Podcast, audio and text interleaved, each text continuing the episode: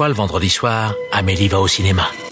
Encore Mais il vient deux fois par semaine maintenant celui-là Triste époque pour le cinéma. Vous trouvez ça normal Mais votre cinéma, votre cinéma, moi je trouve ça irrespirable Bah j'en connais un qui va bien rigoler en lisant ça. Eh Daniel, explique-moi, c'est quoi le plan là? Je te demande pardon. Sommes responsables de rien, nous nous excusons d'avance. Bienvenue dans Pardon le cinéma, l'émission qui enregistre à nouveau à distance pour cause de confinement et aussi du fait que Simon n'a pas pris de douche depuis la première émission. Bonsoir tout le monde. Salut. T'as- mis un froid, t'as mis un putain de Le froid. savon, c'est pour les faibles.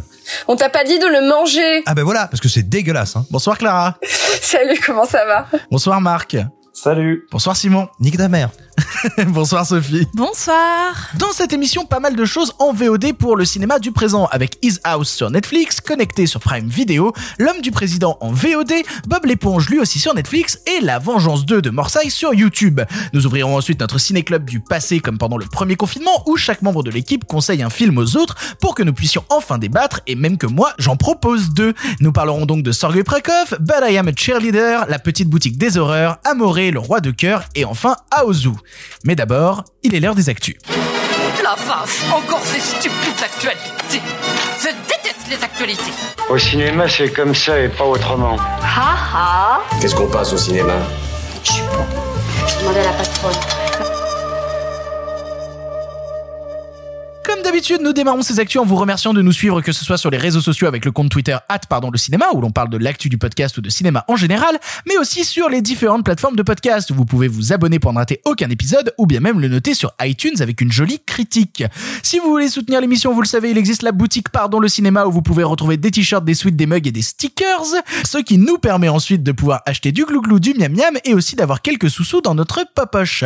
Comme à chaque émission, un design est effacé de la boutique pour être remplacé par un autre. Au revoir le design spécial confinement et bonjour celui dédié à Noël que vous pouvez commander dès maintenant afin de pouvoir le porter tout le mois de décembre. Pour vous le procurer, c'est très simple. Rendez-vous sur la boutique Pardon le cinéma. Le lien est en description de ce podcast, mais aussi sur notre compte Twitter. Dans l'actualité de ces deux premières semaines de confinement, un sujet qui a fortement fait débat, à savoir la culture non considérée comme un bien de première nécessité. Avec la fermeture de nombreuses librairies et bien évidemment des salles, une question se pose à nouveau pour les films en format physique. Amazon devient-il le seul pourvoyeur de DVD Blu-ray ou est-ce que le format physique, et qui était déjà un produit de niche, n'a au final qu'une mort dans une certaine suite logique accélérée par le Covid? Qu'est-ce qu'on en pense de tout ça? Pour le DVD, je dirais que il faut quand même préciser que euh, au- au-delà d'Amazon, on peut euh, acheter des DVD encore à pas mal d'endroits. Il y a beaucoup de boutiques qui, comme les librairies, pratiquent du euh, click and collect ou euh, ou euh, et cueillette, comme j'ai aussi vu euh, sur internet. Et euh, et déjà ça change tout. Donc puisque ça s'adressait déjà à, comme tu l'as dit, une niche, est-ce que euh, est-ce que d'une certaine manière euh, le, le- comment dire est-ce que c'est tant que ça un coup de grâce pour le marché puisque de toute façon les gens qui veulent absolument acquérir de l'édition physique vont continuer à en acquérir après pour le grand public ça sera peut-être moins facile puisqu'évidemment euh, euh, les, les accès euh, aux grandes surfaces sont pas les mêmes. Mais mais bon euh, est-ce que c'est quand même fondamentalement on va dire moins grave pour le marché du DVD pour le physique que pour la salle Bah, pour, le coup, je sais que déjà à l'époque euh, du premier confinement, il y avait eu euh, les éditeurs vidéo qui s'étaient plaints et qui avaient lancé un appel des éditeurs vidéo pour gueuler sur le truc. Et on en voit notamment certains lancer des nouvelles collections de DVD et de Blu-ray pour essayer de se relancer, notamment Jokers qui a fait une nouvelle édition de films du passé pour euh, relancer un peu le truc. Euh, J'ai l'impression quand même qu'ils sont inquiets. Alors, ils sont au minimum inquiets et moi je le vois parce que nous de notre côté à écran large, qu'on constate, c'est que des, des sorties de Blu-ray, de DVD qu'on allait chroniquer, voire qu'on allait soutenir, dont on allait être partenaire ou pour des œuvres de patrimoine ou pour des films tout simplement qui ont été des coups de cœur, sont décalées dans le temps et sont maintenant décalées. Elles devaient, euh, elles devaient paraître euh, tout début novembre ou courant novembre et elles sont décalées pour certaines à décembre, voire à janvier. Ce qui veut bien dire qu'il y a une inquiétude certaine de, des éditeurs sur euh, leur possibilité d'écouler des œuvres qui sortiraient en période de confinement. Alors, autre sujet, c'est que si ton film il est dispo sur une plateforme, alors certes la plateforme n'achète pas le droit d'une édition physique, donc tu gardes le droit de quand même faire une édition physique, mais est-ce que si le film il est sur Netflix ou sur Amazon ou sur quoi que ce soit, le public, le spectateur, va l'acheter en physique? Bah pour le coup, euh, il y a notamment des films qui ont été revendus. Je pense notamment Le Pacte qui a revendu le Pinocchio de Matteo Garrone à, à Amazon Prime, etc. Je vois pas poindre euh, une édition physique, par exemple. Hein. Si le film il est sur, si, le- si Roma il est sur Netflix, est-ce que tu vas et donc que tu peux y accéder tout le temps dès que t'as un abonnement, est-ce que tu vas aller t'acheter le DVD Moi j'ai aussi peur de ça en fait, de du, du du partiel transfert des films de la salle vers les plateformes, qui en fait j'y avais jamais pensé avant, hein, mais qui qui est encore un peu plus nocif du coup pour le marché du physique. Enfin bref, quoi qu'il arrive, on envoie tous nos soutiens aux éditeurs euh, de vidéos, notamment pendant euh, cette période assez complexe. On espère qu'ils vont s'en sortir. Vu que les actualités sont quand même bien maigres au-delà de tout ça, bah, je vous ai préparé trois news random avant de passer au film.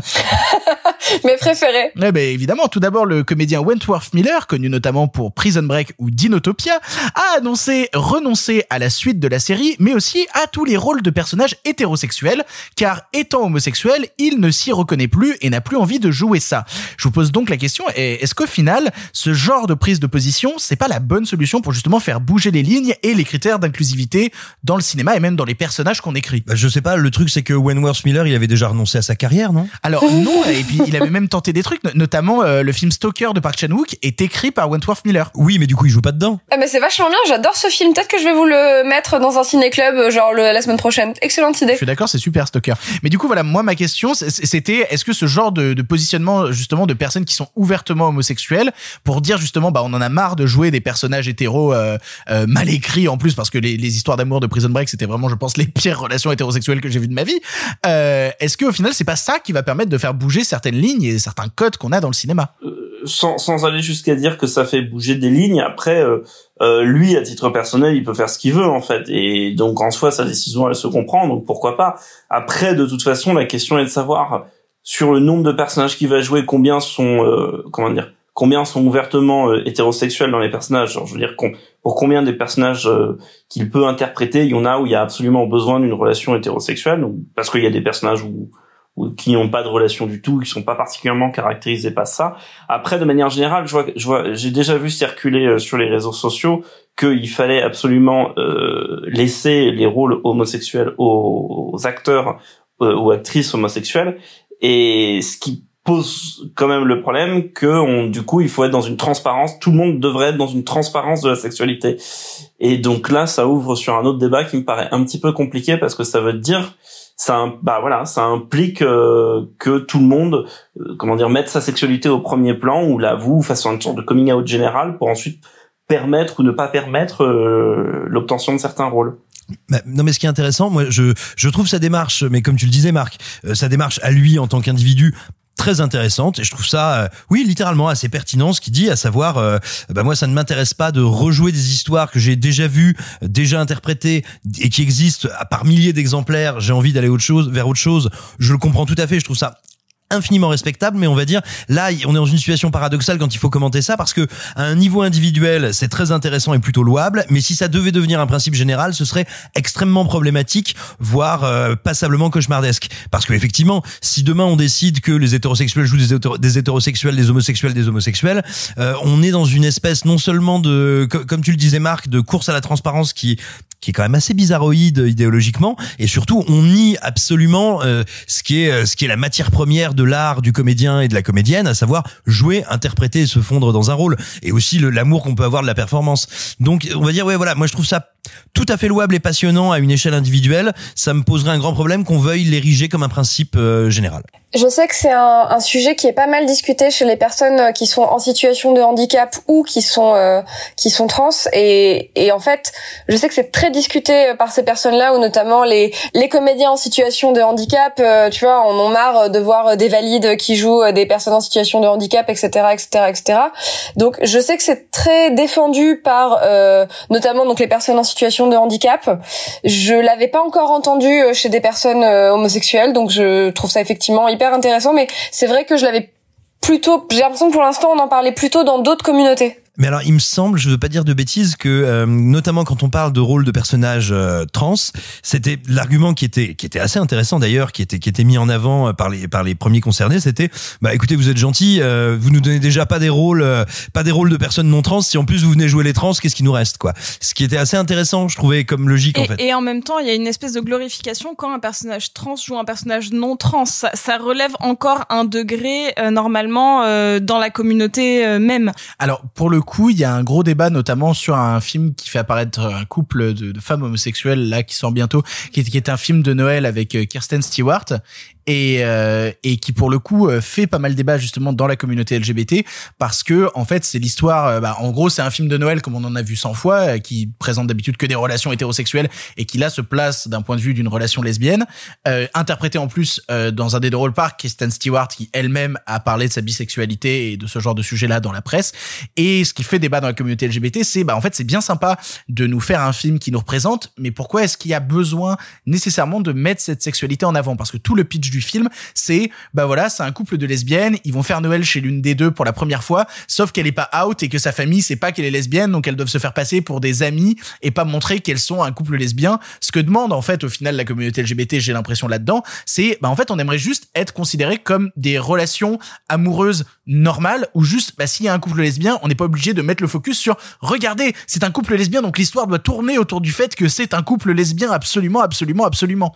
En fait je crois que ce que demandent au final les comédiens et même le public je pense c'est venez on fait juste des, des, des films avec des personnages qui ont des relations bien écrites. C'est tout ce serait l'essentiel quoi. Mais du coup, on fait plus de rom-com? c'est dur Non, mais mais de toute manière, le, le cinéma évolue vers ça. Et il y a de, et j'espère, il y a déjà de plus en plus, mais il y aura de plus en plus de films où l'homosexualité ou la transidentité euh, ne sera pas euh, le, le sujet principal du film. Et je pense notamment à, à, à Blackbird où euh, la fille ramène sa copine et où ce n'est jamais un sujet. C'est pris vraiment au même plan euh, que Kate Winslet et son mari, grosso modo. Et euh, je pense qu'on va tendre vers ça, mais ça va prendre, je pense, encore malheureusement un peu de temps. Alors c'est un film qui est assez controversé et qui est pas apprécié par tout le monde euh, euh, parmi les chroniqueurs de ce podcast, mais c'est le cas aussi de Assassination Nation, où il y a euh, une une actrice qui est une femme trans, qui joue une femme trans et où ce n'est pas un sujet. Alors, la même actrice qui joue dans Assassination Nation joue une, un personnage féminin ou en tout cas ambigu sur son genre dans la. Oui, c'est ça, euh, dans Harry Neff, elle s'appelle Harry Et je trouve que c'est encore plus fort, même si j'aime pas du tout, du tout la série, mais que euh, la- son, son genre n'est jamais évoqué dans la série, du tout. Ouais, c'est une meuf. Ouais, bien sûr. Deuxième news random, mais qui a quand même fait beaucoup parler, Johnny Depp a gentiment été renvoyé par Warner Bros. du film Les Animaux Fantastiques 3, suite à la perte de son procès pour diffamation contre le magazine britannique The Sun, qu'il avait qualifié de mari violent. Bon, il perd pas tout dans l'affaire, puisque avec une seule scène tournée pour le film, il empoche tout de même 10 millions de dollars. On parle de Mads Mikkelsen pour le remplacer. On en pense quoi? Est-ce qu'au final, il faudrait pas juste arrêter Les Animaux Fantastiques? Juste parce que bat c'est... les couilles. Los batos, los escalopes. Non, parce que c'est pas bien les animaux fantastiques, faut le dire. Non mais c'est pas bien David Yates tout court, euh, genre on va pas épiloguer 150 ans là-dessus et ça va être terrible, Merci, ça va Marc. entraîner Mads Mikkelsen dans un dans encore un, un, un nouveau torchon cinématographique et C'est c'est ce que c'est ce que j'ai dit hors podcast, hors podcast. J'ai dit vraiment, ah là là, mais j'aimerais juste bien que Mads Mikkelsen il fasse pas encore des, enfin, qu'il fasse plus de mauvais films, ce serait sympa. Bah, pour le coup, c'est un truc que je disais euh, dans, dans la dernière émission quand on parlait de Drunk, à savoir à quel point le cinéma américain, à chaque fois qu'il récupère Mads Mikkelsen, a besoin de le grimer ou de le transformer en gros méchant, badass, un peu vénère et tout. Là où le cinéma euh, danois, bah, le présente très souvent comme un mec euh, normal et lambda. Et à quel point le cinéma américain, dès qu'il récupère Mads Mikkelsen, c'est oh bah oui, avec sa gueule, c'est forcément un méchant. Et t'es là genre bah non. Bah, il non, pourrait mais, la- jouer non, mais justement, ce qui est bien, si tu veux, c'est qu'à mon avis, ils ont regardé Johnny Depp, tu vois, euh, qui joue Grindelwald, et ils se sont dit merde, qui est-ce qu'on pourrait prendre? Dit, Ah mais merde, en fait, on a fait un cosplay de Mads Mikkelsen. Bah vas-y, euh, Mads, viens. Bah pour le coup, sache qu'ils ont d'abord proposé à Colin Farrell et que Colin Farrell a refusé, sachant que Colin Farrell jouait euh, la, la, la version transformée de, euh, de de Johnny Depp dans le premier Animaux Fantastiques et que bah en gros il a refusé parce qu'il est en train de tourner, bah il fait le pingouin dans le film Batman et donc du coup il a dit non c'est bon, eh, pas deux à la fois, s'il vous plaît, vous allez vous calmer. Euh, c'est drôle parce que dans l'imaginarium du docteur Parnassus. Je l'ai dit. Ah pardon, pardon, vas-y, je t'en prie, vas-y. Non, c'est drôle parce que dans l'imaginarium du docteur Parnassus, quand Heath Ledger est décédé, et ben au milieu du tournage, ils ont dû euh, prendre trois comédiens pour le remplacer à chaque fois qu'il arrive dans un autre monde miroir et qu'il y a Johnny Depp et euh, Colin Farrell qui le jouent. Et le Et troisième. c'est Judd Law le troisième. Judd Law. Et Judd Law, c'est ça. Qui joue aussi dans les animaux fantastiques, la boucle est bouclée. Je, je me rends compte au final, on n'a pas du tout parlé du fait que euh, Johnny Depp se fasse renvoyer euh, suite euh, à son procès euh, pour diffamation et que Warner dise on va quand même le cacher sous le tapis. Alors bah, l'objet l'objet de la plainte dans un tabloïd anglais bien connu qui s'appelle The Sun, il était qualifié ouvrez les guillemets de wife beater, c'est-à-dire littéralement c'est pas évident à traduire parce que c'est pas violence conjugale, c'est littéralement dérouilleur d'épouse. C'est c'est une expression qui est à la fois violente, presque un peu argoteuse et donc c'est contre ça qu'il a porté plainte pour diffamation. Il a il a perdu et en fait le calcul de Warner c'est Oh mon dieu, déjà il va falloir qu'on gère J.K. Rowling qui va encore nous en faire quatre ou cinq perlouses d'ici la sortie du film. Et si on a un acteur, sachant qu'il a plus un second rôle hein, dans le troisième, il, il devait être trois personnages principaux, euh, le pauvre Eddie Redmayne, euh, le pauvre Jude Law et euh, Johnny Depp. Et donc ils se sont dit, attends, si une de nos trois principales stars, qui en plus va nous coûter un paquet de pognon, et qui doit être dans les deux suivants, parce que là on parle que des Animaux Fantastiques 3, mais il devait être jusqu'à la fin de la saga, jusqu'au cinquième. Attends, il y en a Attends, cinq il compte aller jusqu'à 5. Il y en a cinq qui sont programmés, ouais. Et Ah, donc, putain. et donc ils se sont dit, attends, si pour encore donc trois films, le 3, le 4, le 5, on doit se taper quelqu'un dont la jurisprudence britannique dit qu'on peut le qualifier sans avoir à craindre aucune euh, aucun problème de judiciaire. Marie Volant. Voilà, de mari violent, non. Tant pis. Et attention, c'est pas 10 millions de dollars, on ne sait pas combien c'est, on sait que c'est 8 chiffres, donc c'est minimum 10 millions de dollars qu'il a été payé. En plus, ça veut dire que c'est impossible de faire de la promo autour. Ça veut dire qu'il est caché au moment des junkets, des promos, des tout. Enfin, ça veut dire qu'il ne pourra jamais le faire parce qu'on peut pas euh, dire à la presse de pas parler de ce sujet. C'est trop compliqué. Donc euh, finalement, ça, ça coupe aussi la, la promo. euh, bah, si. Euh, désolé, je vois, je vois Clara qui me fait des signes. Bien sûr qu'il peut y avoir, euh, je, je parle de l'attaché de presse euh, ici, on peut bien évidemment dire lors d'un junket, ce sujet, ce sujet, ce sujet ne sont pas abordés, mais le journaliste a du coup le droit de décliner l'interview et, euh, et ça peut se passer. Et donc du coup, ils peuvent aussi bah, se priver d'une partie de la presse. Et puis sans compter qu'on parle de films pour les enfants, vous imaginez euh, tous les pa- tous les parents, les papas ou les mamans qui se disent ouais mais non moi ça m'embête, j'ai pas envie que mon petit, ma petite, euh, il aille voir Johnny Depp. Je me permets, Victor, tu gardes si tu veux. Euh, en fait, la condamnation en diffamation, je suis allée un peu regarder. Enfin, donc l'absence de diffamation, en fait, c'est justifié par le fait que les instances sont toujours en cours euh, avec Amber Heard. Et donc, en fait, dès que ces trucs-là sont finis, en fait, c'est pas un blanc-seing donné à la presse britannique pour dire que Johnny Depp est un mari violent. C'est juste genre dans cette hypothèse-là, du fait du contexte, etc. Voilà. Mais effectivement, je comprends que ça soit relou et et à mon humble avis, comme tout le monde gueule depuis un certain temps, en plus, c'était euh, l'excuse qui leur manquait, quoi. Qu'il est loin le temps où les sur les blockbusters, c'était que Keith Richards avait sniffé les stands, les stands de son père à l'époque de. Pirates des Caraïbes 3 et que du coup vrai. Disney l'avait viré de la promo du film. C'est vrai. C'était quand même une autre époque. Hein. Ouais. Ah, c'était plus rigolo. C'était quand même autre chose le monde d'avant. Euh, en parlant de monde d'avant, dernière news random mais qui remonte un petit peu, a été annoncé un film de genre produit par Michael Bay avec comme thème le confinement et le Covid. Intitulé Songbird, il traite des États-Unis sous confinement permanent depuis 4 ans où le virus a muté et tue énormément de gens. Avec à son casting Demi Moore, Peter Stromare ou encore Paul Walter Hauser qui était le premier rôle du cas euh, Richard Jewell, son existence fait énormément débat notamment sur les réseaux sociaux. Est-ce le lancement, ça y est, au cinéma de la Covid exploitation?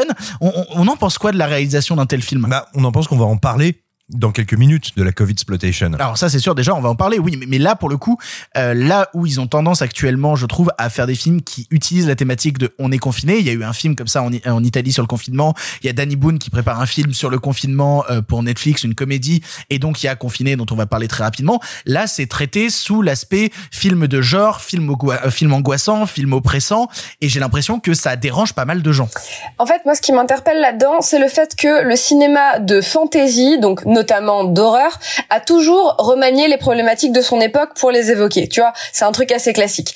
Mais là où, par exemple, au moment euh, après les attentats du 11 septembre, les États-Unis se sont pris une vague de torture porn, tu vois, des pauvres petits, euh, des pauvres petits blancs euh, qui se font, euh, qui se font torturer alors qu'ils ont rien fait. Donc, le 11 septembre, le torture porn. Euh, là, en fait, ce qui m'interpelle, c'est que c'est hyper littéral. Tu vois, là où avant ça restait une espèce de métaphore, un truc un peu cathartique. Non, non, là c'est, euh, il y a, euh, tu vois, ou pareil avec une montée, une montée des white suprémacistes, on s'est tapé The Purge. Bon, ok, d'accord. Donc ça restait un peu métaphorique. Là, c'est tellement littéral que je vois plus où est le boulot de catharsis du, divertissement. Alors, c'est juste que j'ai l'impression que les films d'épidémie de base, c'est un genre qui est déjà extrêmement ancré dans la culture du cinéma de genre euh, et même euh, parfois euh, repris par des par des auteurs, je pense à Contagion ou ce genre de choses, et que là ils se sont juste dit bon ben on va faire quelque chose dans cette veine là et on va juste y appliquer euh, le contexte actuel. J'ai pas l'impression que ce soit plus que ça, euh, que c'est de l'opportunisme, mais qui s'ancre dans quelque chose qui est déjà existant et c'est peut-être pour ça qu'il n'y a pas cette distanciation, que c'est déjà le film de, de, de, de pardon euh, désolé le que, que justement le film de contamination à très grande échelle c'est déjà un genre en soi alors que c'est vrai que euh, euh, des films tu reprenais l'exemple des attentats, mais les, le, des, des films d'attentats qui donnent quelque chose d'autre, bah il y, a eu très peu de films d'attentats après. Il y en a eu quelques-uns, mais c'était pas un genre en soi, quoi. Donc du coup, bah là, ils se sont juste insérés dans la vibe. Après, je dirais que beau, euh, comme Sophie l'a dit, c'est c'est c'est c'est un bah voilà il y a vraiment ce genre à part entière du film d'épidémie et en vrai si on y réfléchit bien il y en a eu des tonnes des films d'épidémie qui sont souvent d'ailleurs plein de séries B des trucs comme ça mais en y réfléchissant bien, il y en a au mieux un qui a été retenu par décennie. Je parle pas des films de zombies, on va les compter un peu à part les films de zombies, mais vraiment les films d'épidémie. Il y a Alerte dans les années 90, il y a euh, Contagion dans les années 2000, euh, je sais même plus, 2000-2010. 2010, je dirais, ouais. On est, on est post 2010, ouais. Et, et, et, est-ce que vous sauriez euh, là citer un film de Contagion récent qui vous a marqué? Comme s'il y avait un trou à remplir en fait. Là, j'en vois même pas, je réfléchis. Un film de Contagion depuis Contagion, qui m'a marqué, là j'en vois pas. Alors moi j'en ai un mais il est vraiment dans, dans l'horreur hardcore, ça s'appelle Contracted. Oui ah Contracted qui est vraiment fun dans qui, qui finit presque en zombie mais qui est vraiment euh, sur le la, la transformation en body horror et qui se il y, a notamment dans le 2 vu qu'il y en a eu deux euh, quelque chose avec les yeux où le globe oculaire sort et c'est vraiment très fun et c'est une un, vraiment un très cool film de contagion à regarder un samedi soir euh, quand t'as 16 ans. Comment il s'appelait le truc de Eli Ross? Tu sais, le, le truc hyper minimaliste. Cabin Fever. Cabin Fever. Cabin Fever. C'est trop bien, Cabin C'est trop bien. C'est le bon film de Lyros.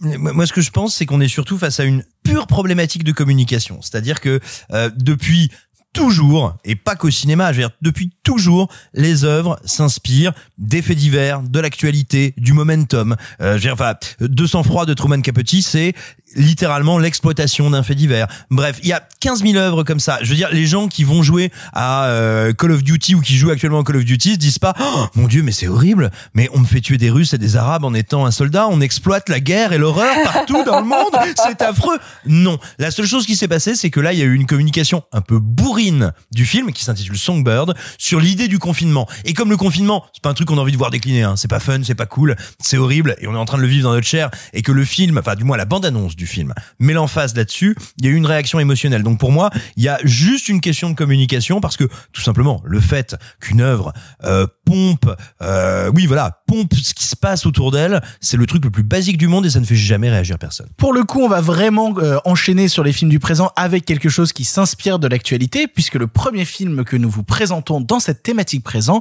est une sortie Netflix que nous avons décidé de chroniquer ou en tout cas que Clara nous a proposé en disant "Eh, on l'a raté, celui-là ce serait pas mal d'en parler", à savoir His House. We are not going back. There is no witch. What is that? Rats. Rats did this.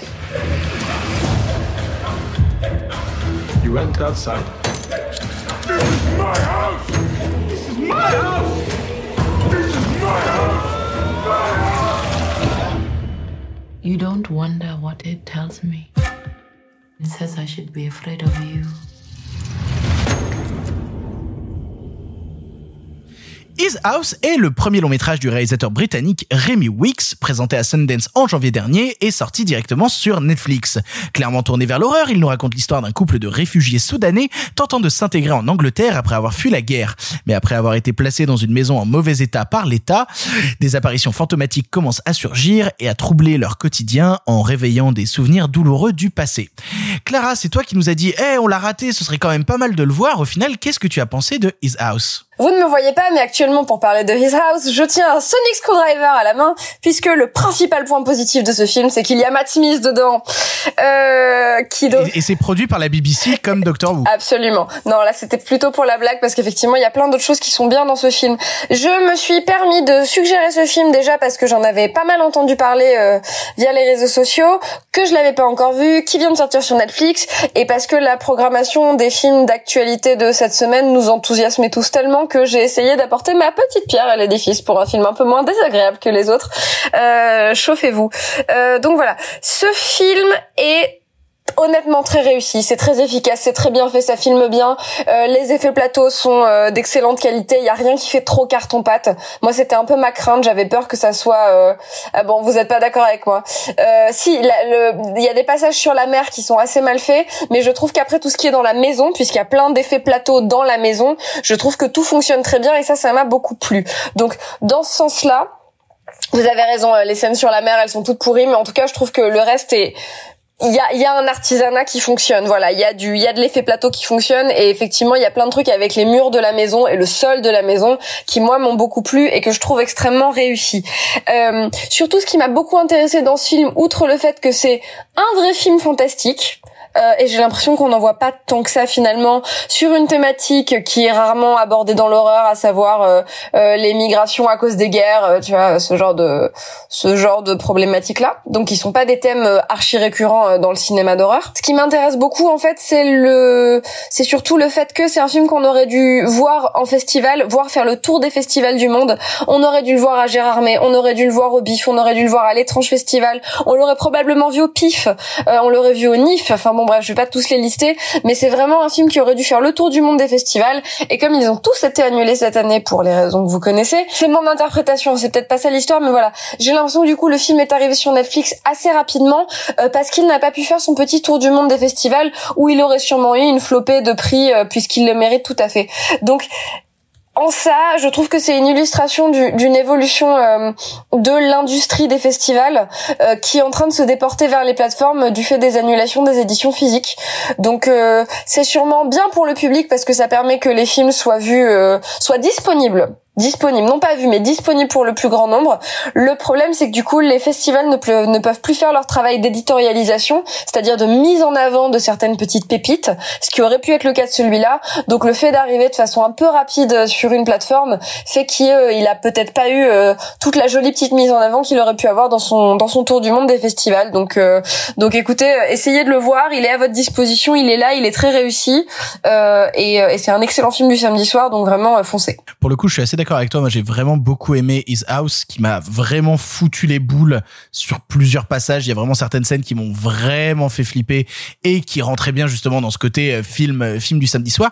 Moi, ce qui m'intéresse en fait à travers His House, c'est euh, que je vois à travers ce film le cinéma de genre post Get Out. C'est-à-dire pas dans le sens euh, les personnages principaux sont noirs, donc forcément ça a un rapport avec Get Out, mais dans le sens où j'ai l'impression que depuis la sortie de Get Out, après un, un secteur du genre entre 2000 et 2010 qui s'était perdu pour moi justement dans le torture porn et dans toutes ces choses-là, dans un truc de bah au final délaisser l'idée pour les producteurs que bah le cinéma de genre à la base ça parle quand même de thématiques sociales, c'est-à-dire que quand le zombie est revenu à la mode dans le cinéma, c'était pour parler de thématiques sociales, quand on a fait évoluer le cinéma de genre, c'était pour parler de thématiques sociales. J'ai l'impression que les producteurs de cinéma se sont rappelés qu'en fait on pouvait faire du cinéma d'horreur qui parlait de ces thématiques-là avec Get Out. On pourrait avoir discuter assez longuement avec plein plein plein de producteurs. C'est toujours assez étonnant comme ils te parlent du truc de il nous faudrait un get out à la française il nous faudrait ce genre de truc là comme si en fait ils redécouvraient le fait que waouh en fait le cinéma d'horreur le cinéma fantastique ça parle de notre vrai monde. C'en est un portrait c'en est un miroir. C'est absolument incroyable. Ça me scie les jambes ce que tu me racontes Jean-Michel.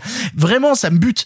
Et j'ai l'impression via His House en fait qu'on est justement dans ce genre de truc là dans des films qui auraient pas pu nécessairement émerger euh, dans la période 2000-2010 et qui émergent au final comme films agréables à voir actuellement parce que ils sont sortis après Get Out et qui peuvent être financés après Get Out et que ça nous donne la possibilité d'aborder des thématiques qu'on n'aurait pas abordées, à savoir, ben, on va créer de l'horreur sur des personnages qui sont des réfugiés de guerre et qui se retrouvent enfermés dans une baraque avec des souvenirs troublés de la guerre qu'il y a eu au Soudan. C'est-à-dire que le sujet est tellement réduit, tellement euh, peu commun au final dans ce qu'on voit dans le cinéma de genre que le faire débarquer là, je trouve que c'est ouais assez symbolique justement d'un cinéma post Get Out qui permet aujourd'hui de créer des œuvres qui sortent un petit peu des carcans traditionnels qu'on a eu du cinéma de genre qui avait eu pour moi tendance à se perdre entre 2000 et 2010 euh, où ça me plaisait un peu moins pour le coup le cinéma de genre cette époque-là.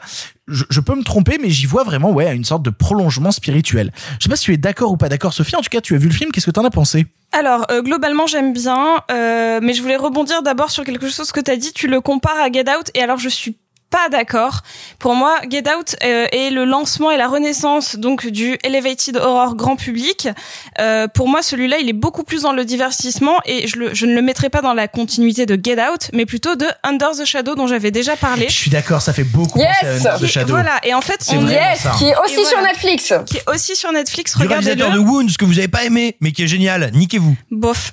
Et qui est aussi Mais sur en- Netflix. qui est aussi sur Netflix. Mais en fait, je suis plutôt d'accord avec Clara dans le sens que c'est un, un film de festival et que euh, ce genre-là, ce genre du euh, du film fait euh, avec le cœur, avec les tripes, qui parle de plein de choses dont nous n'avons pas spécialement l'habitude, enfin qu'on n'a pas l'habitude de voir sur grand écran, c'est quelque chose en fait qui est courant dans les festivals et qui, l'est depuis des années. Et donc en fait, pour moi, ce n'est pas de la grosse exploitation Get Out qui vient chercher, qui vient puiser dans ce cinéma de festival, mais qui est ancré vraiment depuis des années et qui avait commencé à toucher un petit peu les, les d'horreur et qui avait mêlé les deux. Ici, on est vraiment dans le film de festival qui nous a, qui nous parvient beaucoup plus rapidement. Mais pour le coup, moi, c'est marrant parce que j'y vois vraiment, ouais, le mélange entre Get Out et Under the Shadow. Il pique même des idées Under the Shadow sur le côté, il y a des failles dans les murs et il y a des Bien personnages sûr. dans les murs. Vraiment, quand tu regardes Bien ça, tu sûr. fais- Bien sûr. Ouais, tu Bien fais, sûr. ça, c'est Under the Shadow, évidemment. Je, je te vois. Mais par exemple, quand il essaye de faire des trucs où, en termes de visuel,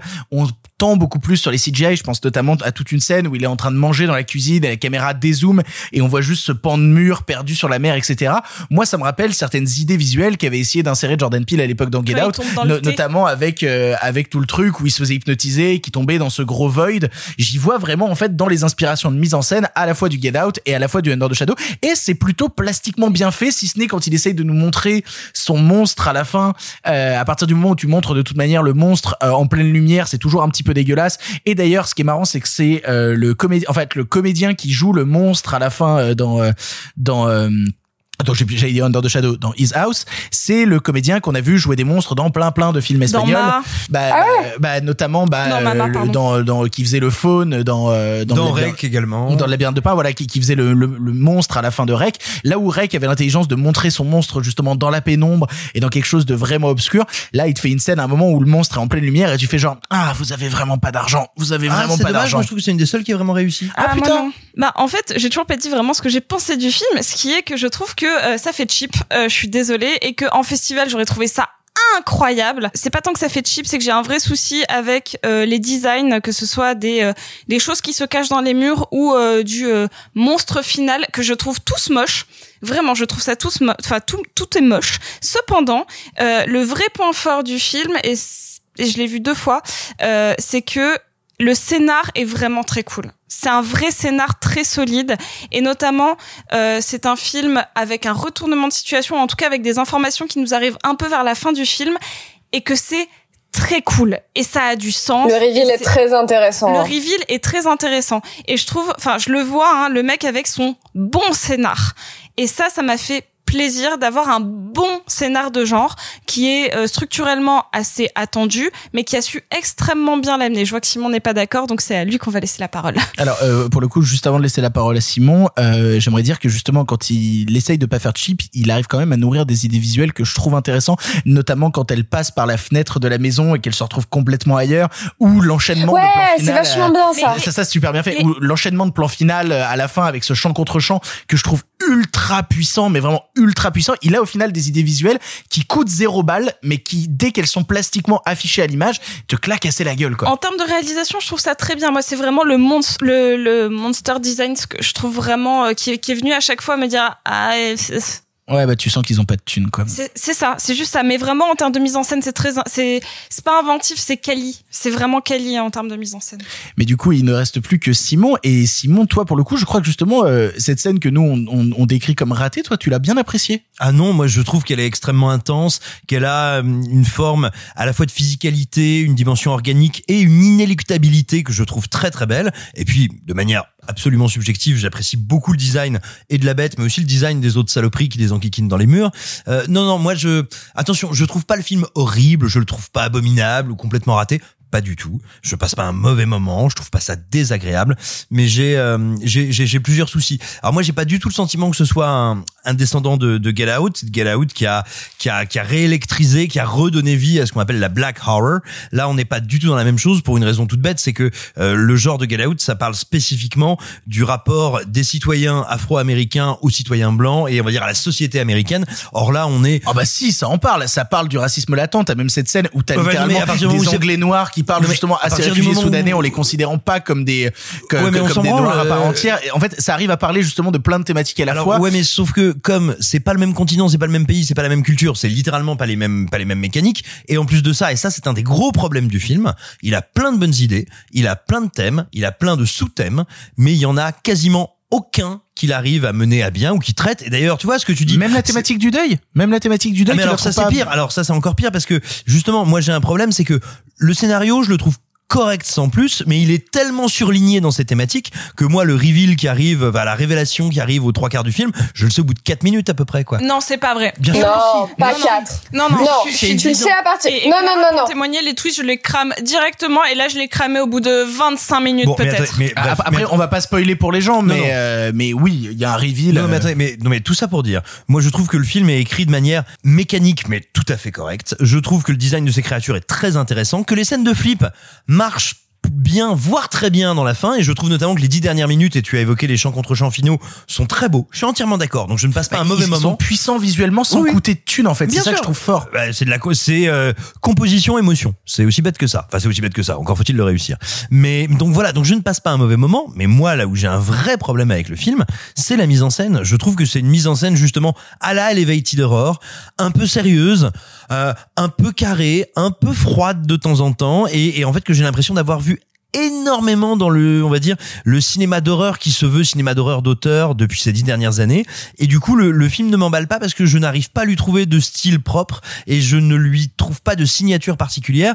Et donc, du coup, je me sens pas du tout investi dedans. Notons que c'est un premier film. C'est vrai que c'est un premier film. C'est un premier film et moi je trouve ça vraiment prometteur. Et encore une fois, je suis pas fan absolu du film, mais je trouve que vraiment ce qu'il a réussi à mettre et les inspirations qu'il a allé puiser, euh, je les trouve euh, totalement légitimes et, euh, et je trouve que si on combine un peu toutes nos critiques, on arrive à, à voir que quand même il y a, il y a vraiment un noyau puissant dans le film. Genre euh, il y a, plein de, y a plein de petits défauts, mais on a tous réussi à trouver quelque chose qui fait que le film, Ouais. malgré tout, en fait, se démarque un peu de ce qui est sorti Et on récemment. a évoqué que Matt Smith, mais les comédiens, notamment le couple de, de protagonistes, sont assez formidables. Et d'ailleurs, l'acteur principal est, est visible dans une série dont on me dit énormément de bien et qu'il va falloir que je vois rapidement, à savoir que c'est un des comédiens principaux de la série Gangs of London, euh, réalisée par euh, Gareth Evans et euh, Xavier Jean aussi. Et- Cocorico. Et elle, elle joue euh, dans Lovecraft Country et euh, dans The End of the Fucking World. Enfin bref, vous l'aurez compris, His House est un film dont on perçoit quand même énormément de choses très bien au milieu. On vous laissera le regarder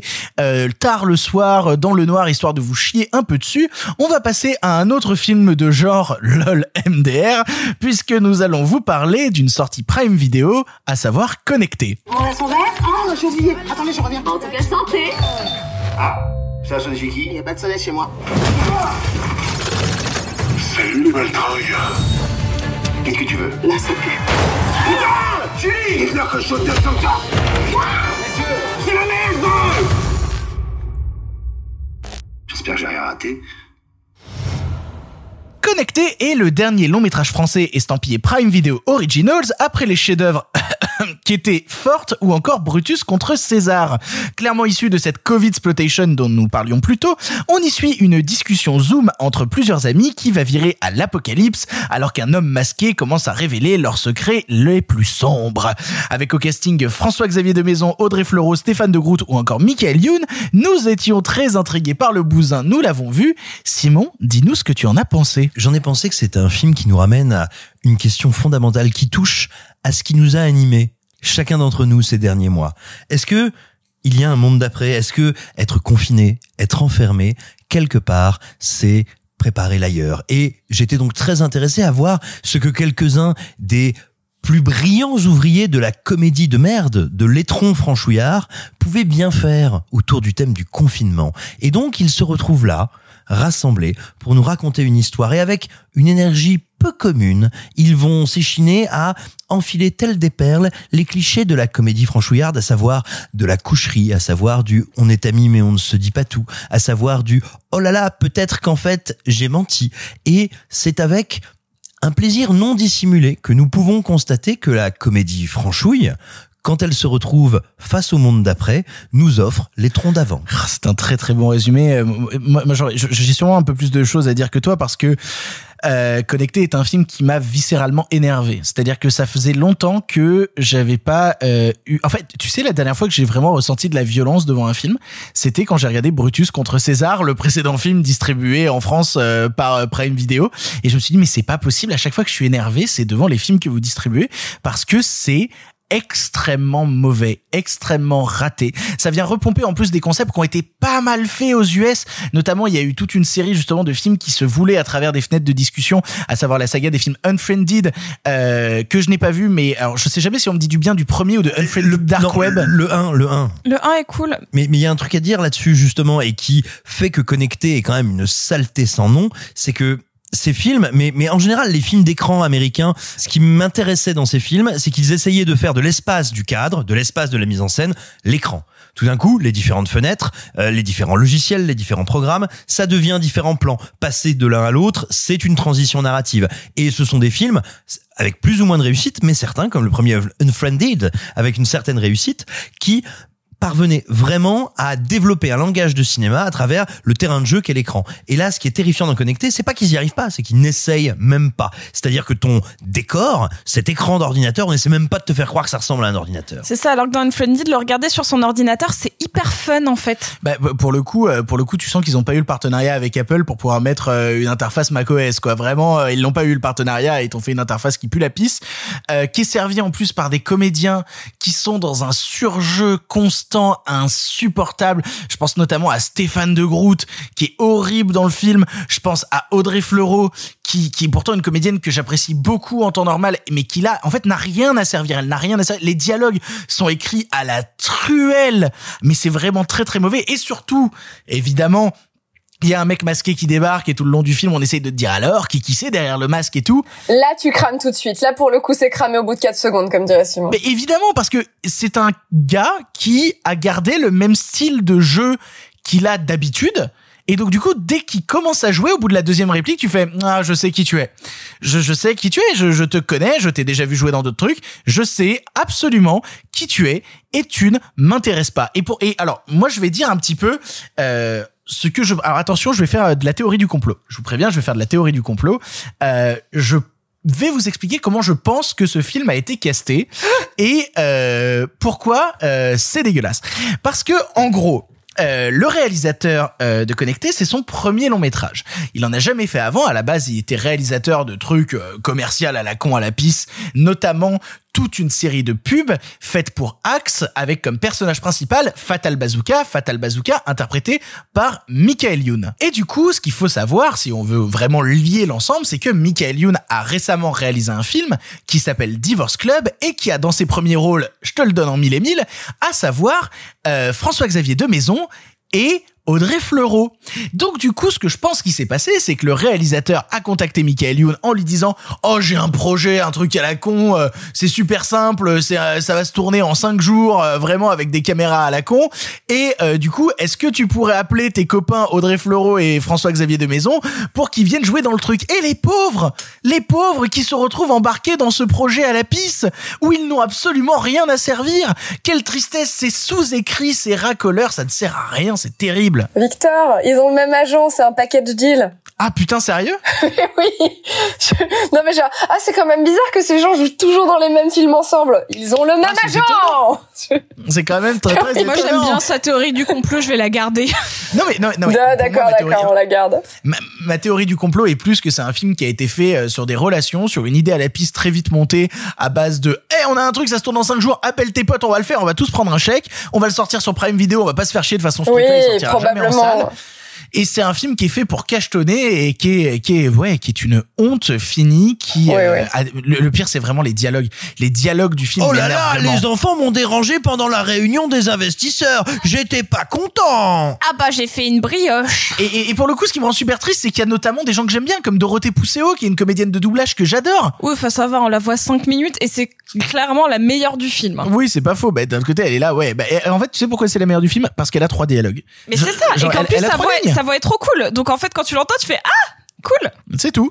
Ça, ça suffit à lui-même. Et non, vraiment, je trouve ça terrible. Et euh, j'ai- j'aimerais qu'on arrête euh, ce, ce genre de film-là. Si, si ça, c'est la Covid exploitation, il faut l'arrêter immédiatement.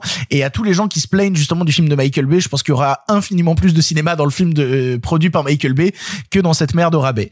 Euh, Clara, tu l'as vu aussi? Qu'est-ce que tu en as pensé? Euh, vous avez déjà tout dit, donc je vais rajouter une ou deux choses du type euh, ce n'est pas un casting, c'est un plateau de vendredi tout est permis. Redonnez des rôles à Nadia Fares, s'il vous plaît. C'est vrai que alors en vrai ça m'a fait un peu plaisir de voir Nadia Fares et de me dire qu'elle vieillissait bien. hein.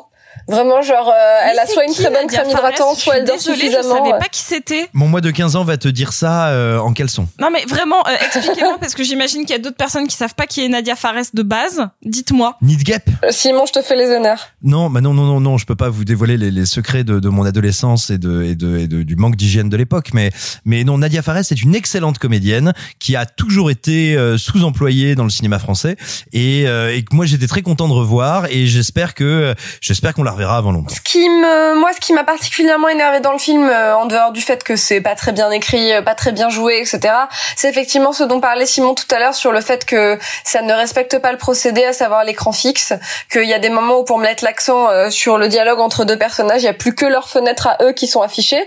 Donc du coup, tu te dis, est-ce que les autres se sont déconnectés? Euh, Est-ce que, est-ce que les autres sont partis? Est-ce que, mais donc, et ce n'est pas le cas en fait. C'est juste que ça refocus sur les gens qui parlent. Donc effectivement, c'est au-delà, au-delà de tout ça, au-delà de tout, du fait que c'est, c'est pas un film pour nous en fait, voilà. Mais ce qui m'énerve vraiment, c'est le fait que ça ne respecte pas son procédé, donc que c'est euh, mille fois plus opportuniste que tout ce qu'on a pu euh, imaginer. Voilà, c'est tout. Pour conclure, Sophie, tu l'as vu aussi. Qu'est-ce que tu en as pensé? Bah, je pense que notre euh, Zoom, pardon, le cinéma euh, actuellement fera un bien meilleur film. Bonne soirée. non, en vrai, euh, je, je trouve que euh, on n'a pas à débattre de ce film parce que je préférais qu'il n'existe pas et euh, que je, je l'ai vu et j'ai très très vite décroché. C'est-à-dire que je pensais à un milliard de trucs, donc après le film est passé et j'y pensais plus.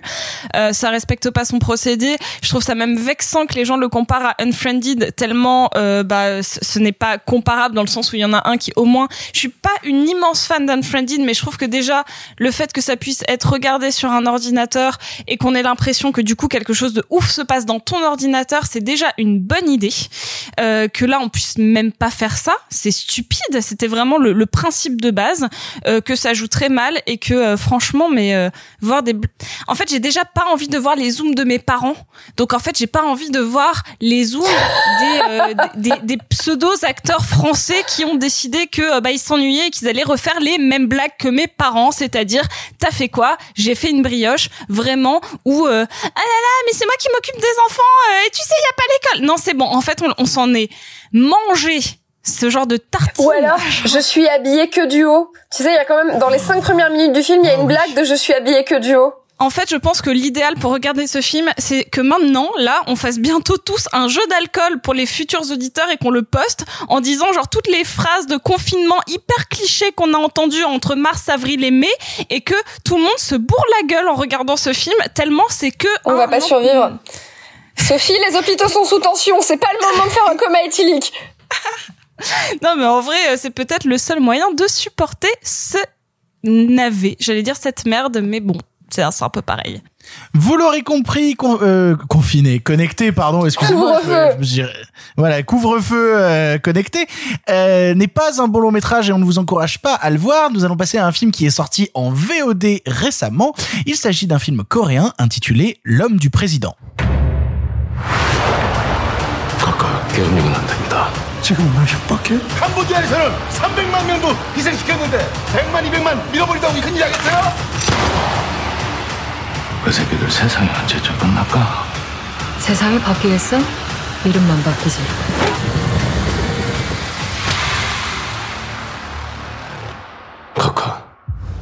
정치를 좀 대국적으로 하십시오.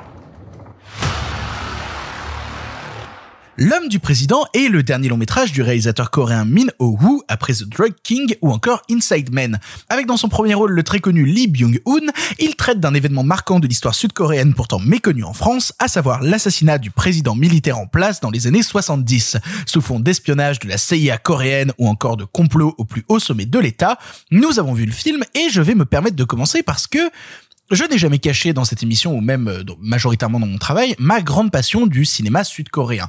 J'ai beaucoup aimé notamment ce qui a été entrepris par énormément de réalisateurs en Corée du Sud, que ce soit Park Chan-wook, que ce soit Bong Joon-ho, que ce soit Kim Ji-woon, ou que ce soit même euh, même d'autres choses comme Kim Ki-duk euh, ou des choses comme ça. Et pour le coup, j'avais un peu hâte de découvrir le cinéma de Min Ho-woo parce que je n'avais jamais vu ses films précédents, notamment The Drug King, dont j'ai entendu énormément de bien et que j'ai très très envie de voir.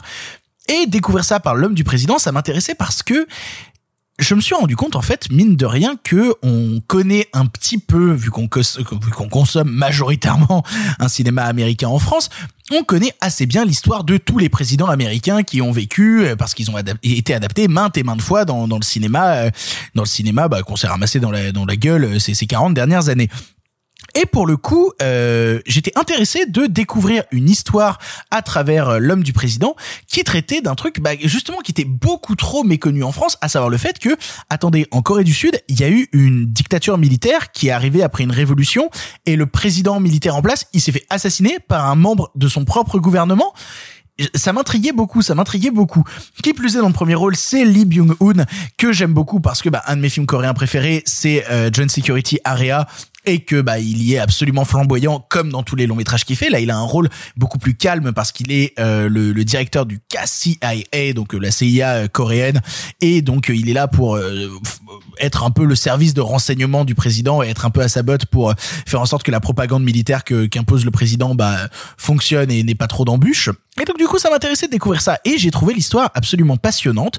J'ai trouvé que le- les interprètes donnaient vraiment des choses vraiment fortes et notamment, je trouve que dans la mise en scène, il y a des belles idées à partir du moment où euh, en fait, il y a toute une partie du film qui se déroule en France et en fait, on a tellement l'habitude de voir des villages français filmés par des Français que à partir du moment où je vois des Coréens commencer à filmer les, les villages français, bah, ils ont pas du tout la même approche, ils ont pas du tout la même envie. En fait, là, là où notamment euh, dans le dans le cinéma français, bah, vu qu'on les connaît ces villages, on va avoir tendance à utiliser beaucoup plus de plans serrés. Là, tout est filmé dans des plans extrêmement larges pour nous montrer l'espace de ces grands villages français, comme si le si, si le metteur en scène avait une sorte de fascination de la construction des villages français. C'est quelque chose qu'on voit assez rarement, je trouve justement dans le cinéma euh, de notre pays. Et donc du coup, voir cette construction là, ça m'a intéressé. Le seul problème, c'est que euh, l'homme du président m'a fait ce que j'appellerais l'effet spotlight. À savoir le fait que à l'époque où le film Spotlight est sorti, euh, qui avait plutôt bien marché, notamment aux Oscars à cette époque-là, c'était un film qui avait une histoire absolument passionnante, qui suivait une équipe de journalistes qui était là pour dénoncer toute une affaire absolument crade qui se déroulait aux États-Unis mais qui dans sa mise en scène ou dans sa réalisation au final était pas si intéressant que ça en fait hein. c'est-à-dire que quand tu sortais du film tu te disais bah j'ai appris une histoire qui était cool mais j'aurais peut-être pu euh, la voir en documentaire. Ça m'aurait suffi. Ou la lire oui, c'est ça, c'est ça, ou lire, euh, ou lire cette histoire-là. En fait, de la même manière, euh, c'est toujours un peu le problème quand tu adaptes des, faits de société comme ça, un peu méconnus justement en France. Moi, j'avais eu le problème, mais je sais que Simon serait pas d'accord. J'avais eu le problème avec le traître de Marco Bellocchio, euh, où je trouvais que sur certaines scènes, justement, bah, si on les avait eu seulement en documentaire, ça aurait été suffisant.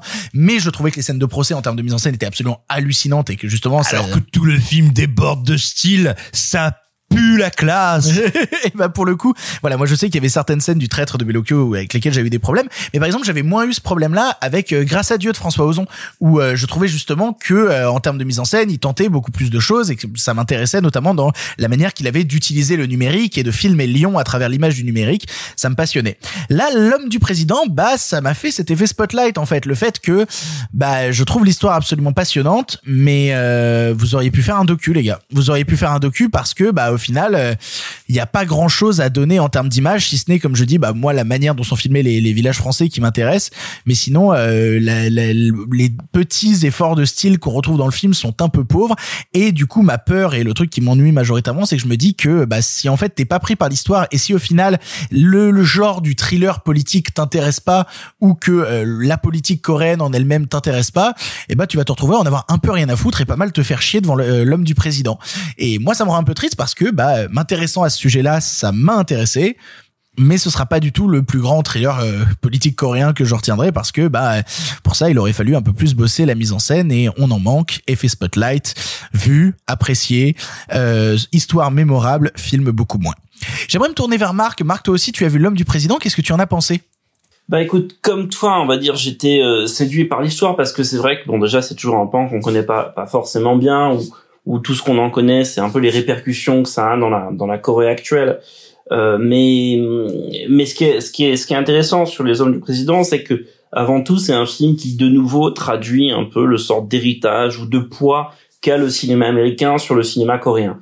Ici, évidemment, on va faire un film avec euh, les grandes manœuvres politiques et des services secrets, etc., dans la Corée des années 70, qui fait complètement écho jusqu'au titre. Alors, je ne sais pas si le titre qu'on a, là, l'homme du président, est juste une, une traduction euh, française ou si c'est la le titre littéral euh, coréen, euh, mais euh, mais qui est alors ce qu'il faut savoir c'est que aux US le film s'appelle The Man Standing Next l'homme qui était à côté D'accord. Bah, ce qui est peut-être, enfin, souvent les, les Anglais ont presque parfois un titre un peu plus proche du titre original. Mais bref, l'idée étant que de toute façon, il y a une forme de proximité avec, euh, voilà, les grands, les grands, les grands thrillers parano américains des années 70. En plus ici avec un côté globe-trotter parce que donc il y a une partie qui se passe aux États-Unis, une partie qui se passe en France, comme tu l'as dit. Mais le problème c'est que au-delà de cet aspect-là qui est séduisant, c'est-à-dire on va pas se mentir, c'est très séduisant de voir un thriller coréen s'enraciner en France dans les années 70 et, euh, et, et raconter cette histoire pas forcément connue ou du moins sous cet angle-là. Ça oui. Maintenant le problème c'est que c'est fait avec vraiment aucune idée, jamais, c'est-à-dire aucune idée d'écriture parce que les personnages sont inintéressants. En fait, le, le, le, le nœud du film, le nœud émotionnel du film, euh, c'est la relation qu'il y a entre le chef de la KCA, donc les services euh, secrets coréens, euh, enfin la CIA coréenne, et le président Park, qui ont été amis ou plutôt euh, frères d'armes pendant pendant la révolution euh, en 60 61. Et, et, et, donc qui ont, une, ont une relation voilà très très très forte, très nouée, et qui va évidemment comment dire devenir complexe à mesure que le patron de la KCIA va vouloir euh, éventuellement se dresser contre contre le président Park et finalement arriver à le tuer. C'est pas un spoil, c'est au début du film et puis sinon euh, c'est la vraie histoire, on va dire. Mais donc ça, c'est c'est intéressant, mais sauf que les personnages en eux-mêmes sont faibles, particulièrement bien interprété, c'est très fade en fait. Donc déjà, ce point-là, cette accroche émotionnelle-là, qui pourtant est importante dans le film, ne fonctionne pas. On s'en fiche un peu. Ensuite, l'autre point, pour revenir un peu sur le côté globe globetrotter, ça marche pas non plus parce que c'est pas crédible. Toute la partie en France n'est pas crédible à aucun moment. Pourquoi? Parce qu'en fait, après, on va pas se mentir, c'est un problème d'économie, c'est un problème de budget mais et, je vais peut-être euh, passer pour un chipoteur de service mais mais c'est juste que bah oui bah là si on, on, fait un film qui se passe dans les années, dans les années 70 et qu'on place les, les, les comment dire qu'on pose ces caméras place Vendôme il suffit pas de mettre trois bagnoles des années 70 pour que ça soit crédible. Et c'est un peu le problème de tout le film c'est qu'on on ne, on ne sent jamais les années 70 dans le film. Ça a juste l'air d'être un film d'aujourd'hui tourné avec des vieilles bagnoles. Et l'exemple de la place Vendôme, il est, il est frappant en fait, parce qu'en fait, sur tout le pourtour de la place Vendôme, il y a plein de constructions, et y compris le pavé qui est absolument récent, et ça se voit, y compris ces petits, ces petits poteaux en, métal qu'on voit sur tout le long de la place, et qui n'ont pas été dissimulés dans le film. Le problème, c'est que c'est absolument euh, criant, quoi. On voit que ça. Et du coup, ça, ça crée une distance, ça fait cinéma, ça fait toc.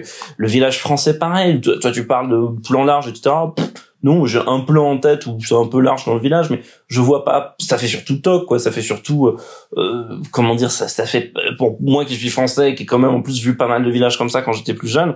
Euh, non, je trouve pas ça particulièrement crédible et du coup, bah voilà, ça crée cette distance et c'est con parce que quand on revoit euh, les films américains des années 70 euh, qui ont des, des, segments qui se passent ailleurs dans le monde ou à Paris, quand on revoit, je sais pas, Marathon Man par exemple, y a, on y croit, on y croit c'est crédible, ça fait vrai. Après, l'avantage de ces films-là, c'est qu'ils étaient, c'était filmé de manière contemporaine. C'est plus facile.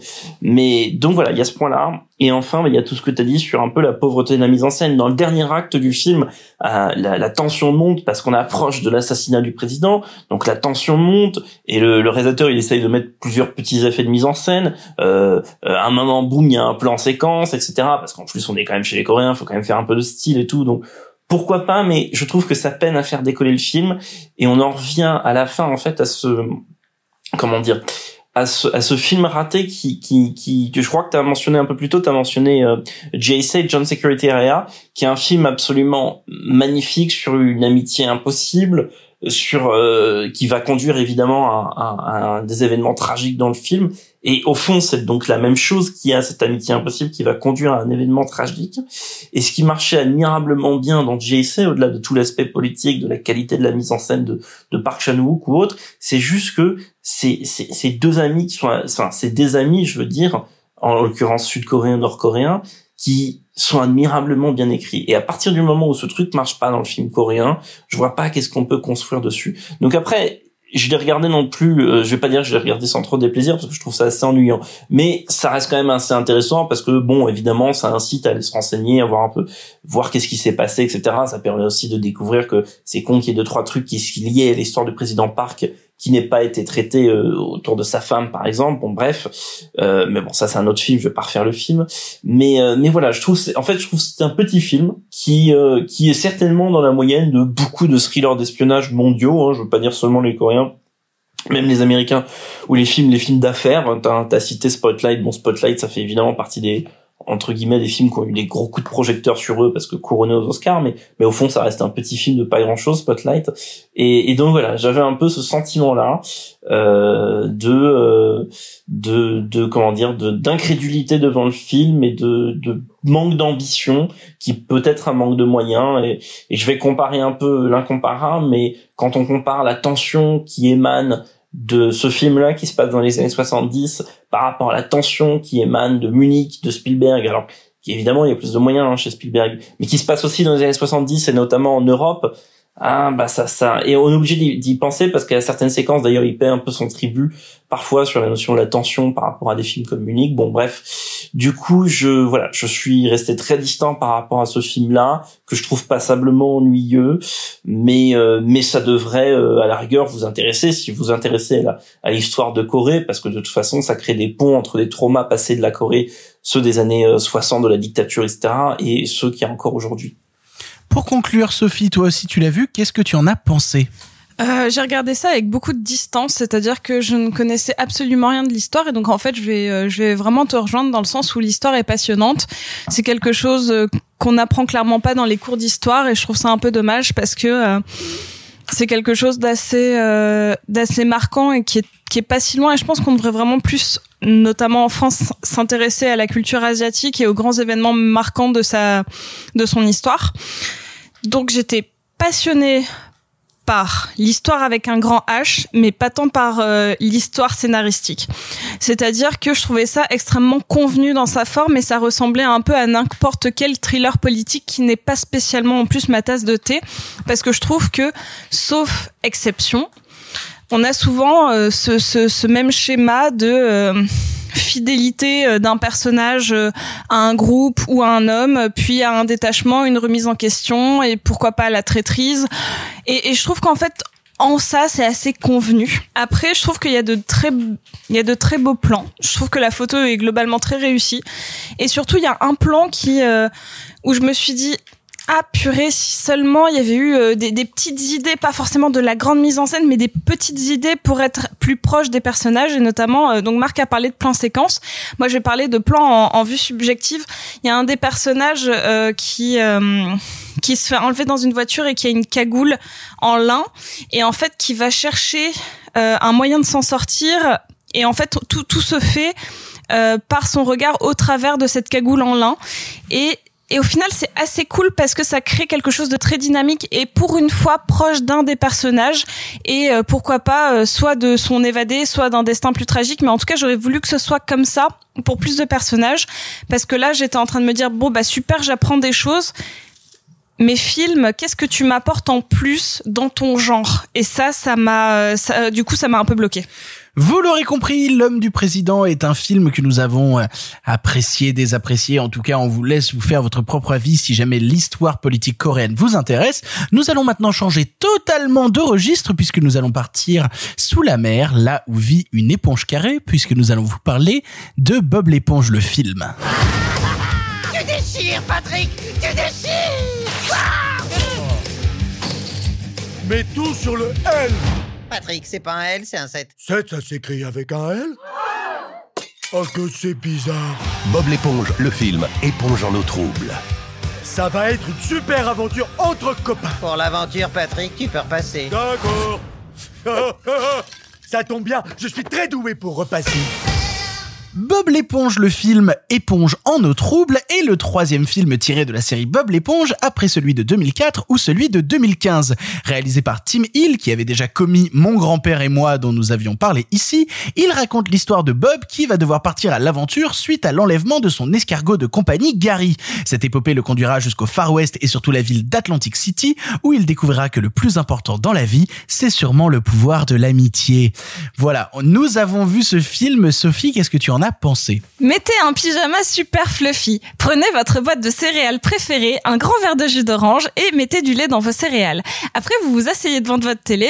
Si vous êtes encore un peu endormi, euh, bah c'est pas trop grave. Euh, vous vous posez devant votre télé, puis vous vous mettez Bob l'éponge un peu, euh, genre de manière euh, à, à vous rappeler ce sentiment de mettre un, dé- un, un dessin animé pas forcément top, mais mais qui vous accompagne au réveil. Attends, attends, t'es en train de dire que le dessin animé Bob l'éponge était pas forcément top Non, non, je parlais de n'importe quel dessin animé. Tu sais, quand hein. quand- t'allumes ta télé et que tu mets n'importe quel dessin animé qui passe sur tes fous parce que genre t'es pas bien réveillé, t'es en gueule de bois et que tu regardes des trucs qui sont même pas dans ta propre enfance. Oui, bah fais gaffe quand même. Et oh, ce que j'allais dire après, c'est que j'adore Bob l'éponge. J'adore Bob l'éponge, même si j'étais un peu déjà trop vieille pour les regarder. Il faut, se- enfin, je je fais partie de ces euh, jeunes adultes qui sont euh, fans de nouvelles animations et notamment de tout ce qui se fait, bon sur Cartoon Network euh, ou sur Nickelodeon, mais particulièrement Cartoon Network. Et, euh, et donc tout ce qui se fait récemment, genre les Adventure Times et autres, c'est des choses qui me concernent. Et donc je suis très férue d'animation pour enfants. Et donc je l'ai été de Bob l'éponge pendant très longtemps. J'ai quasiment tout vu. Je peux vous citer euh, des épisodes particuliers, comme quand euh, Sally elle prend un papillon et que tout le monde pense que c'est un monstre géant euh, sur euh, sur Bikini Bottom. Et donc là, quand j'ai lancé Bob l'éponge, c'était pleine d'entrain que je me disais avec mon bol de céréales et mon pyjama tout doux que j'allais passer un bon moment. Puis non. Alors, je vais pas dire que c'était un horrible moment. J'ai eu beaucoup de mal à rentrer dans le film parce que euh, le film m'a pris tout ce qu'il y avait de pire chez Bob l'éponge. Bob l'éponge c'est super sympa parce que c'est décalé, parce que c'est très coloré, parce que c'est fun, que ça va à 100 000 à l'heure, que ça fait plein de références, mais euh, il faut pas se mentir, Bob l'éponge c'est quand même un personnage assez pauvre, assez peu caractérisé, à part euh, par son rire, le fait qu'il aime faire des burgers euh, et qu'il aime bien ses amis. Et en fait, ça, ça va, ça va faire de ce principe-là l'intégralité du film. Et donc c'est pauvre. C'est pauvre, c'est pauvre parce que euh, tout ce qui euh, tout ce qui tient en 20 minutes ne tient pas forcément sur une heure euh, 20 de film, une heure 30, je sais pas, et c'est dommage.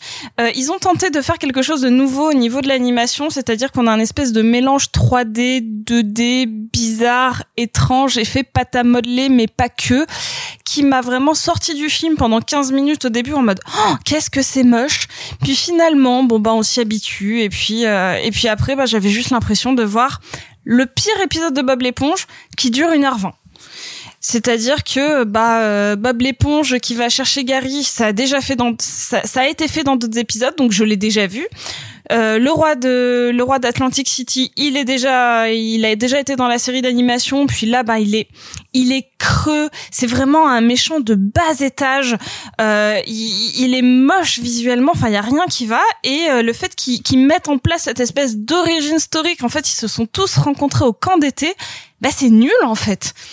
Donc euh, j'ai l'impression d'avoir dire des trucs positifs, des trucs négatifs qui se mélangent parce que c'était mon avis pendant le film, c'est que je n'arrivais pas à m'arrêter sur un truc de ah ça c'est sympa sans que ce soit contrebalancé par un truc nul. C'est un très bof film d'animation et le seul moyen de passer un moment correct c'est d'être un peu en gueule de bois et de le regarder dans un pyjama très doux et très chaud avec tes céréales préférées parce que sinon bah euh, tu vas passer un moment très bof parce que tu retrouveras pas si t'aimes Bob l'éponge le Bob l'éponge que t'aimes. Et si t'aimes pas Bob l'éponge bah surtout n'y va pas quoi. Non mais attends, mais la- gueule de bois euh, en pyjama tout doux, c'est tous les matins du confinement, ça, non? Oui, bah donc tu peux le regarder le lundi, le mardi, le mercredi, le jeudi, le vendredi, le samedi et le dimanche. Pour le coup, euh, moi je suis un très très très grand fan du dessin animé Bob l'éponge. C'est vraiment un dessin animé que j'ai vraiment adoré pendant l'enfance, pendant l'adolescence et encore adulte. Et euh, Mais quel âge L'enfance, comment ça l'enfance? Ouais, oui, ça remonte, ça remonte. Euh, mais pour le coup, euh, alors déjà, je vais dire quelque chose. Je vais dire quelque chose, c'est que contrairement à toi, j'aime bien la nouvelle animation de Bob l'éponge. Je sais qu'elle fait débat, je sais que plein de gens préféreraient qu'on reste à la 2D, mais personnellement, euh, quand il y a un passage à la 3D, je me dis si c'est bien fait, pourquoi pas? Et là, je trouve que c'est assez réussi, que ça permet de garder quand même cet humour un peu fucked up, notamment dès les premières scènes quand euh, ils se disent bonjour avec Patrick euh, et que t'as Carlo qui se réveille et qui vient leur gueuler dessus. Je trouve que ça fonctionne. Je trouve qu'en termes d'animation et d'esprit de l'animation originelle, sachant qu'en plus le créateur nous a quand même quitté l'année dernière, le créateur de Bob l'éponge est décédé, euh, je trouve que ça fonctionne. Je trouve que ça reste en rapport avec l'esprit d'origine et que c'est pas déconnant. Mais comme tu le disais, tout ce qui concerne l'histoire n'est plus du tout en rapport avec l'origine. Et même pire que ça, ça te dé- enfin, ça décide de faire un truc ultra putassier à base de caméos racoleurs dégueulasses. J'ai pas voulu en parler pour pas spoiler. Là, moi, je vais spoiler comme un gros bâtard. Ah. Euh, parce que c'est vraiment horrible. En fait, il y a toute une scène de rêve. Parce que ouais, pourquoi pas? Parce que pour faire n'importe quoi, quand on n'a pas d'idée de scénario, on fait une scène de rêve. Et on va envoyer nos personnages au Far West. Pourquoi? Alors, euh, qui sont sous l'eau? Eh ben, parce que, euh, nique ta mère. Et du coup, ils se retrouvent soudainement dans un village de zombies fantomatiques euh, Western. au- au- au western où le leader euh, des zombies s'appelle El Diablo et c'est Danny Trejo qui fait du Danny Trejo cliché euh, que Es même- muy bonito, Danny Trejo? Ouais, c'est ça. En fait, vraiment, il joue mieux dans la pub Old El Paso et euh, Mais soudainement c'est son meilleur rôle en même temps. c'est pas faux. Et pour le coup, je crois que le pire, c'est justement dans ce- cette scène Far West où soudainement les zombies fantômes commencent à danser. Et là, il y a Snoop Dogg qui débarque et qui se met à rapper. C'est C'est ce que j'ai préféré dans le film en fait. quoi? Bah oui, en fait, c'est stupide, j'en ai pas parlé pour pas spoiler, mais euh, tout le reste, je trouvais que c'était... euh, je reprends exactement le dessin animé mais les pires côtés, c'est-à-dire que je, je n'essaie pas de faire évoluer la chose ou de donner des intentions euh, autres euh, que, que que la base de la base de la base de la trame du dessin animé et reprenant les pires côtés de tous les personnages. Et que là bah c'est pas forcément réussi mais ils ont tenté un truc fucked up et euh, notamment Keanu Reeves. Et en fait toute la scène où Keanu Reeves est dans la voiture bah en fait ça m'a rappelé une espèce de référence à Las Vegas Parano. Et que genre j'ai trouvé presque drôle. Pour le coup, moi, je trouve que l'apparition de Kenny Reeves dans une botte de foin, c'est c'est assez rigolo. Je trouve ça assez rigolo. Mais c'est le seul caméo du film qui, pour moi, réussit. Vraiment, je trouve qu'on tombe vraiment dans de la putasserie intense quand on a soudainement Snoop Dogg qui se met à rapper plus mal en plus que dans la pub à, à l'Oresto qu'il a fait récemment. C'est vraiment, non, vraiment, il, il Oh, rappe Del mieux. Pesto et euh, Ah non, Allo mais Resto. Je m'y connais très bien en pub de bouffe, ok? Et pour le coup, bah ouais, Snoop Dogg qui se met à rapper, c'est juste raté. C'est juste raté, ça ne sert à rien, c'est juste là pour pour faire cachetonner un comédien et en plus pour faire une référence que les enfants n'auront pas. Et, et, et ça essaye de te faire croire que soudainement c'est méta, alors qu'en fait ça ne l'est pas. Et à aucun moment c'est méta, là où Bob l'éponge arrivait à l'être de manière premier degré assez incroyable. Et après quand il décide bah, justement de te faire toutes ces origines story pétées et de te faire cette scène mais trois fois trop longue où tous les personnages décident un par un de raconter un flashback et t'es là et c'est reparti et, Et c'est c'est reparti. le même flashback. ah c'est long mais qu'est-ce que c'est long. Donc voilà je suis très triste parce que je- j'aime beaucoup l'animation je suis heureux de retrouver Bob l'éponge mais j'ai un peu l'impression qu'on a pissé sur mon enfance. Du coup je laisse la parole à Simon qui est le dernier à avoir vu le film. Qu'est-ce que tu en as pensé de Bob l'éponge euh, éponge en eau trouble? Alors je tiens à, apporter une petite précision. On n'a pas pissé ton enfance car ce liquide tiède qui a coulé délicatement sur tes souvenirs n'était pas issu de l'urée, c'était plutôt un énorme glavio. Et en fait, il faut bien voir que ce film à tous les niveaux, c'est une indignité totale. Euh, moi, en ce qui me concerne, si on veut parler de l'animation et du design global de la série, euh, cette idée de la 3D imitant le stop motion, c'est pas nouveau. Hein, on l'avait déjà dans euh, Lego Batman, dans la folle aventure Lego euh, de Warner, et c'est une technique qui est intéressante en fait. Alors, certes, qu'il y a ce côté euh, qu'on pourrait qualifier d'un peu opportuniste, de vouloir avoir le beurre et l'argent du beurre, la 3D, le numérique, et en même temps la physicalité euh, du stop motion, mais quand c'est bien fait, c'est très intéressant. Et Là, ça pourrait être intéressant. Pourquoi ça n'est pas intéressant? Bah Là, je vais être obligé de rentrer dans un récit intime.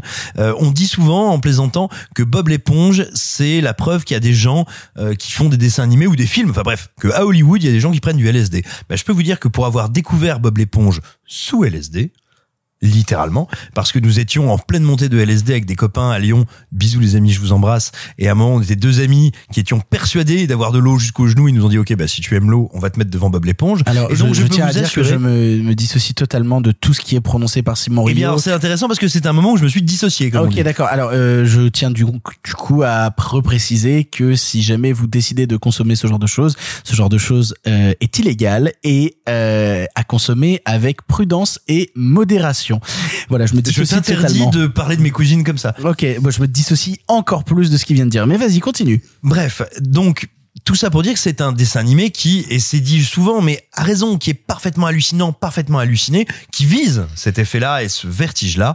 Et, et là, ce qui est terrible, c'est que c'était intéressant de sortir du dessin animé ou de sortir du mélange dessin animé euh, live action comme il y avait dans le précédent film pour être dans cette espèce voilà de semi 3D, semi animation image par image. Pourquoi pas? Le problème, c'est que les gens qui se sont fait ça ne se sont demandé à aucun moment en quoi ça allait métamorphoser le l'ADN l'ADN de Bob l'éponge. Parce que Bob l'éponge c'est un dessin animé c'est donc un certain tempo une certaine rythmique d'animation. Et donc comme c'est une série comique eh bien on le sait quand on parle d'humour le tempo c'est un peu la base. Et ben tout simplement ils essayent de garder le même humour alors que littéralement ils n'ont plus le même instrument de musique. Et donc ça ne marche pas. On ne rit plus de la même manière ou plutôt on ne rit jamais. Et après, alors voilà, ça c'est ce qui fait que ça n'est jamais agréable à regarder, que ça n'est jamais drôle. Et puis il y a un truc qui rend le film profondément odieux, euh, c'est qu'en fait ce film, il faut le savoir, n'est pas un film. C'est une bande-annonce, c'est une longue bande-annonce pour le spin-off qui est en production actuellement, qui doit arriver. Vous savez, là, leur flashback quand ils se rencontrent au camp d'été, eh bien, c'est la prochaine série Bob l'éponge. C'est Bob l'éponge au camp d'été quand il est enfant avec ses copains. Et en fait, ce film n'a pour raison d'être que le fait de vendre cette série, série dont ne voulait pas Hillenberg, le créateur de Bob l'éponge, mais maintenant qu'il est mort, on peut y aller. Et donc, c'est vraiment, c'est vraiment quelque chose d'assez atroce qui a été fait avec ce film. C'est, c'est une espèce de crachat absolu sur la création d'Hillenberg, sur son parcours, sur la proposition complètement folle qu'est Bob l'éponge, et c'est une tentative de le passer au savon, de l'industrialiser, et surtout de préparer les mômes à voir un truc qui n'aura rien à voir, et devant lesquels on pourra les caler 10 heures par jour, c'est dégueulasse. Vous l'aurez compris, nous n'avons pas apprécié ce nouveau film Bob l'éponge. Peut-être que le suivant fera un peu plus l'unanimité, puisque c'est un film vraiment hors des circuits classiques, hors des circuits classiques, hors des circuits classiques, puisqu'il s'agit du dernier long métrage, moyen métrage, même si c'est pas une vraie appellation, long métrage, réalisé par Morsay, à savoir La Vengeance 2. Beaucoup en prison, ouais, et beaucoup de mères qui pleurent. Ça fait mal au cœur. Beaucoup de pédophiles en liberté. De compète les plombs, braque, fois dans la même journée. Si tu vois un keuf se faire écraser, c'est normal, l'album rêves, il a cartonné. La vengeance est un plat qui se mange froid. Moi je le mange cru parce qu'avant j'en avais pas. Merci à tous ceux qui portent notre queue marre. Pour l'instant que les jaloux se branlent devant leur miroir. Bécane de crosse, que des têtes cramées. Pendant ce temps que mes potes sont tous incarcérés. La Vengeance 2 est la suite du premier film autoproduit de Morsay, dont Simon vous avait déjà dit beaucoup de bien dans cette émission, à savoir donc La Vengeance. Huit ans après le premier, on y suit donc Morsay qui mène sa petite vie et essaye de faire prospérer son business. Tout ça, c'est bien sûr sans compter la police, les gars du bâtiment d'à côté ou encore les néo-nazis qui vont tenter de se mettre au milieu de son chemin. Honneur à la personne qui avait parlé du premier film dans l'émission. Simon, qu'est-ce que tu as pensé de La Vengeance 2 Eh bien, je me souviens que tu m'avais conseillé la vengeance de Morsaille comme on conseille à un unijambiste de courir dans un champ de mine. C'est-à-dire vraiment pour voir un joli feu d'artifice. Et en fait, contre toute attente, et y compris contre mes attentes, moi j'avais été assez séduit par le film, c'est-à-dire par le sentiment d'urgence sincère qu'il habitait et par la vraie générosité dont faisait preuve Morsaille dans la manière qu'il avait de filmer les gens autour de lui, ses potes, mais même les gens que capture sa caméra, et tout simplement peut-être à son corps défendant, je n'en sais rien, peut-être volontairement, je ne sais pas. Il enregistrait, il capturait quelque chose de la réalité de l'endroit où il vit et, euh, et des gens qu'il y a autour de lui. Et ça, ça en faisait un film qui était alors euh, très bordélique, euh, un bazar sans nom, mais qui était une œuvre invraisemblablement sincère, un peu bancale, un peu claudicante, mais sans cesse surprenante.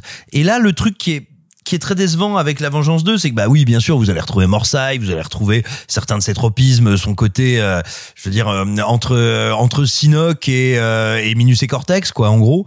Et mais mais le, le gros problème, c'est que moi, je ne sens pas du tout l'urgence. J'ai l'impression qu'il fait une, une une mauvaise blague potache avec ses copains, et euh, et je mentirais en disant que j'ai pas un certain attachement euh, au personnage, à son à son mélange de de bêtises et de culot, et euh, et on va dire aux accents de sincérité qu'il y a parfois dans ce qu'il fait, mais c'est d'une euh, pauvreté beaucoup plus grande que le premier. Et surtout contraire- contrairement au premier où j'avais l'impression que euh, malgré euh, tous les colifichés de euh, de vantardise, de de neuneu- neuneuterie euh, qu'il y avait un peu tout le temps, il y avait encore une fois une véritable urgence. C'est quelqu'un qui voulait faire ce film-là. Là, j'ai l'impression que c'est quelqu'un qui s'emmerdait et qui a euh, essayé de vivoter sur la gloire passée de ce qu'il avait fait. Donc, c'est pas c'est pas très intéressant. C'est à réserver aux fans hardcore de Morsay. Alors pour le coup, je vais peut-être pousser l'analyse un peu plus loin que toi, puisque bah, moi j'aime bien le premier film La Vengeance aussi, euh, pour la simple et bonne raison que euh, réussissait à faire du cinéma dans les moments où il n'en faisait pas. Ce que j'entends par là, c'est que euh, à partir du moment où il commençait à interroger des gens qui l'entouraient, notamment un personnage de SDF dans le premier film ou quoi que ce soit, bah il nous racontait quelque chose de son quotidien, il nous racontait quelque chose du réel, des choses qui lui étaient vraiment arrivées, et euh, au final toute l'histoire qui était brodée autour avait au final très peu d'intérêt parce qu'imaginée est fausse, sans se rendre compte lui-même que, bah, en fait, quand il commençait à montrer vraiment ce qui l'entourait et être dans, dans un cinéma qui se voulait même quasiment semi-documentaire, à laisser parler les gens autour de lui, là, il était intéressant. Là, il était prenant. Et là, il y avait une réalité qui pouvait toucher. Euh, le problème, c'est que dans ce film, euh, disons que Morsay Delesken Loach pourrait te- tenter d'être Michael Mann. Et, euh, oui, alors celle-là, elle est sortie Waouh de, ouais, non, celle-là, elle est sortie de très, très, très, très C'était loin. spontané ça? Ou tu l'avais écrite? Euh, alors j'y ai réfléchi avant déjà. Euh, mais Le pour- verbe important de cette Mais phrase elle était, superbe. hein. Elle était superbe. mais mais pour le coup, pour moi, c'est un vrai problème parce que en fait, là où le premier se voulait justement comme un reflet euh, social de sa réalité, là, ce qu'il fait avec La Vengeance 2, c'est un film policier à la con. C'est un film policier à la con, c'est un thriller à la con où euh, il y a euh, des ennemis d'un gang à côté et tout, et ça va être compliqué. Du coup, on va devoir se taper. Et en même temps, il y a mon personnage de meilleur pote qui essaye de pécho, et ça marche pas. Et ça marche pas. La, la seule scène qui marche du film, et encore qui marchouille, c'est une scène qui se passe à l'hôpital où des policiers vont interroger un mec sur un lit d'hôpital et tu sens que ce mec-là, c'est un vrai mec qui fait partie d'une asso qui aide justement les jeunes de quartier qui galèrent à s'en sortir et que lui essaye de dire des choses justement de sa réalité, de son propre vécu. Et quand il commence à s'exprimer, ce personnage-là, tu fais putain, mais oui, là ça marche parce que c'est vrai. Là ça me touche parce que c'est vrai. Et au final, quand tu commences à me faire des scènes à la con avec des faux néo-nazis dans un parking, j'en ai absolument rien à foutre parce que ça ne marche pas. Bah, le problème, c'est qu'il est passé de la caméra stylo à la caméra Tipex. Oh là là. C'est le but, c'est de faire que des bons mots euh, pendant qu'on parle de ce film. Mais euh, mais mais vraiment, vraiment, je suis je suis triste. En fait, je suis déçu parce qu'en plus c'est un projet qu'il a eu du mal à aboutir. Ce qu'il faut savoir en fait, c'est que 90% du film a été tourné en 2016 et euh, le tournage s'est arrêté pour on ne sait quelle raison. Et euh, il a repris en fait le tournage en 2020 ou en 2019, je sais pas, pour tourner en fait une scène finale et pour boucler le truc. En fait, ce qui s'est passé, c'est que en 2016, il n'a tourné que la moitié de son film et du coup, bah il s'est dit bah putain, en fait, j'ai perdu la moitié des acteurs qui étaient dedans, j'ai perdu les potes qui voulaient jouer dedans à l'époque, etc., etc., etc. Du coup, il faut que je fasse une scène à la con et moi, je peux vous le dire, hein, la, la scène de fin du film, ça se termine comme dans une BD Astérix, à savoir qu'il y a un banquet et tout le monde rigole et danse. C'est vraiment ça ce qui se passe. C'est-à-dire que t'as vraiment Morsay qui invite des copines. Euh, Comment tu spoil Ouais, ouais, oui, mais, mais Non, non, la, la scène de teuf de la fin, c'est vraiment un des trucs les plus lunaires que j'ai vu Ah non, tout mais c'est court. c'est ça, c'est lunaire. C'est vraiment lunaire. C'est soudainement, le film s'arrête, tous les enjeux n'ont plus aucun intérêt, et les personnages se mettent à danser dans un appartement où ils sont six, une après-midi, à dire, waouh, c'est vraiment la meilleure fête qu'on a jamais vécue. Et tu dis, mais ouais, d'accord, en fait, vous n'aviez pas de fin et vous n'avez pas pu tourner le reste du film. Ce qu'on voit, en fait, avec La Vengeance 2, c'est un film incomplet. C'est une tentative incomplète qui essaye malheureusement de surfer sur la vague de succès qu'avait eu sur Internet le premier long métrage, euh, là où en fait Marseille ne s'est pas rendu compte que mais en fait, dans le premier, sans le vouloir et en le ratant, parce que ça a été avec toutes les imperfections et tout l'amateurisme qui, qui est possible d'avoir, vu que c'était quand même un truc totalement autoproduit tout seul, il y avait des envies de cinéma. Il y avait des vraies envies de cinéma qu'il a complètement délaissé ici en essayant de faire des auto-références à son propre travail et, et ça marche pas et ça marche pas en faisant des références au premier film qui sont putassières et qui parce que là où elles étaient involontaires et drôles dans le premier bah là elles sont ratées et, et en essayant de, de broder une histoire policière autour parce qu'en fait il se rend compte qu'il a plus rien à raconter. Et moi je trouve ça triste parce qu'au final Morsay euh, tu, tu tu racontes les plus belles choses quand tu racontes des choses vraies. Et vouloir enrober tout ça dans du faux dans du factice et dans du faux cinéma bah ça t'éloigne en fait du cinéma euh, Clara tu l'as vu aussi qu'est-ce que tu en as pensé? Écoute, vous avez vraiment fait le tour de, de tout ce que j'avais envie d'aborder et c'est bien normal euh, sur le sur la perte de sincérité, sur euh, ce, ce qui est en fait le qui est le l'axe principal de tout ce qu'on a dit là, hein, sur le fait que ça a arrêté d'être euh, de, du docu-fiction pour essayer d'être un film et que ça marche pas. Euh, c'est donc le moment de parler de Franck Gastambide. Euh, pourquoi me direz-vous? Parce que Franck Gastambide à la base, c'est pas du tout un mec qui fait du ciné. Franck Gastambide à la base, c'est un mec qui est maître chien. Et il c'était le maître chien sur les rivières pourpres. Et du coup, euh, il commence un peu à parler avec Kassovitz et tout, et, et Kassovitz lui dit, euh, écoute, euh, t'es un bon gars, euh, va voir mes potes là-bas. Et il l'envoie chez Courtrajmé. Et Gastambide, il arrive chez Courtrajmé et il commence un peu à parler avec Gavras et avec Chapiron, mais en gros, euh, il comprend assez vite que euh, ils sont pas du même milieu que les autres, euh, que les autres, ils ont du matos que leurs parents leur ramènent de leur voyage, etc.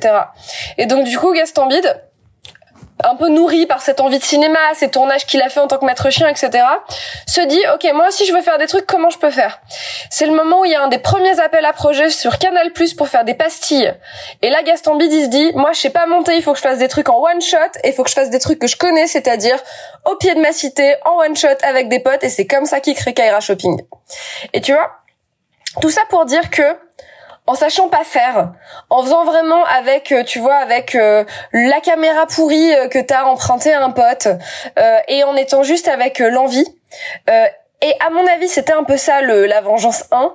Euh, on fait 10 000 fois mieux. Et en fait, du coup, je suis très intéressée par la trajectoire de ces deux gars, qui est un peu similaire hein, à la base, qui est des mecs qui devraient pas être là, qui font chacun une première tentative chacune dans leur style assez réussi. Tu vois la vengeance 1 c'est c'est pas majeur mais il y a un côté un peu euh, un peu cinéma vérité qui moi me touche.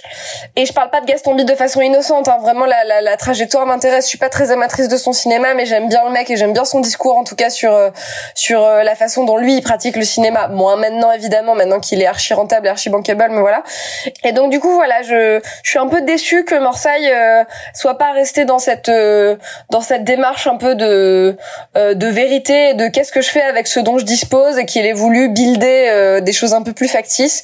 Et c'est dommage ça marche pas. Et et même je me demande s'il a toujours la même tendresse pour ses personnages parce que notamment la façon dont il met en cette scène son meilleur pote qui s'appelle Cacahuète euh, notamment j'ai un moment euh, qui m'a vraiment marqué où où il y a la fille euh, qu'il essaie de draguer qui lui dit ok pour un rencard et où vraiment en fait il se met à sautiller dans tous les sens en faisant youpi youpi youpi! Et je comprenais pas ce qui se passait. Vraiment littéralement tu vois donc euh, donc je j'ai l'impression que Morsaille il a perdu la tendresse un peu et c'est dommage revient la tendresse de Morsaille Pour conclure, Sophie, toi aussi, tu as vu La Vengeance 2. Qu'est-ce que tu en as à en dire? Alors moi j'ai pas vu La Vengeance 1, donc j'ai vu directement le 2. Euh, je- je- j'en ai pensé. En fait, c'est horrible parce que j'arrivais pas à rentrer dans le film tellement je me disais, je me disais, Oh, mais il y a, y a pas d'étalonnage. Ah mon dieu, mais il y a pas de preneur de son. Mais le montage il est n'importe Ah bah, on, comment. on revient à un cinéma Mais- brut, brut de Ah, décoffrage. mais, hein. mais là, c'est le cinéma amateur ne me dérange pas si c'est fait avec le cœur et tout ça, et si euh, si cette caméra euh, vérité est simple et euh, et qui est au final pas réfléchie dans une pensée de je veux faire du grand cinéma, mais je veux raconter quelque chose, ça peut être d'autant plus touchant en fait. Ça peut être euh, euh, ça peut être quelque chose de merveilleux, sauf que euh, bah, moi j'ai j'ai pas vu La Vengeance 1, donc je me suis juste dit je comprends pas l'histoire ou en tout cas elle m'intéresse Alors, pas. Elle n'a aucun lien avec la Vengeance 1. C'est-à-dire que tu peux voir la Vengeance 2 sans voir la Vengeance 1 parce qu'il n'y a aucun personnage en commun, il n'y a rien si si ce n'est le fait que au début du film, tu vois Zeref qui est le qui est le, le frère de de Morsay, mais sinon c'est tout, ça n'a aucun rapport sinon. Bah alors, disons que c'est un film euh, hors de la vengeance 1 et que dans ce cas-là, je vais défoncer.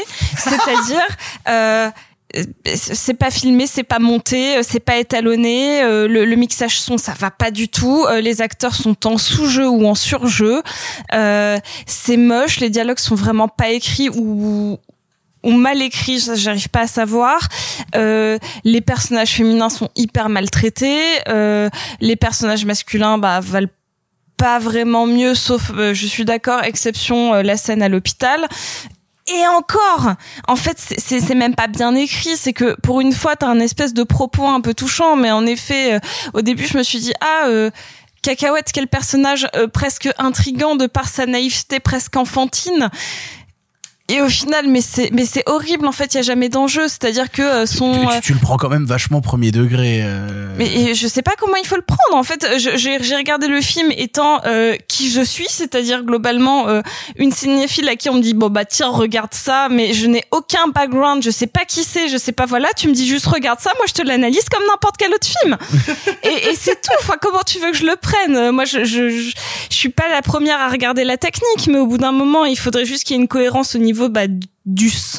Je suis même pas celle Des qui bandes noires, des bandes noires. ou des bandes noires ou du montage. Mais n'importe quoi en fait. Euh, je, je suis vraiment je pense que de tout le podcast je suis celle qui parle le moins de technique et je suis étonnée. Ou peut-être juste parce que vous avez réussi à mettre ça en perspective. Mais jamais je parle de technique et là je, je sais pas comment on peut ne pas en parler. C'est-à-dire que j'ai ou que enfin c'est ça pour moi c'est un film de colo Mais oui, mais parfaitement. Mais je te dirais, c'est sans doute pour ça que moi je peux le supporter. C'est parce que littéralement, j'ai euh, euh, fait, superviser et visionner des centaines d'heures de courts métrages d'adolescents colo. Du coup, je me suis dit genre, ok les enfants, bon, vous avez 40 ans, mais vous êtes quand même des enfants, ça va bien se passer. Mais, j'aimerais bien le voir avec des yeux d'enfant, sauf que le propos n'est pas du tout. euh, Enfin, c'est pas parce que tu fous des néo-nazis dans un parking que genre euh, l'histoire prend un autre level. Enfin, genre, en fait, en fait, je sais pas ce que ça raconte, et notamment à cause de cette scène de fin euh, complètement euh, ubuesque qui est genre, euh, Eh, euh, pendant tout le film, il y a ce- cette espèce de presque de running gag de eh on veut pécho des meufs mais j'espère qu'elles sont bonnes. Et puis qu'à la fin ils sont en mode en train de se de faire du, du pseudo zouk dans une dans une pièce quasi sans musique en mode eh euh, mais moi je te réinvite après. Et genre t'es en mode c'est sur ça que ça se finit. Mais j'ai rien compris. Il y a pas d'enjeu. C'est nul. Voilà. C'était mon analyse. Bonne soirée. J'avais vu l'analyse de quelqu'un sur internet qui disait qu'il trouvait que euh, La Vengeance 2 c'était vachement proche, euh, vachement proche de Élection de Johnito, euh, que je n'ai pas vu. Euh, mais je sais pas si tu l'as Proche, vu, bah, peut-être proche sur son étagère DVD, je sais pas. Vous l'aurez compris, nous sommes malheureusement très déçus de La Vengeance 2, que ce soit ceux qui n'y connaissaient absolument rien du cinéma de Morsa et qui donc n'ont absolument rien compris à La Vengeance 2, ou même de ceux qui connaissaient le premier film La Vengeance et qui du coup n'y retrouvent pas l'âme.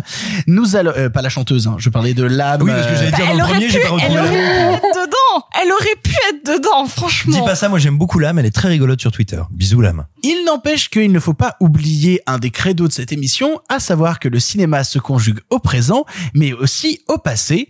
Il est temps de partir maintenant vers le cinéma du passé. En avant. À cette époque, vous le savez, le cinéma était en noir et blanc. Mais nous avons préféré mettre un peu de couleur. Monsieur Mézeret, au nom du patrimoine artistique français tout entier, je vous dis merci. Mais enfin, tout ça, c'est le passé. Cette semaine, nous relançons notre ciné-club du passé, concept poussé par le confinement que nous vivons actuellement et où les chroniqueurs de cette douce émission vous proposent des films à découvrir ou à redécouvrir pour le plaisir des yeux et du cinéma de grande qualité. Tous ont proposé un film de leur choix, ils sont totalement libres pour vous faire découvrir un maximum de choses diverses et variées. Le seul par contre qui a deux choix, c'est moi. Un choix raisonnable et un autre que j'intitulerai un petit peu la surprise du chef. Mais on démarre tout de suite avec mon premier, euh, qui était mon choix raisonnable, mais je crois qu'il ne l'a pas été pour tout le monde, puisqu'il s'agit de Sorgoy Prakov.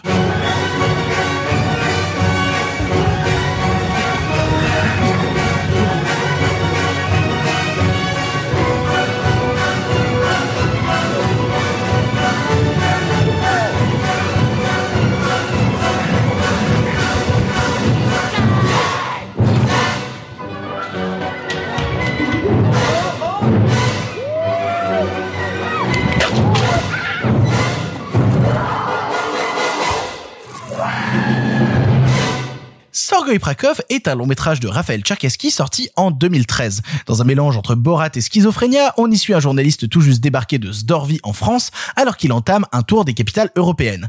Hélas, l'argent vient vite à manquer et alors qu'il se perd dans la folie de la capitale parisienne, les envies de meurtre commencent à poindre en lui. C'est moi qui ai conseillé le film, donc je vais essayer de l'introduire un peu rapidement, à savoir que donc c'est un film qui est sorti en 2013, que moi j'ai découvert en 2015, dont j'avais parlé même à l'époque dans mon émission Unknown Movies et que j'avais envie de faire découvrir aux membres de l'équipe parce que ça a été un vrai choc cinéphilique pour beaucoup de gens de ma génération. Soyons très honnêtes, ça a été un truc qui nous a tous claqué la gueule, notamment sur sa répartition documentaire-fiction et sur qu'est-ce qui est réel, qu'est-ce qui ne l'est pas, à quel moment on décroche du film, à quel moment on re-rentre dedans, à quel moment le film nous agrippe, à quel moment on rentre dans la folie du personnage et on se dit putain mais attends c'est complètement taré et dégueulasse ce qui est en train de se passer. Personnellement, moi il y a des scènes de ce long métrage là, notamment un massacre dans une tente qui m'a qui m'ont vraiment marqué personnellement euh, étant adolescent. Et je sais que à force d'en parler autour de moi beaucoup beaucoup de gens de plus en plus de gens ont eu accès au film ont eu la possibilité de le découvrir parce que Sergei Prakov a été mis en ligne sur des plateformes. À l'époque il a été mis sur YouTube et puis après il a eu le droit à, à une vente sur des plateformes de VOD et pour le coup, euh, je sais que ça a marqué pas mal de gens, pas mal de gens qui me suivent. On a tous été beaucoup choqués, mais c'est qui tout double? Je le sais, Sergei Prakov, c'est qui tout double? Soit tu rentres dedans, soit tu rentres pas dedans.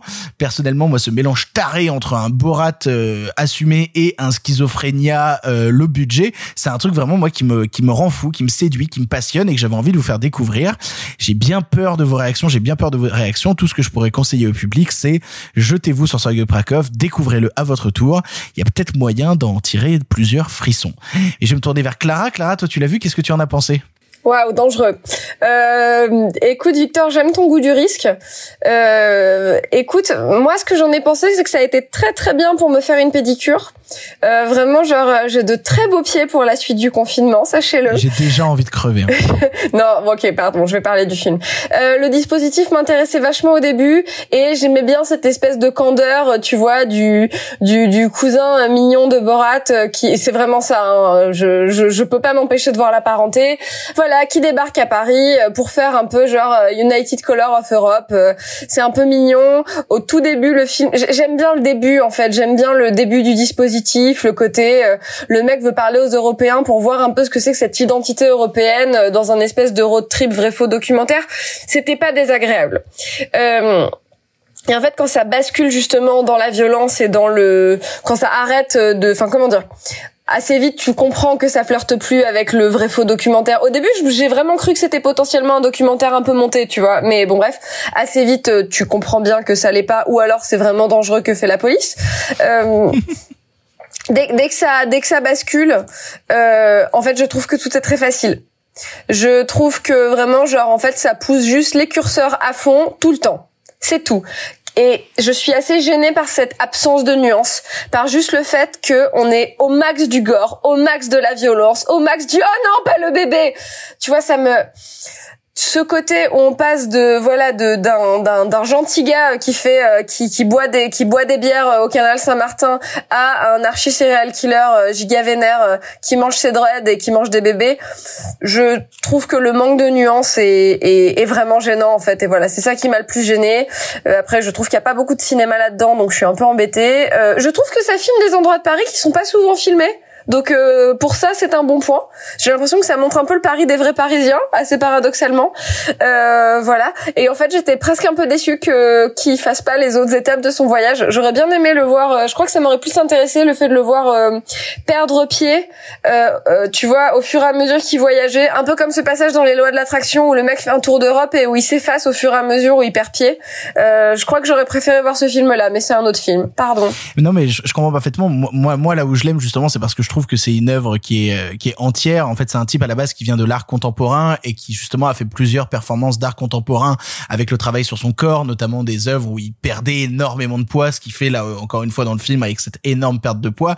Il va même tellement loin que par exemple, la, bon, la c'est un pays qui n'existe pas, mais il va créer un propre langage qu'il a appris à parler pour pouvoir euh, le jouer en improvisation sur le tournage avec des personnes du monde réel, notamment. En fait, en gros, tout le langage de Asdorvi, c'est tu prends le A et tu le remplaces par la dernière voyelle de, l'alphabet, donc le Y. Tu prends le B, tu le remplaces par le Z, et donc du coup, tu inverses toute la langue. Tu euh, crées justement cette neuve langue un peu chelou pour créer justement euh, du malaise. Et là où tu parles de de curseur poussé tout tout le temps à fond. Moi, il y a quelque chose qui me plaît beaucoup justement dans l'ordre des meurtres, dans l'ordre justement de ce qu'il tue, en commençant par des vieux pour aller jusqu'au bébé, justement pour aller du plus vieux au plus jeune, en passant par le couple amoureux, en fait, en passant par toutes les étapes de la vie, lui-même devenant au final une sorte de simulacre d'être humain euh, complètement ravagé physiquement. C'est c'est un truc qui me passionne, mais qui je peux comprendre peut laisser en dehors. Et je vais me tourner vers Marc, même si j'en ai peur. Marc, qu'est-ce que tu as pensé de Sergei Prekov Euh, moi, moi, moi, je dirais pas que ça me laisse dehors parce que je pense que c'est fondamentalement un film de connard. Et euh, non, mais alors, non, mais sans déconner, je trouve que c'est vraiment un des films les plus ineptes, odieux, euh, infernal que j'ai vu dans ma vie en fait. Parce que en- dans le sens, c'est facile de chier sur le parquet et dire regardez, j'ai fait un truc choquant.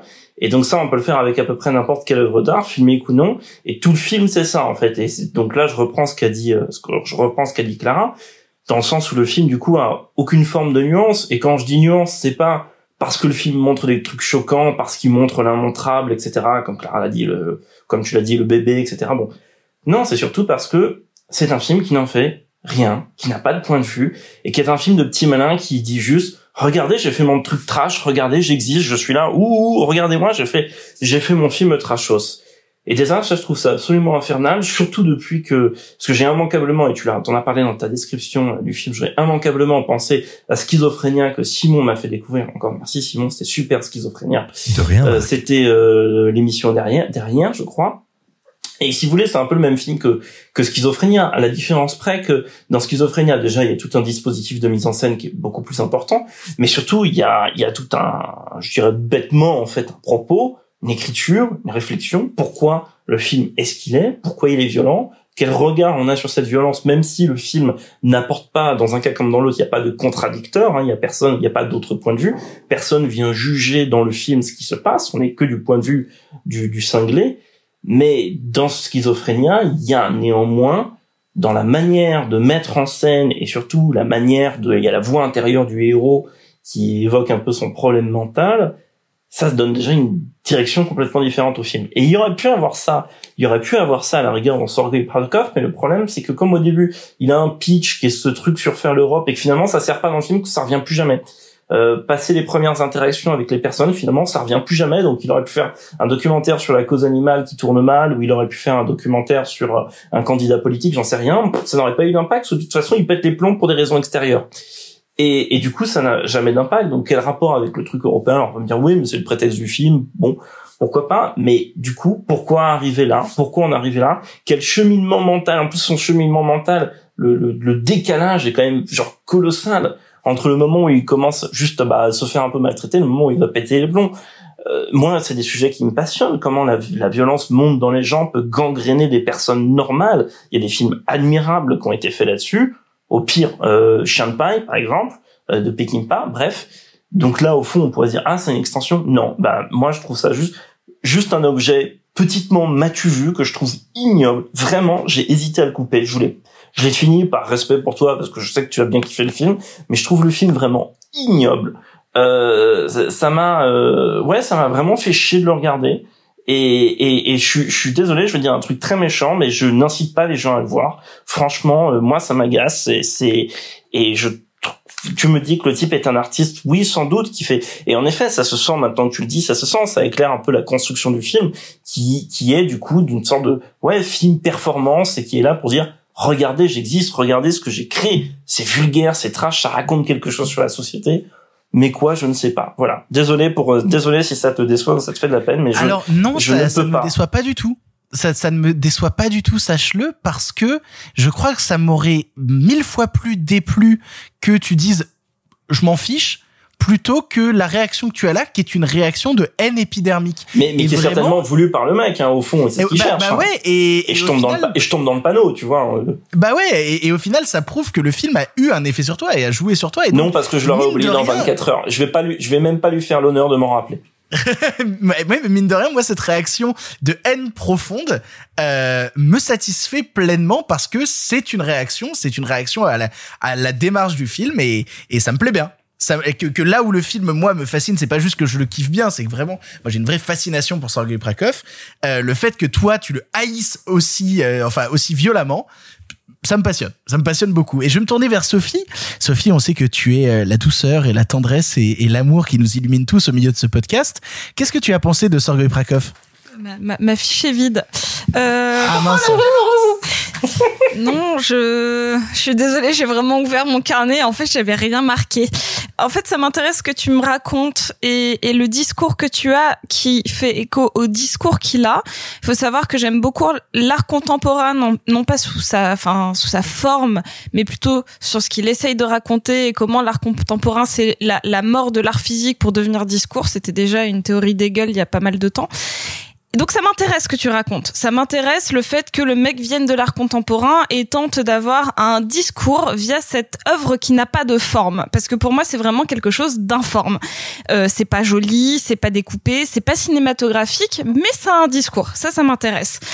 Par contre, en tant que, si je l'analyse en tant que film, il y a rien de bon vraiment qui va en sortir, sachant que, euh, bah, pareil, c'est, euh, c'est Borat euh, rencontre l'hyperviolence et la gratuité euh, de la violence, ce qui, euh, comme peut le faire Gaspard Noé, ne m'intéresse pas. Euh, cependant, le fait qu'il ait une réflexion vraiment d'art contemporain qui est je vais me détacher complètement de la forme et notamment de la forme cinématographique pour raconter quelque chose, ça, ça m'intéresse et je voudrais en savoir plus. Bah, moi personnellement, j'avais fait une grosse analyse sur le film à l'époque et notamment moi il y a tout un truc qui me fascine sur euh, tu parlais du manque de forme, mais il y en a une euh, que, que j'ai que bien aimé analyser sur le parcours que vit l'homme et le parcours que vit sa caméra dans le film, notamment sur le fait que petit à petit, si tu regardes bien, la caméra du long métrage vieillit jusqu'à n'être au final qu'un amas de glitch à la fin, quelque chose de Eh, dégueulasse. ah, c'est subtil, elle, franchement, elle glitch. Eh, plus le mec bug dans sa tête, plus la caméra Non. bug. Ah Eh, non, non, non, pas du tout. C'est- C'est pas du tout ce que j'allais dire. Là, tu es médisant. Euh, non, c'est-à-dire que là où justement, à l'inverse, le personnage lui démarre en étant un adulte accompli avec de la barbe, avec du poil, etc., jusqu'à n'être au final qu'un amas maigre, euh, sans poil, complètement imberbe, qui s'en va vers l'océan, qui disparaît. Pour moi, c'est justement des courbes de vie inversées qui se croisent, là où la caméra vieillit, lui, l'homme retourne vers l'enfance. Il y a tout un parcours comme ça qui me plaît, qui est encore une fois très art contemporain.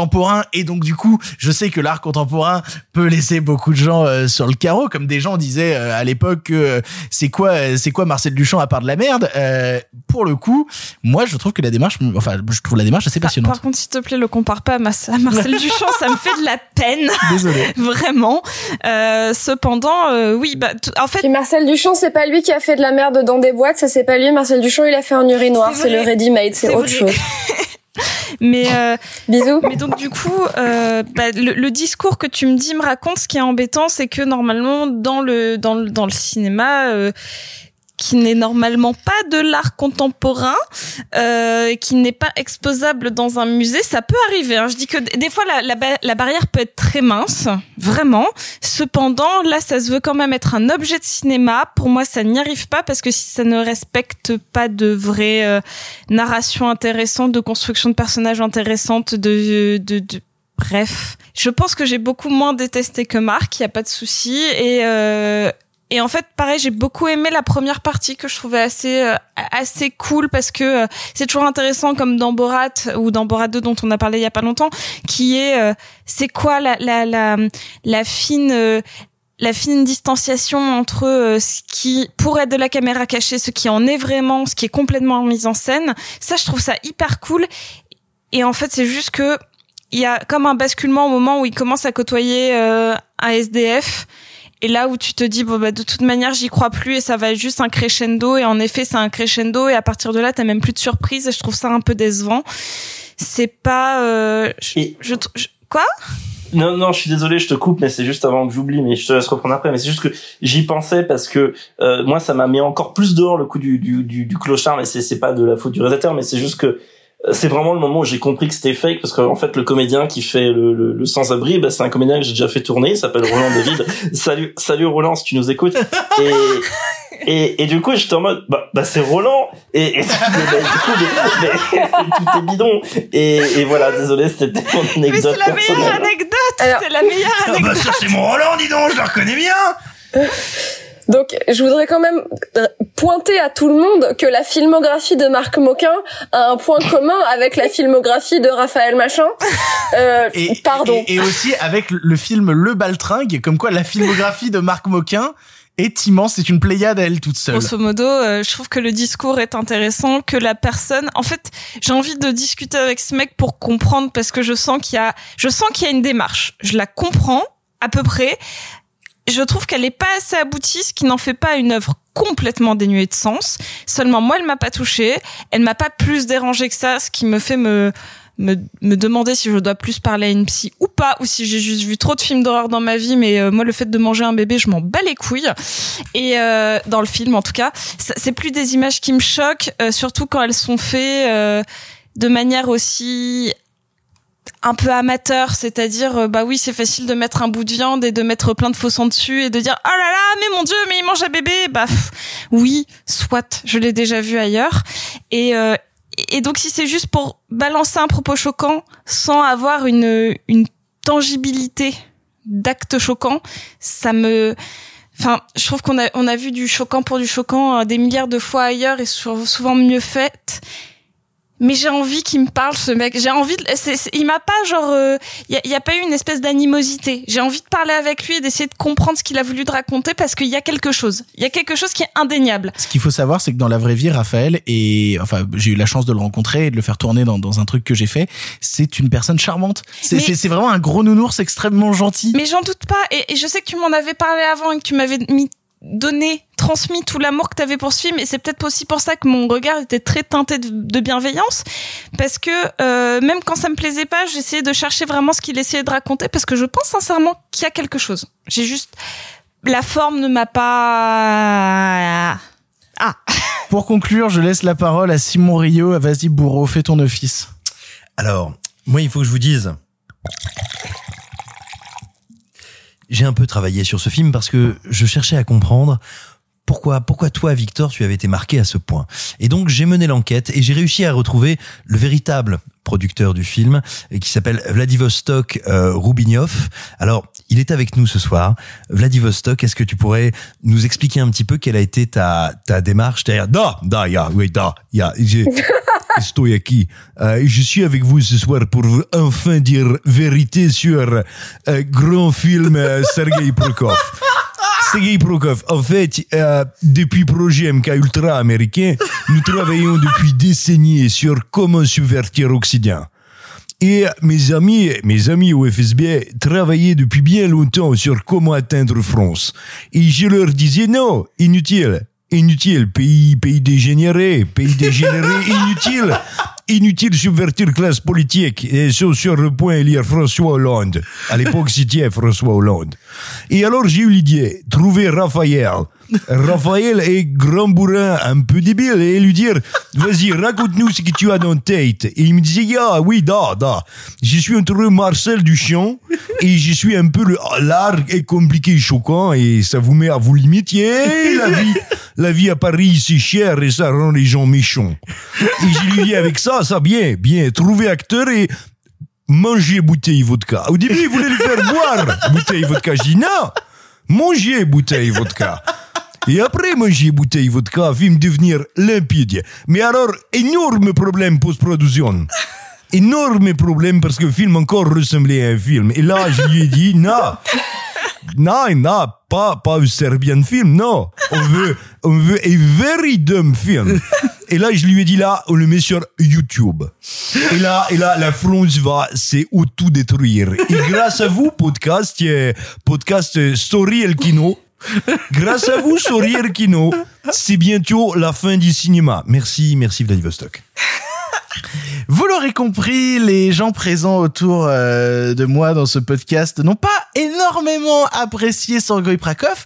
Personnellement, je trouve que c'est une œuvre radicale qui peut provoquer des réactions d'amour profond comme des réactions de haine épidermique. Nous l'avons vu ce soir. Si jamais le film vous intéresse, eh bien sachez que euh, le film va pouvoir avoir 7 ans après sa sortie un DVD grâce à un Ulule qui sera lancé dans 15 jours. Si vous aussi vous avez envie de tenter l'aventure Sorgoy Prakov, je vous laisse vous rendre sur la page Facebook de Sorgoy Prakov euh, pour pouvoir peut-être financer ce DVD et à votre tour vivre cette expérience d'amour ou de haine pure. Nous allons changer maintenant totalement de sujet puisque nous allons partir euh, vers les comédies teen des années 90 avec But I Am a Cheerleader.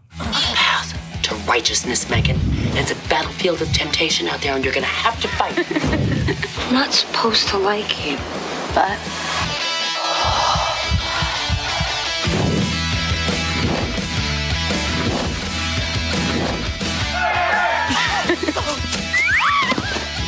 Okay, who wants to go down with me?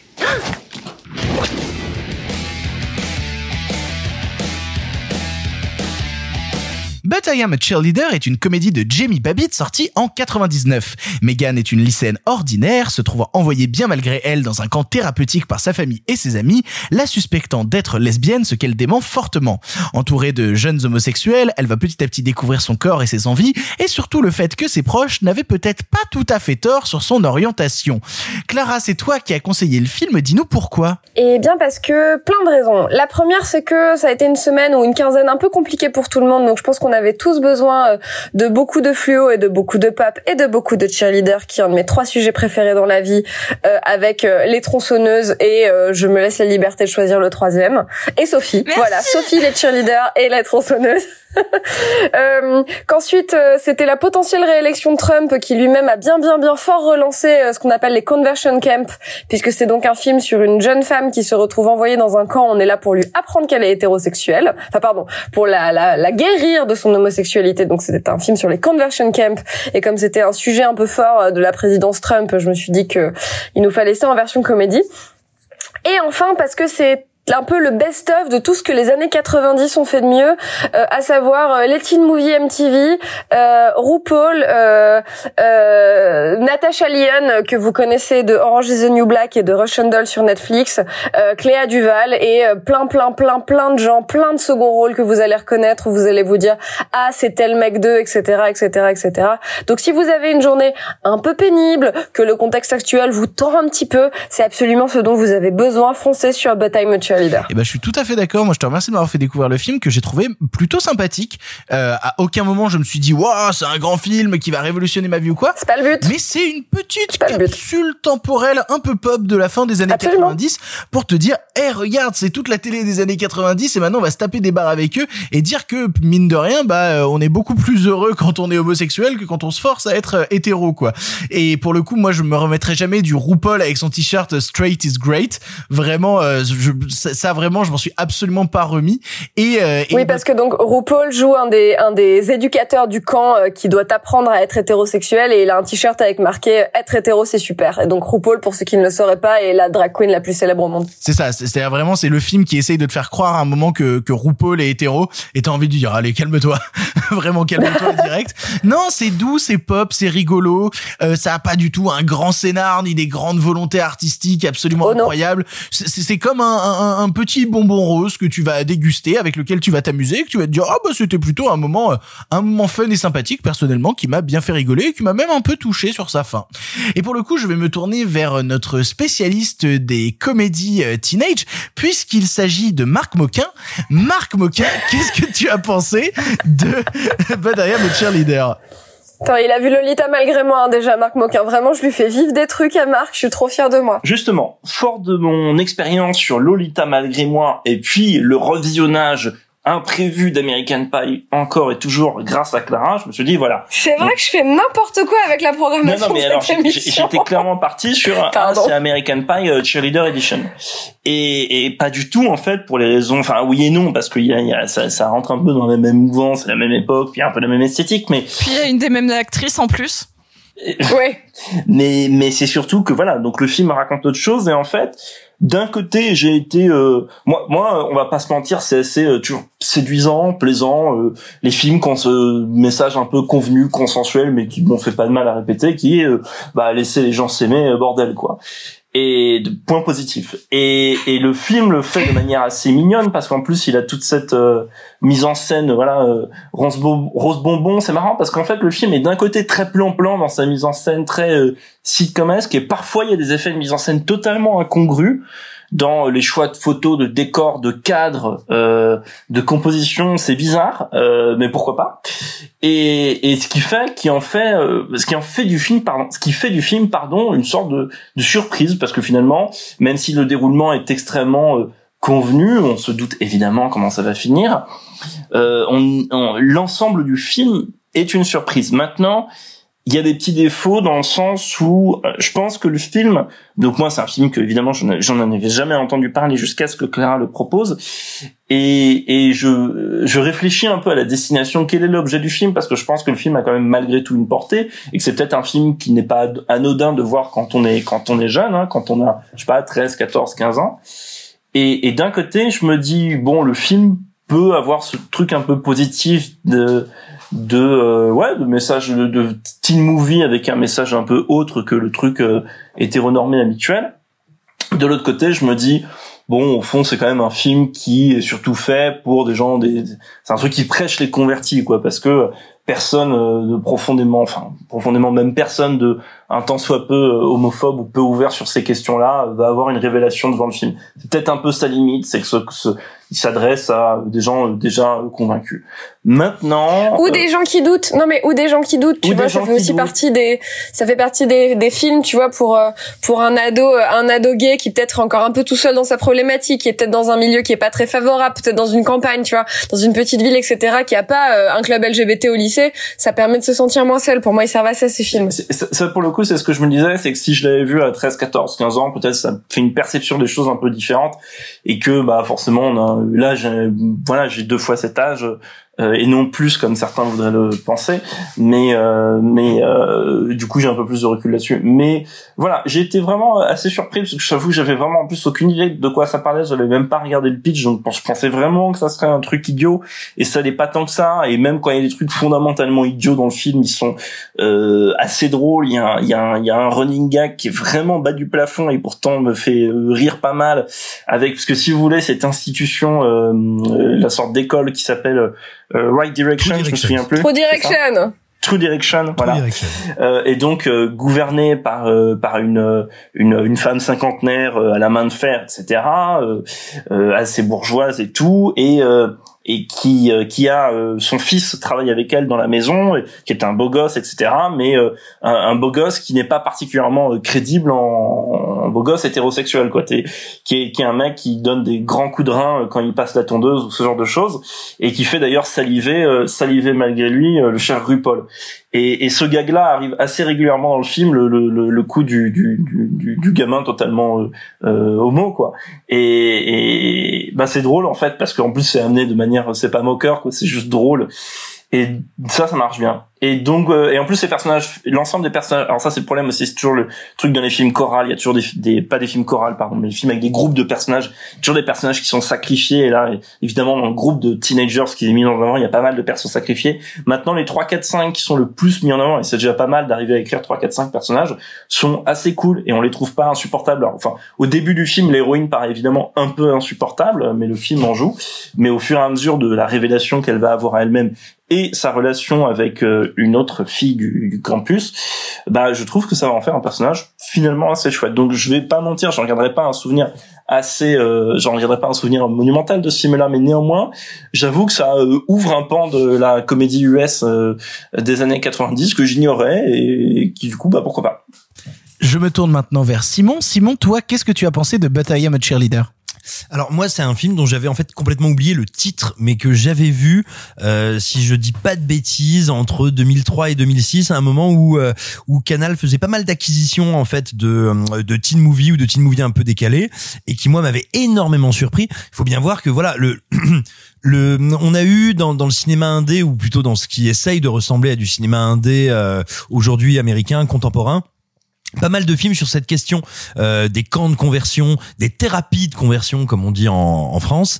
Euh, Il y en a eu, il y en a eu pas mal ces dernières années, et ce sont des films qui sont très compassés, très conscients d'eux-mêmes, qui veulent te dire à quel point c'est dur, c'est affreux, c'est horrible. À raison, bien sûr. Hein, ce sont des, ce sont des saloperies dirigées par des salopards. Mais néanmoins, euh, ce qui est absolument irrésistible et passionnant dans le film, c'est que pour te montrer l'absurdité de ce projet, son inhumanité et sa dangerosité, le film le fait par le biais de la candeur, de la douce absurdité et d'une immense euh, fantaisie. C'est vraiment ça, de la fantaisie. Et il y a pas meilleure arme, il n'y a pas positionnement plus intéressant parce que c'est pas uniquement dans les dialogues, c'est pas uniquement dans le développement du scénario, c'est littéralement dans les plans. Et justement comme tu disais Marc dans certains moments, dans certains euh, types de cadres ou dans certains mouvements d'appareil qui sont étonnants où véritablement le film te dit moi je vais te montrer l'inanité de tout ça par la fantaisie et je vais vraiment le désamorcer pas parce que je suis un militant ultra conscient ultra machin et je veux vous dire comme c'est horrible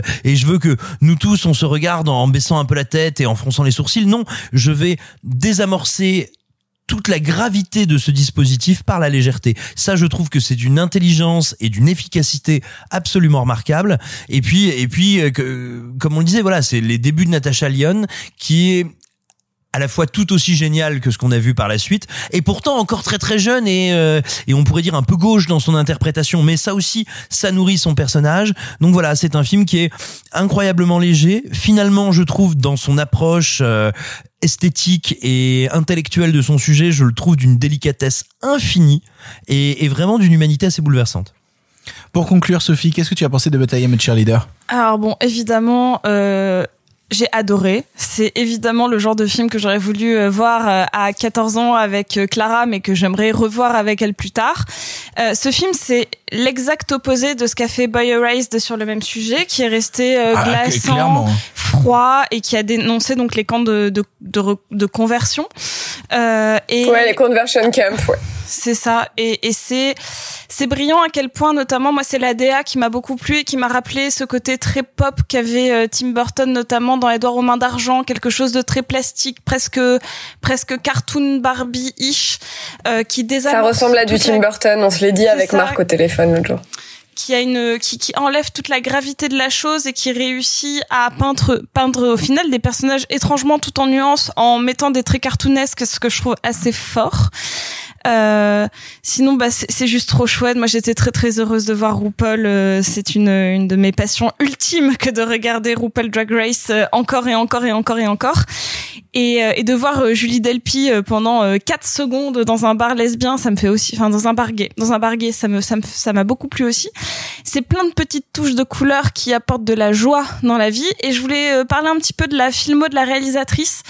Et c'est drôle parce qu'elle a pas fait grand chose entre guillemets en tant qu'œuvre cinématographique mm, identifiable. Cependant, elle a contribué à un nombre de séries immenses qui ont fait la, le, le, le- mais vraiment le, notre paysage de pop culture de séries et je vais vous en citer quelques-uns.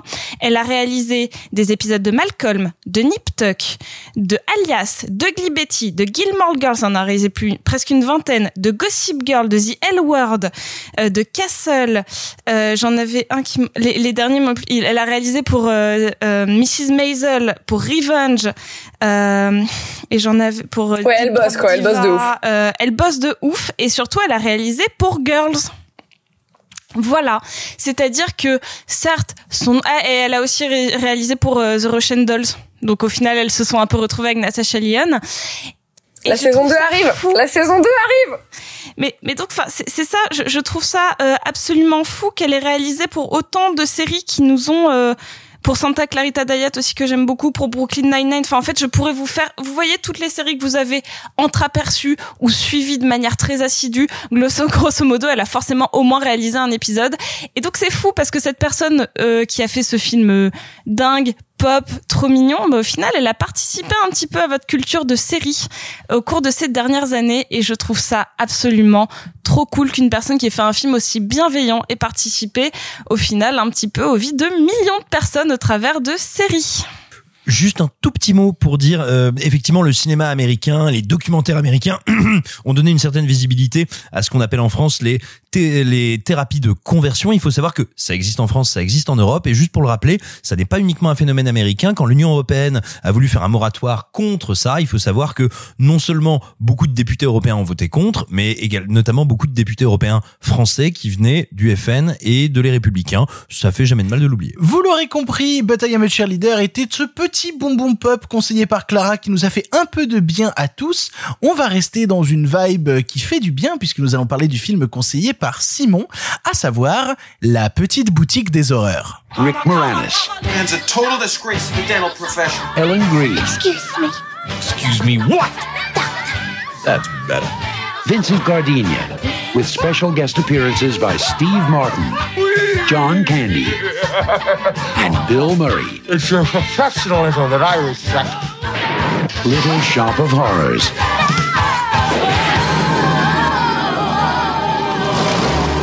Petite boutique des horreurs est un film de Frank Oz sorti en 1986, adapté de la comédie musicale de Broadway du même nom, elle-même adaptée du film de Roger Corman sorti en 1960. Il nous raconte l'histoire de Seymour, petit fleuriste fou amoureux en secret de sa collègue Audrey, faisant un jour la découverte d'une nouvelle race de plantes absolument fantastique. Or, plus la plante grandit, plus elle désire se nourrir de sang et d'êtres humains. Simon, c'est toi qui as conseillé ce film, dis-nous pourquoi rapidement? Parce que en ce moment, moi, j'avais besoin d'un film qui me mette de bonne humeur, mais qui me mette de, de bonne humeur en me faisant me promener dans tout un pan du cinéma que j'aime. J'ai hésité à vous proposer le Rocky Horror Picture Show, et puis je me suis dit qu'on le ferait à un autre moment. Là, j'avais envie d'aller vers le quelque même chose d'un- film Ben, voilà. Pardon.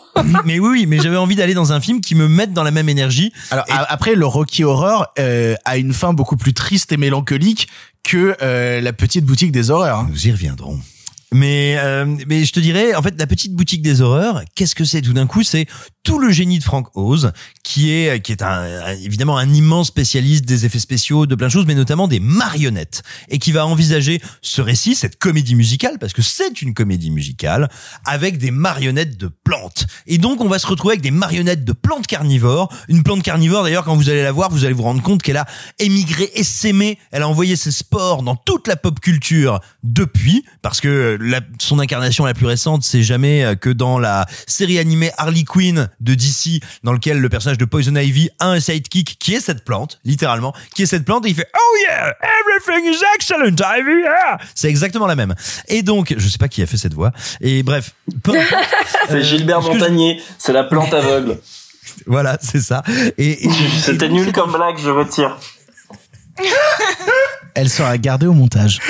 Donc c'est un film qui nous balade en fait dans tout l'héritage, dans tout l'inconscient, dans tout le leg du cinéma de série B. Tu as dit que ça venait d'un premier film de Roger Corman, qui est un film qui a été tourné ce qu'on appelle au cul du camion, c'est-à-dire à la fin d'un tournage qui a terminé en avance, on a récupéré du matos, on a récupéré des bouts de décor, et en cinq jours on fait un film avec. Et ben donc le film il est conscient qu'il vient de là. Et donc, il nous parle du cinéma fantastique, du cinéma d'horreur, du cinéma de SF des années 50, de sa parano, de ses personnages trop grands en couleur. Et là-dessus, il te met de la comédie musicale de folie parce que c'est pas n'importe qui qui fait les chansons. C'est Alan Menken qui a été notamment connu et reconnu pour les chansons de pas mal de Disney, mais voilà, qui est un, un technicien et un compositeur assez exceptionnel. Et ça te donne un film que je trouve invraisemblablement enthousiasmant. Et je vais peut-être là vous laisser causer avant, peut-être tout à l'heure, de revenir pour vous parler de la fin du film. Alors, pour le coup, euh, moi je suis très heureux que tu l'aies conseillé parce que c'était un film que je voulais voir depuis très très très longtemps. Et dès les cinq premières minutes du film, je me suis fait la réflexion de putain, comment ça se fait que j'ai pas vu ce film avant? Comment ça se fait que j'ai pas vu ce film avant, qui est une comédie musicale absolument incroyable, ultra satisfaisante, dont tous les morceaux m'emportent. En plus, Alan Menken, compositeur absolument de génie, dont je connais, euh, je pense, toutes les chansons par cœur, vu, à quel point il a officié chez Disney. Frank Oz, qui a un rapport aux Muppets qui est immense, et moi qui suis un immense fan des Muppets, évidemment que ça me parle, évidemment que ça me touche. Voilà, il y a de la comédie musicale, je suis passionné de ça. Il y a le créateur des Muppets, il y a Alan Menken derrière, il y a toute mon enfance fan de Disney. Pourquoi j'ai pas vu ce truc avant? En plus, c'est un film de genre, c'est une plante qui mange des gens. C'est un bonheur qui en plus est servi par des seconds rôles absolument dingues parce qu'il y a plein, plein, plein, plein, plein de petits caméos.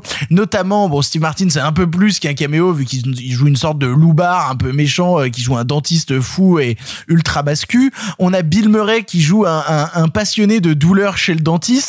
Euh, on a John Bellucci aussi qui passe la tête à un moment. Euh, non mais c'est c'est un bonheur, c'est un bonheur, c'est incroyable, c'est rentré très rapidement mais en quelques instants dans la liste de mes films préférés de tous les temps.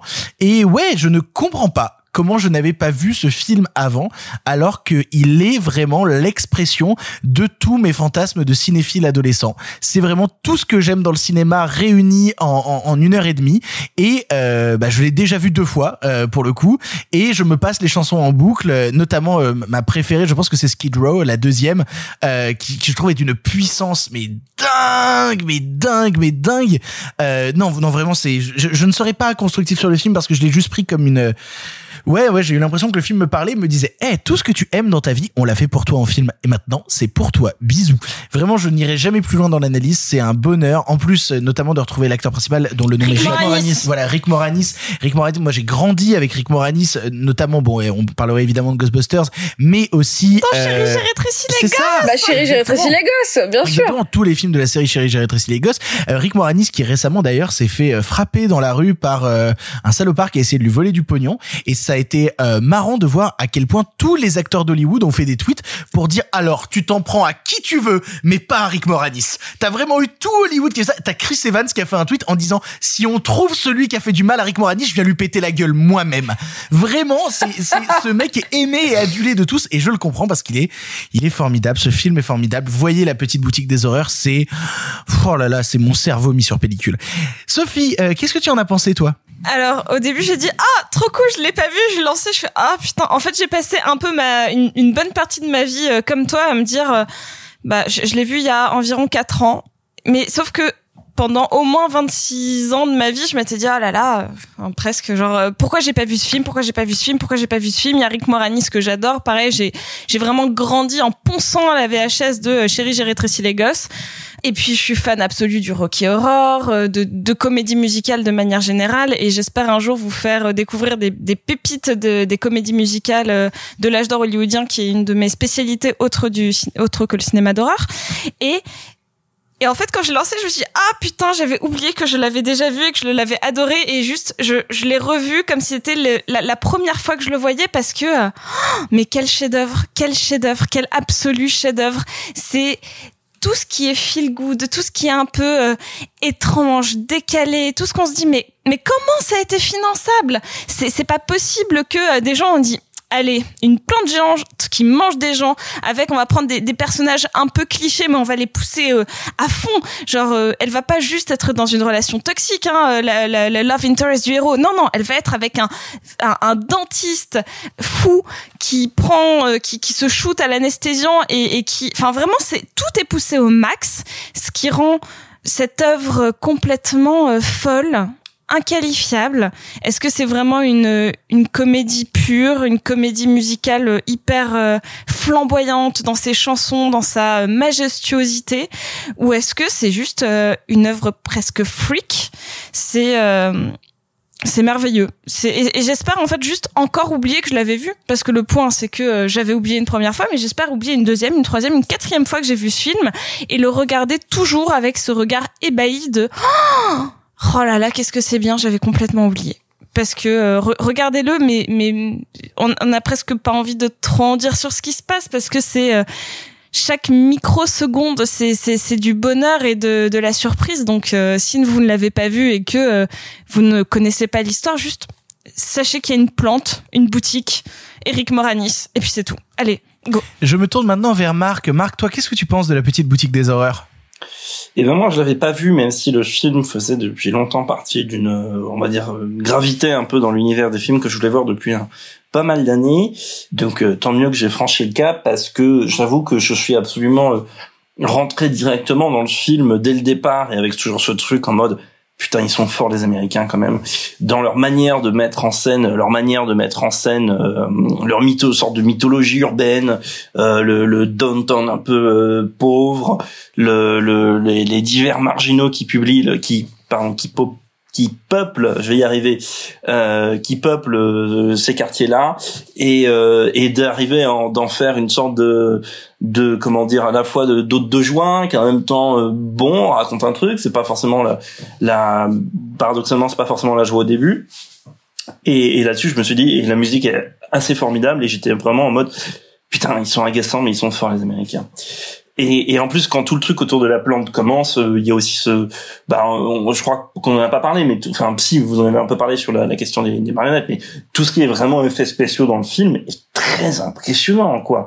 Je veux dire, Ça n'a pas pris une ride, c'est dément. non, c'est- c'est c'est sidérant. Je veux dire, sur combien de films vous voyez actuellement Sur combien de films vous voyez actuellement Il y a un personnage qui interagit avec euh, un être ou autre chose qui est fait en image de synthèse et on sent que il y a rien qui se passe. Il y a rien, c'est du vide. On filme du vide. L'acteur n'est pas là, l'autre truc n'est pas là non plus manifestement.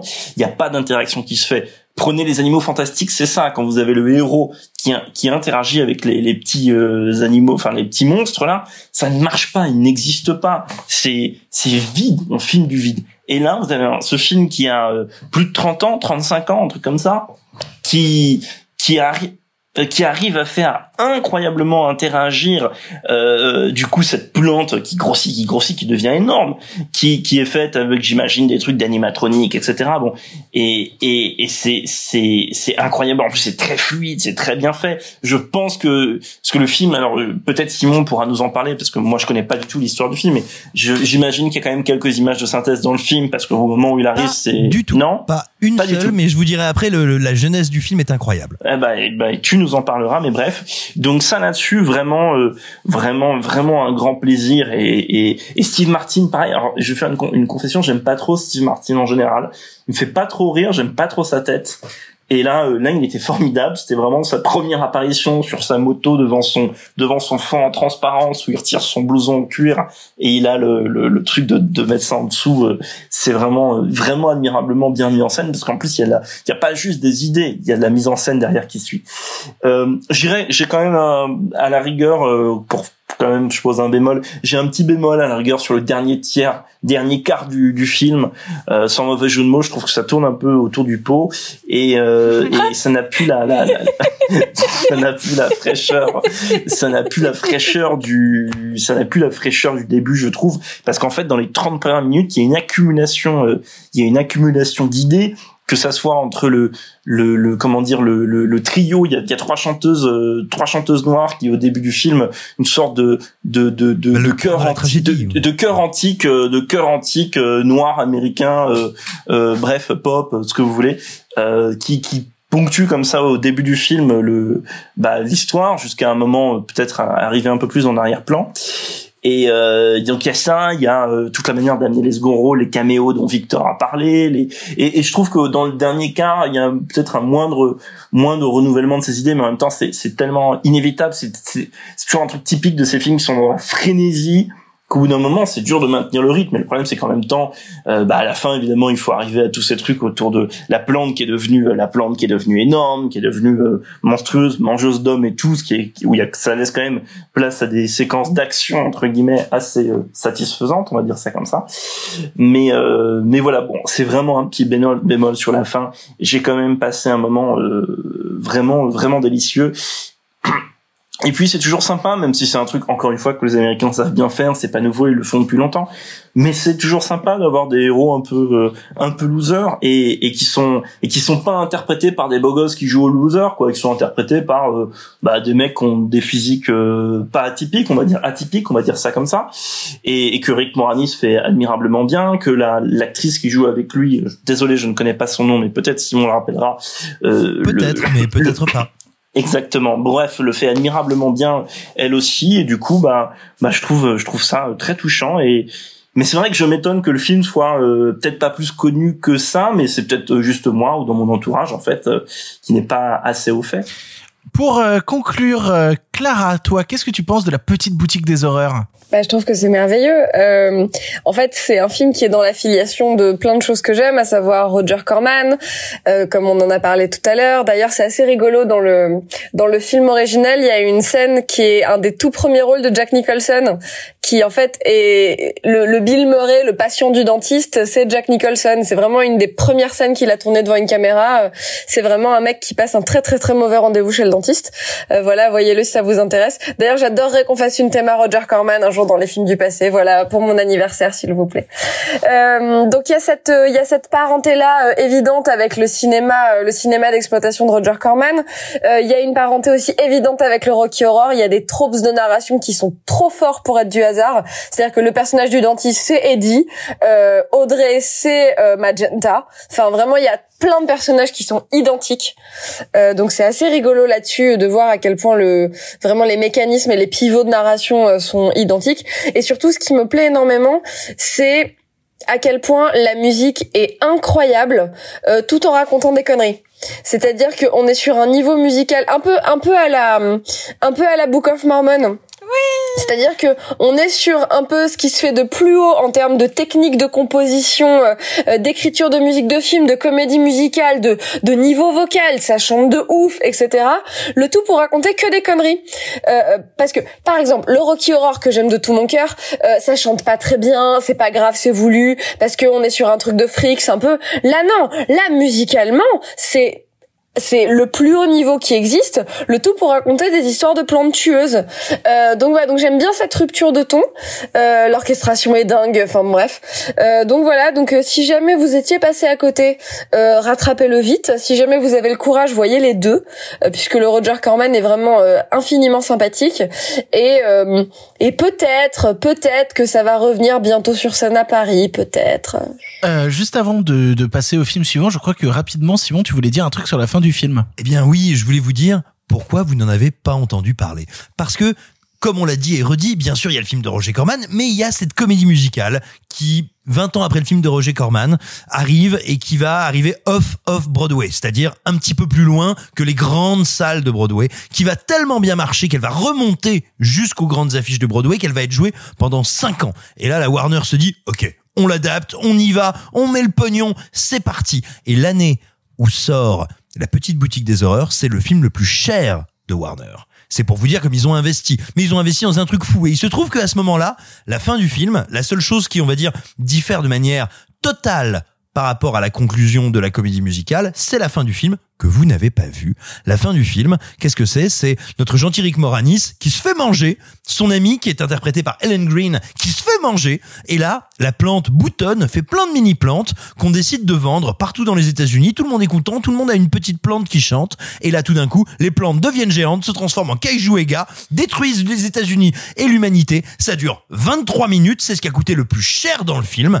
Et en fait, quand il y a les projections test, eh ben, le public américain fait mais c'est nul les héros sont morts et puis c'est super grave à la fin et l'humanité est, vaincue et les États-Unis aussi on n'aime pas ça. Et là la Warner fait euh, oui en fait on le sent pas trop on va pas sortir le film l'été on le déprogramme on le repousse à Noël et on va retourner une fin la fin que vous avez vue où la plante explose qui est toute pourrie. Mais Dieu merci pour vous les amis on trouve en très bonne qualité la vraie fin sur YouTube qui est incroyablement spectaculaire incroyablement drôle et qui contient les plus déments effets spéciaux du film. Vous l'aurez compris, nous sommes tous extrêmement fans de la petite boutique des horreurs. Nous vous encourageons à le voir si vous ne l'avez pas vu.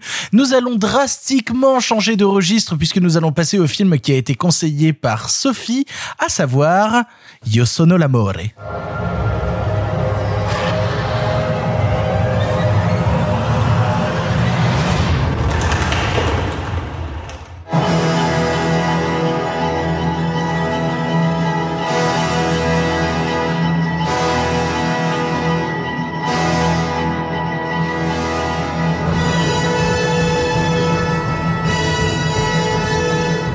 Non mi conosci più. Amore est un long métrage de Luca Guadagnino sorti en 2009 à qui on devra ensuite Call Me By Your Name ou encore le remake de Suspiria. Il nous raconte la vie d'Eduardo, petit-fils d'un riche industriel lombard du textile, héritier d'un empire familial colossal. Engageant comme cuisinier son ami Antonio, ce dernier commence à tomber amoureux de sa mère Emma jouée par Tilda Swinton pour qui c'est un véritable coup de foudre qui va entraîner la découverte de la passion et du désir amoureux. Sophie, tu as conseillé ce film, je crois qu'il y a une petite histoire derrière, dis-nous en plus. Alors, petit 1, ce, ce film prouve que je suis la plus bourgeoise de vos copines, mais ça, c'est une autre histoire. Sans déconner, je suis très surpris. Euh, Il y a quelque chose qui s'est passé. Donc, j'étais à Toulon. Le film est sorti en 2009 et il passait dans le petit cinéma d'art et essai de Toulon, donc le Royal. Il n'était pas spécialement question que j'aille le voir jusqu'à ce qu'une certaine émission de cinéma sur Canal Plus me le conseille. Voilà, il se trouvait que c'était un énorme coup de cœur du cercle et que euh, du coup, je dis à ma mère, bon bah tiens, euh, ça a l'air d'avoir plu à Philippe Rouillet si on y allait. Voilà. Philippe aime agrandir le cercle de ses amis. du coup, sur les conseils de Philippe Rouillet, eh ben, je suis allée voir Amoré. Et il se trouve qu'il s'est passé quelque chose de très bizarre. Le film est lent. Je peux comprendre même que certaines personnes le trouvent chiant parce qu'il est très contemplatif.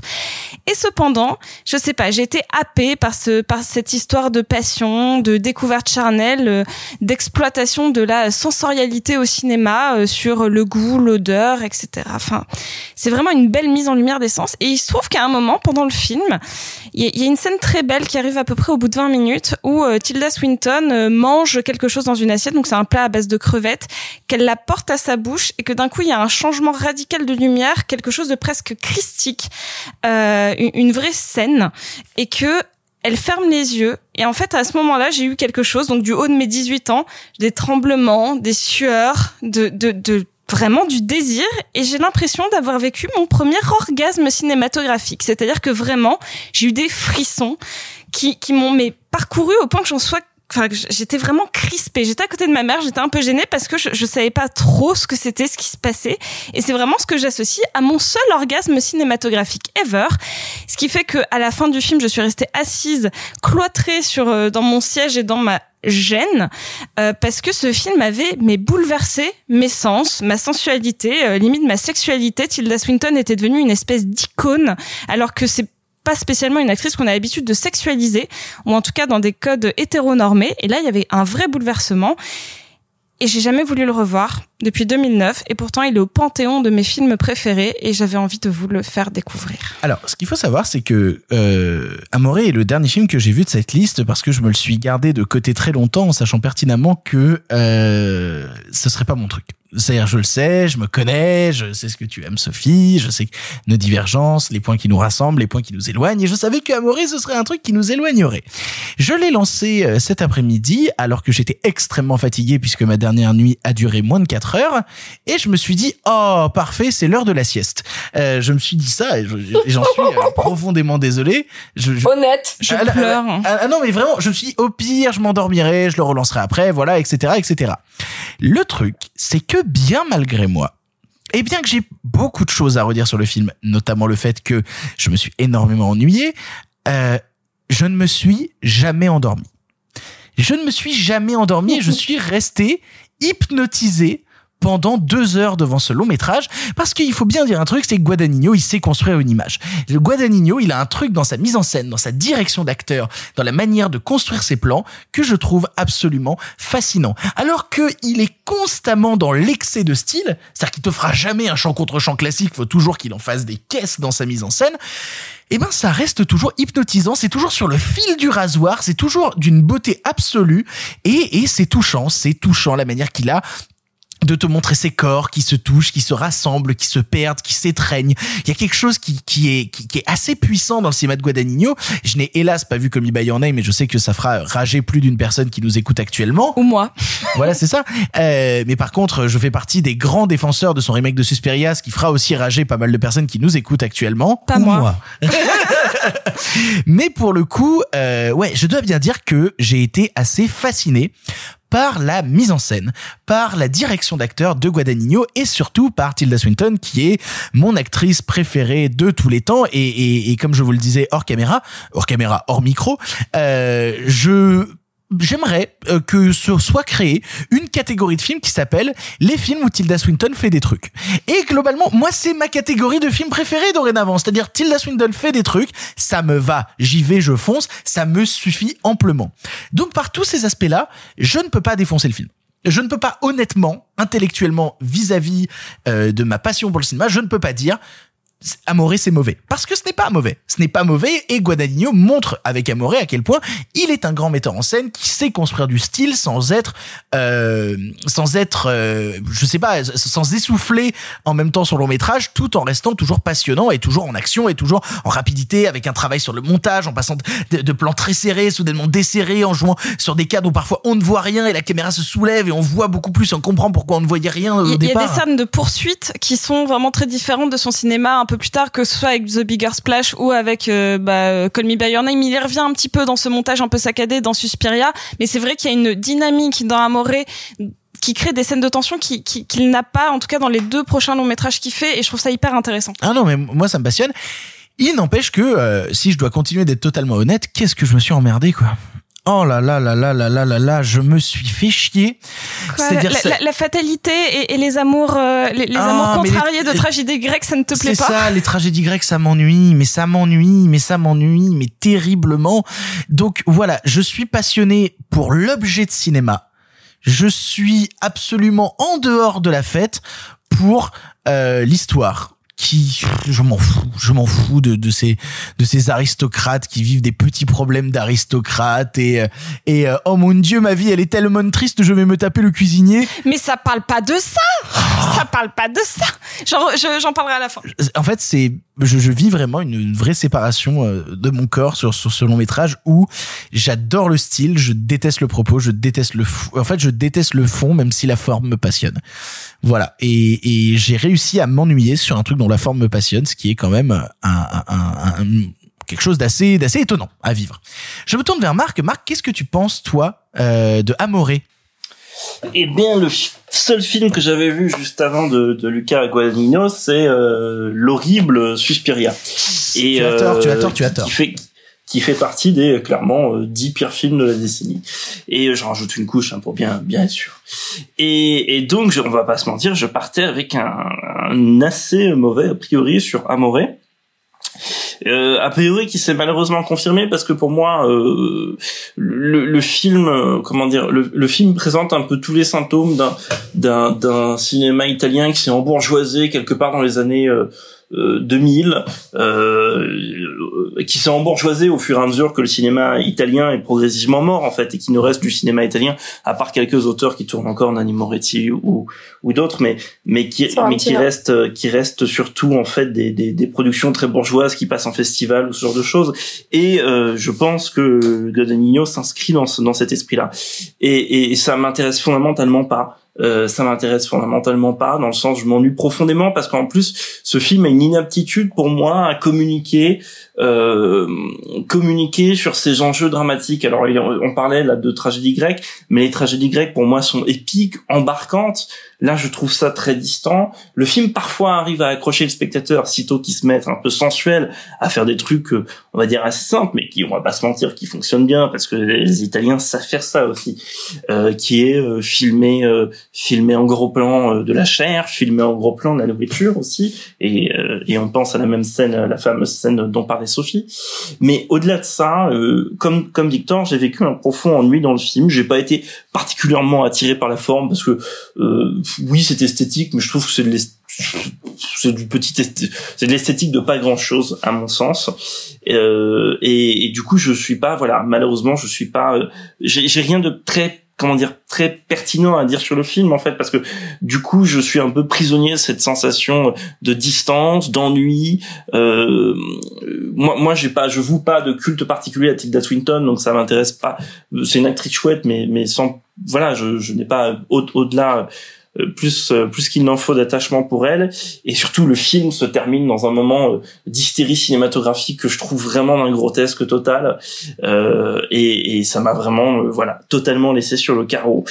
Euh, maintenant euh, non c'est surtout que ça, ça me dissuade vraiment de mater ces autres films à, à Luca Guadagnino parce que comme à chaque fois voilà dans c'est c'est très c'est très pompeux c'est très pompier comme mise en scène et tout. Et et, du coup ça me laisse terriblement dehors. Et pourtant et pourtant euh, et pourtant on peut tu, vois moi au début j'étais en mode ah alors c'est intéressant parce que le film au début multiplie un peu les pistes parce que ça à la rigueur dans les 10 15 20 premières minutes on sait pas trop encore à quelle sauce on va être mangé. Au début on se dit ah mais en fait il va faire Festen. Et après on dit ah non en fait il fait Visconti. Et, et le truc c'est que Visconti qui était aussi euh, voilà du grand cinéma aristo pour moi ça avait une immense dimension populaire et ce qui se traduit aussi euh, par les entrées que faisaient les films de Visconti et les gens à qui ils parlaient les films de Visconti. Et là pour moi il y a pas ça il y a du cinéma petitement aristocratique et ça m'a vraiment vraiment ennuyé. Et je suis sincèrement désolé Sophie que ça m'ait vraiment ennuyé mais je veux, je suis très hermétique à ce genre de cinéma. Et au fond j'ai un peu vécu quasiment la- même si les films sont assez différents euh, dans leur style j'ai un peu vécu la même chose que dans la grande Bellezza Tant pis, j'aime le cinéma italien bourgeois, c'est comme ça. et pour le coup euh, pour le coup euh, c'est fou que moi aussi le film m'a ennuyé mais que je trouve la fin absolument La incroyable fin, Moi, je la trouve incroyable. Ouais, j'adore la dernière scène. Je me tourne vers Clara. Clara, toi, qu'est-ce que tu penses de Amoré? Euh, Amore est un film qui me dit que je n'ai pas ma place ici. Je suis très embêtée par Amoré parce que, alors comme Marc, je vois vraiment la patte Visconti, hein, c'est-à-dire qu'il y a une parenté avec les damnés qui est absolument évidente. Mais moi aussi, j'ai vu deux trois films qui datent d'avant les années 90 et MTV, euh, et effectivement, il y a une il y a une parenté avec les damnés euh, qui est euh, évidente. C'est tout est tout est identique. Et d'ailleurs, euh, si vous nous suivez un petit peu, vous savez qu'on adore tous Succession, et Succession aussi a une parenté évidente avec les damnés. Bon, allez, voilà, on en reparlera un autre jour peut-être. J'ai vraiment passé tout le film à me dire euh, que le film ne voulait pas que je sois là, que le film refusait de me parler, euh, et que le film me faisait me dire euh, toi spectatrice tu n'es pas à ta place. Donc c'était un peu relou. Euh, je trouve ça pas très très gentil de me dire que je suis pas à ma place en tant que spectatrice. Voilà, je trouve le film vraiment très très joli comme un tableau de la Renaissance, mais euh, le fait que le fait que ça s'étire sur euh, deux heures comme ça en, en me racontant des problèmes que je n'aurais jamais, mais que personne d'ailleurs n'aura jamais. euh, voilà, je me suis sentie très très très en dehors. Je trouve le film assez stérile en fait. C'est-à-dire que tout en étant aussi luxuriant, aussi euh, fertile, tu vois, puisque c'est vraiment un film sur la fertilité hein, quand même. Euh, je me suis sentie très en dehors. Je suis, je suis vraiment très curieuse de que tu nous expliques pour finir, Sophie, de quoi ça parle, parce que pour moi, c'est effectivement une bourgeoise délaissée qui se tape le jardinier. Euh, c'est Lady Chatterley en fait pour moi. Voilà, c'est Lady Chatterley chez Visconti. Euh, ce qui aurait pu être euh, pas inintéressant mais que là je trouve vraiment très plat et voilà et ce qui m'embête en fait c'est j'ai l'impression que cette que le style en fait est un est un rempart pour éloigner le spectateur pour qu'en fait tu sois obligé de les regarder de très loin et moi, en tant que spectatrice, mais aussi en tant que lectrice, en tant qu'auditrice, etc., je n'aime pas être très loin des personnages. J'aime être avec eux. J'aime et donc c'est très curieux à la fois de les filmer tellement près que tu vois leur grain de beauté, et, en même temps, j'ai cette impression d'être à des kilomètres d'eux, et donc du coup de pas être en mesure de m'intéresser à leur histoire euh, et de même pas y être autorisée. Voilà. Je me tourne vers Simon avant de laisser euh, Sophie conclure. Toi, Simon, qu'est-ce que tu penses de Amoré? J'en pense que moi, quand je l'ai découvert, j'ai ressenti quelque chose d'assez voisin de, de ce qu'a évoqué Sophie. Elle, elle parlait d'orgasme de cinéma. Moi, le film me fait penser à une notion qu'on évoque rarement, mais qui est passionnante, euh, qui est celle du syndrome de Stendhal. Le syndrome de Stendhal, c'est quand une œuvre va te frapper et te bouleverser à un point où tes jambes flagellent, où euh, tu es dans le coton, où tu es sur le point de t'évanouir, et où effectivement tu as un vertige qui est d'ordre sensuel, d'ordre euh, d'ordre du vertige de l'âme, voire d'ordre sexuel. Et et effectivement, à mon sens, le film provoque ça. Il provoque ça parce que je suis pas d'accord avec Marc quand Marc parle d'un cinéma italien bourgeois.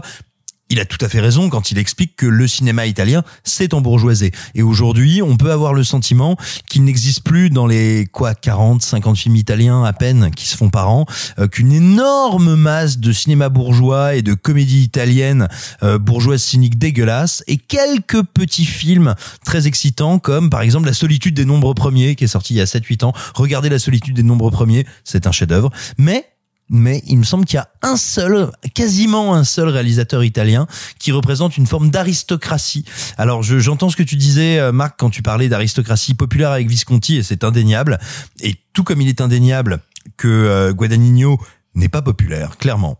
C'est un pur aristocrate, du moins dans sa mise en scène.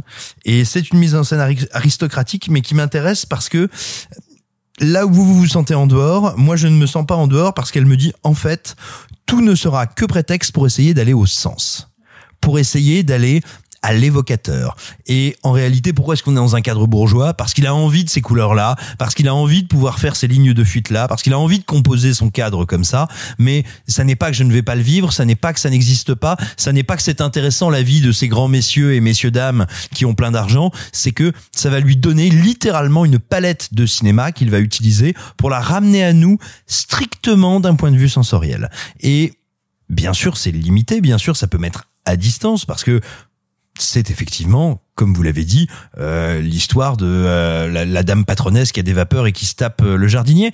Il n'empêche, ça n'est pas raconté comme ça, et c'est raconté avec une foi absolue, me semble-t-il, en l'âme et en les détails de l'âme et en les détails de la chair. Et à partir du moment où je crois dans cette sincérité, euh, je veux dire, ça pourrait se passer euh, dans les Pouilles, dans les Causses, ça pourrait se passer au milieu de l'Atlantique, ça pourrait se passer, euh, ça pourrait être un spin-off de Germinal, j'y croirais pareil.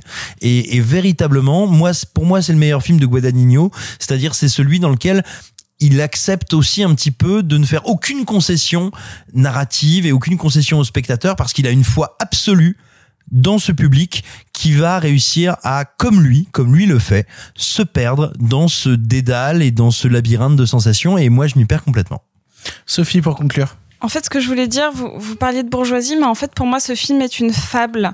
Et c'est, je, je suis très sensible, notamment dans le cinéma fantastique, à la notion de fable. Et en fait, pour moi, c'est à la base quelqu'un de très humain. On, on le voit hein, par sa condition. Je parle de Tilda Swinton qui a donc été enlevée à sa Russie natale pour être euh, épousée presque de force par un bourgeois slash presque, j'ai pas envie de dire mafieux, mais en tout cas quelqu'un qui est dans des affaires un peu troubles et dans une dans une société très fermée. On le voit au niveau des cadres, des plans et du décor que c'est un univers très fermé. Donc elle a été enlevée pour être quasiment amenée au royaume des dieux. En fait, moi c'est comme ça que je le vis. C'est genre quelqu'un qui vit sur la terre qui a été enlevé par les dieux pour y être complètement enfermée et qu'au moment où elle va se reprendre pour euh, le goût de la chair euh, humaine terrestre, de, de la sensation et non pas de cette espèce d'élévation qu'on lui a qu'on l'a qu'on l'a forcé à prendre, qui va être punie.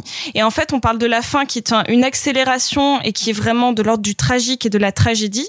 Et en fait, euh, Clara me parlait euh, tout à l'heure de, euh, je n'aime pas vraiment comme elle a été punie de son désir, mais en fait pour moi c'est ça l'ordre de la tragédie. C'est-à-dire que c'est quelqu'un qui a été enlevé pour être amené dans le domaine des dieux et qui en fait s'ennuie parce que c'est aussi un film sur l'ennui et qui du coup va être puni mais de manière euh, foudroyante euh, pour avoir euh, osé vouloir retourner vers l'humain, vers l'essentiel parce que pour moi c'est un film qui parle de ça, de cette notion d'essentiel qui est viscérale et qu'elle ne peut pas s'empêcher de retrouver. Et c'est en ça que pour moi le film est majeur, que c'est un film qui m'a bouleversée et qui est venu aussi bien chercher la littéraire que euh, que, que la, la, la fan euh, de de Tilda Swinton, au cas où mon chat s'appelle Tilda pour ce film-là, et juste pour cette esthétique majestueuse qui vient enrichir une histoire universelle. Vous l'aurez compris, Amoré est un film qui nous divise. Il est possible que le suivant fasse un peu plus l'unanimité, puisqu'il s'agit du film conseillé par Marc, à savoir Le Roi de cœur.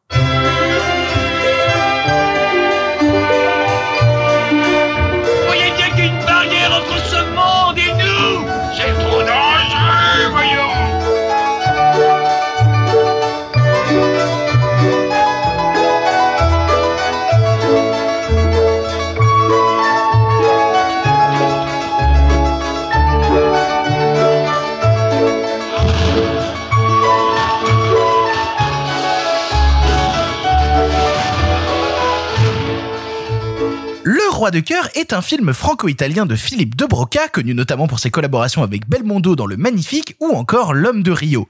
Dans le nord de la France, à la fin de la Première Guerre mondiale, un soldat peu expérimenté est envoyé dans un village afin de désamorcer une bombe.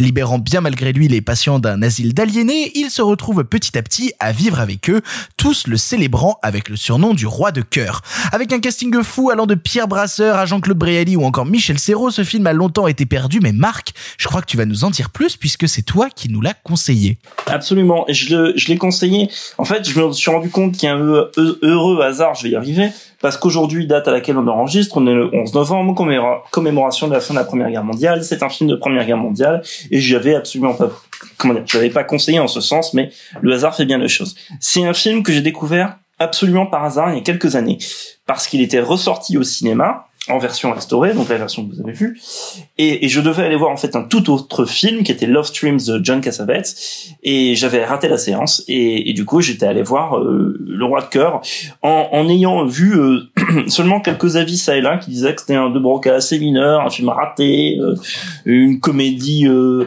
paresseuse et facile, bon bref, et j'ai été absolument non seulement émerveillé du début à la fin, mais en plus j'ai été j'ai été bouleversé. C'est un film qui m'a absolument ému euh, par sa beauté, par son inventivité, par sa manière de dire et de rappeler euh, le cinéma français des années 60, au-delà des grands trucs, au-delà de la nouvelle vague, etc. C'était aussi ça, Euh, cette manière de, de rêvasser, cette manière aussi de traiter la Première Guerre mondiale, qui est un conflit qui me passionne, d'arriver à faire une comédie qui euh, qui euh, qui arrive, on est à peu près c'est la même époque que la Grande Vadrouille, hein, qui elle parle de Seconde Guerre mondiale, mais arriver à faire une comédie de ça, une comédie par l'absurde, qui soit en même temps euh, euh, bah, profondément, voilà, je veux dire un truc bête, mais aussi profondément drôle. C'est un film où on rit, je trouve beaucoup. Un film plein de poésie, un film plein de philosophie et qui, pour moi, euh, possède une réplique qui fait du bien par ces temps de confinement, et je vous laisserai en parler ensuite, mais euh, euh, j'y repensais il y a quelques temps, c'était que les plus beaux voyages se font par la fenêtre. J'aimerais beaucoup commencer euh, sur le de cœur. De toute façon, c'est toujours moi qui commence, donc allons-y. Puisque quand Marc conseille un film, c'est souvent qui tout double. C'est-à-dire que des fois, euh, on tombe sur euh, Bonjour de Ozu et on se dit oh là là là là, qu'est-ce qui est en train de se passer dans ma vie Et parfois, on tombe sur une question de vie ou de mort et on se dit ma vie est plus belle désormais. J'ai vu un film qui vient de changer ma vie. Et c'est rarement l'entre-deux chez Marc. C'est ça qui le, qui le caractérise, c'est que c'est soit on se tape un film qui nous casse la gueule au point qu'on se dit ok, je suis en train de, de changer complètement ma perspective sur l'univers, soit on se dit c'était un moment absolument horrible, je ne veux plus jamais entendre parler de ce film. Et donc quand arrive le roi de cœur avec un titre comme celui-là, je me dis oh là là, j'ai très peur que ce soit la deuxième catégorie et que j'ai très très envie de mourir. Et non, parce que c'était un film de la première catégorie. C'est-à-dire que Marc, j'aimerais te remercier d'avoir conseillé Le Roi de cœur, parce que ça a été un moment de bonheur et de joie d'une intensité que je n'avais pas ressenti devant un film français depuis très très très très très longtemps. Et pour le coup, ce qui est drôle, c'est que j'avais déjà vu par exemple Le Magnifique euh, avec Belmondo, justement fait par De Broca aussi, et on est tellement loin de ça. On, on est même, en fait, là où euh, Le Magnifique fait vraiment film de son époque, je trouve que Le Roi de cœur est en avance sur tellement de sujets, Alors, sur je- tellement je- de thématiques. Je vais faire une parenthèse. Je te coupe. À titre perso, je trouve que le magnifique est un immense chef-d'œuvre et du niveau du roi de cœur. Fin de la parenthèse. Euh, alors, euh, non, non, mais j'aime beaucoup le magnifique, mais le roi de cœur. C'est-à-dire que le roi de cœur m'a emmené dans une dimension à laquelle je ne m'attendais pas du tout. J'ai été surpris par tous ces personnages qui sont extrêmement touchants, qui viennent te parler avec mélancolie de la folie et te dire au final que qu'est-ce qui est plus fou? Est-ce que c'est la guerre des hommes ou est-ce que c'est juste les gens qu'on a décrits comme fous, qui essaient juste au final d'être heureux entre eux? Je trouve tout le monde tellement beau et tellement, et tellement belle dans le film.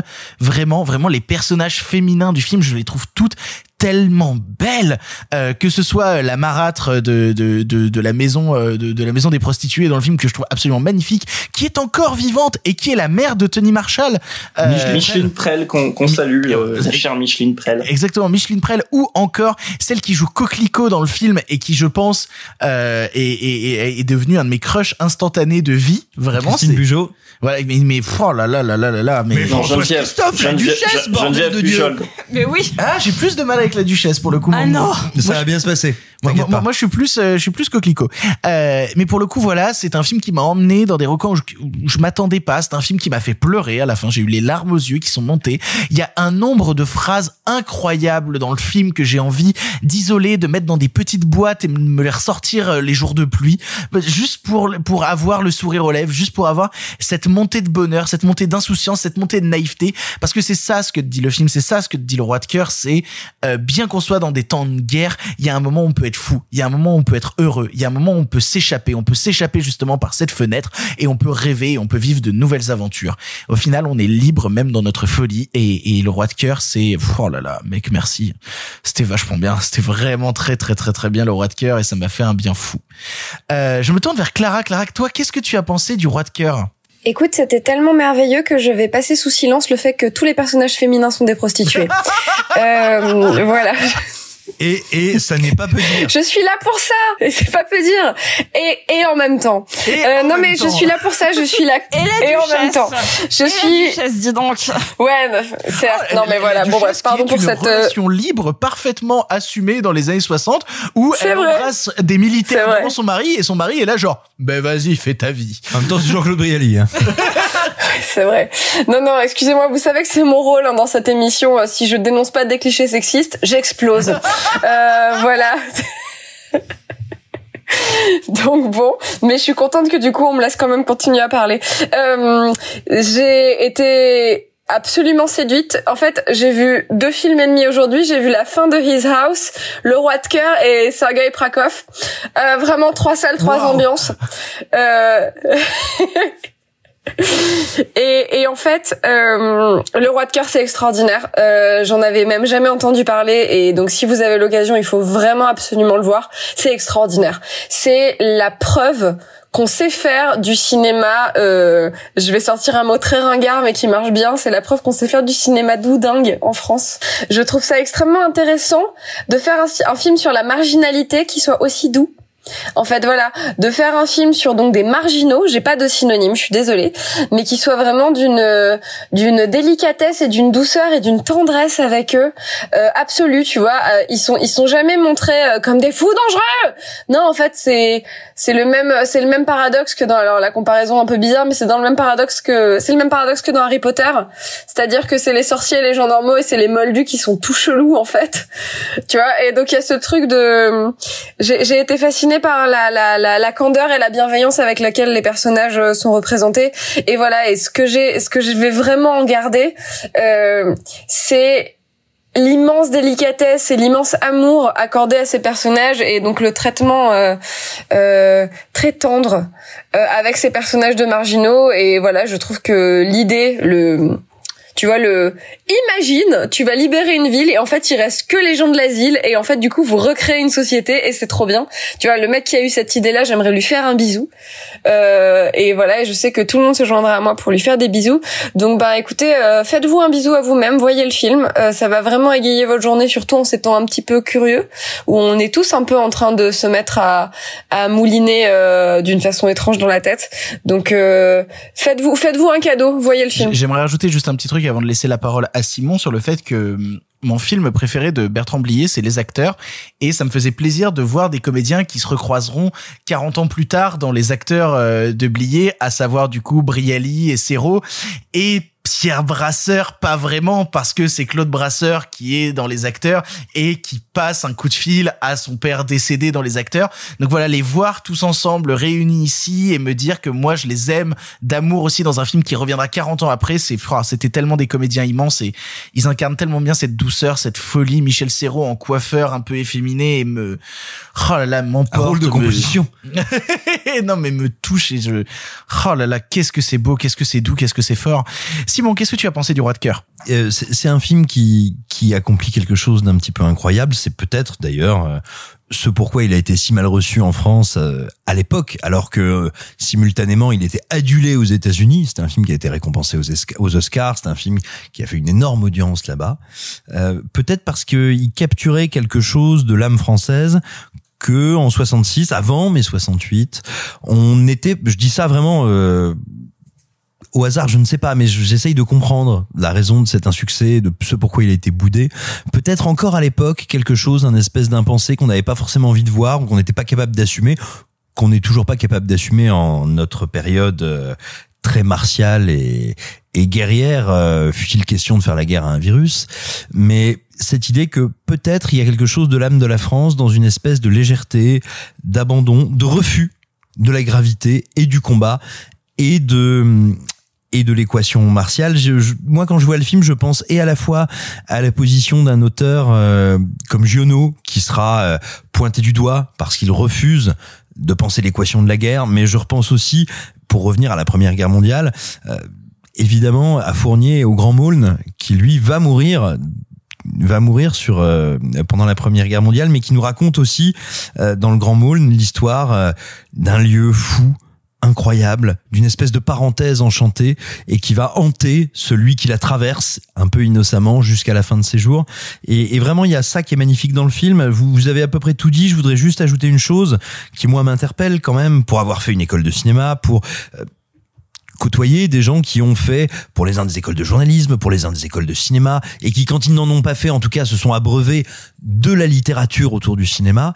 Il est, à mon sens, un peu terrifiant, un peu inquiétant, et ça doit nous faire agir euh, de, de constater le fait qu'un réalisateur comme Philippe de Broca est peu enseigné, peu peu transmis aux jeunes cinéphiles aujourd'hui. Hors de Broca, eh bien, ça n'est pas euh, que Le Roi de cœur, ça n'est pas euh, que Belmondo, quand bien même ces films avec Belmondo euh, sont exceptionnels, c'est par exemple aussi Cartouche, qui est un putain de chef-d'œuvre, toujours avec Belmondo, qu'il a fait avant Le Roi de cœur, je crois, qui est une merveille absolue. Et moi, je suis un peu terrifié qu'un cinéma de ce niveau d'excellence, de cette intelligence, de cette grâce infinie, et de cette évidente puissance populaire ne soit pas transmis, commenté et offert aux générations qui arrivent parce que euh, parce qu'on est de mauvais cinéphiles si on le fait pas. C'est très bien qu'on en parle ici, mais je comprends pas pourquoi moi on m'en a pas parlé quand j'étais étudiant en école de cinéma. Je comprends pas pourquoi on m'en a pas parlé plus tôt. Je comprends pas pourquoi c'est pas comme La Grande Vadrouille, un de ces auteurs qu'on devrait célébrer et porter au nu. Bah c'est marrant parce que euh, moi j'allais te dire le contraire. Euh, c'est notamment en école de cinéma qu'on m'a fait regarder en cours de scénario Le Magnifique. Mais j'ai, Et mais j'ai rien dit. du coup, je laisse la parole à Sophie pour conclure. Qu'est-ce que tu as pensé du Roi de cœur? J'ai pensé que c'était un film d'une d'une candeur merveilleuse. C'était une une parenthèse enchantée qui m'a rappelé peut-être parce que je l'ai trop lu, trop étudié ou qu'elle fait trop partie de ma vie, mais une, une, une sorte d'Alice au pays des merveilles un peu, un peu étrange. C'est peut-être parce que les, les, les cartes ou les, euh, les titres sont par euh, de ce de cette histoire.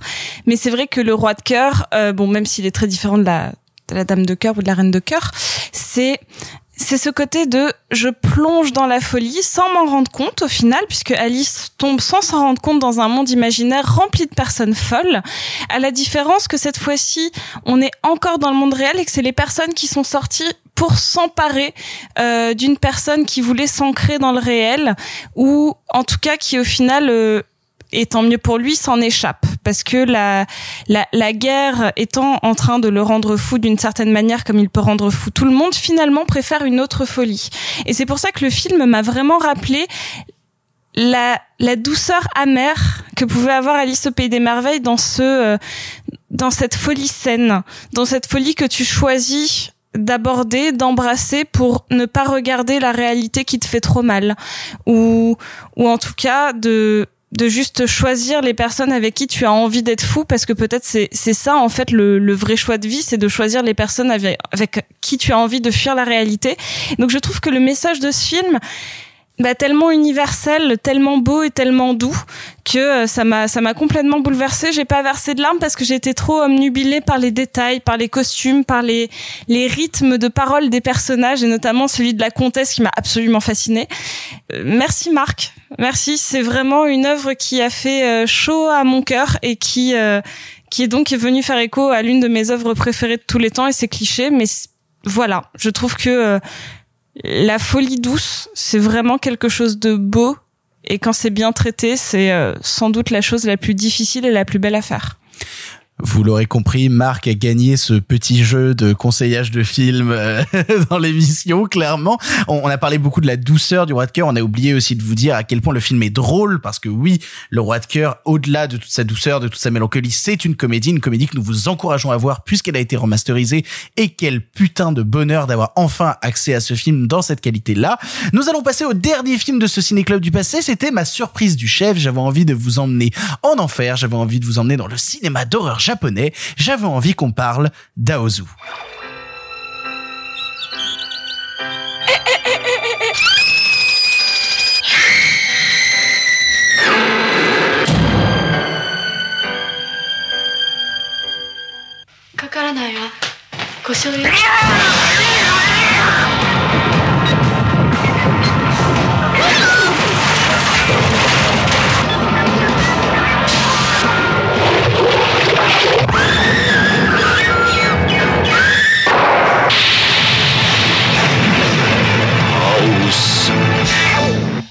Aozu est un long métrage comédie expérimentale d'horreur de 1977 réalisé par Nobuko Obayashi. On y suit les aventures d'une bande de lycéennes décidant de partir à la maison de campagne de la grande tante de l'une d'elles se sentant malade. Or, arrivées sur place, elles comprennent rapidement que des choses étranges se déroulent dans cette maison et que des événements surnaturels vont tenter de les tuer les unes après les autres.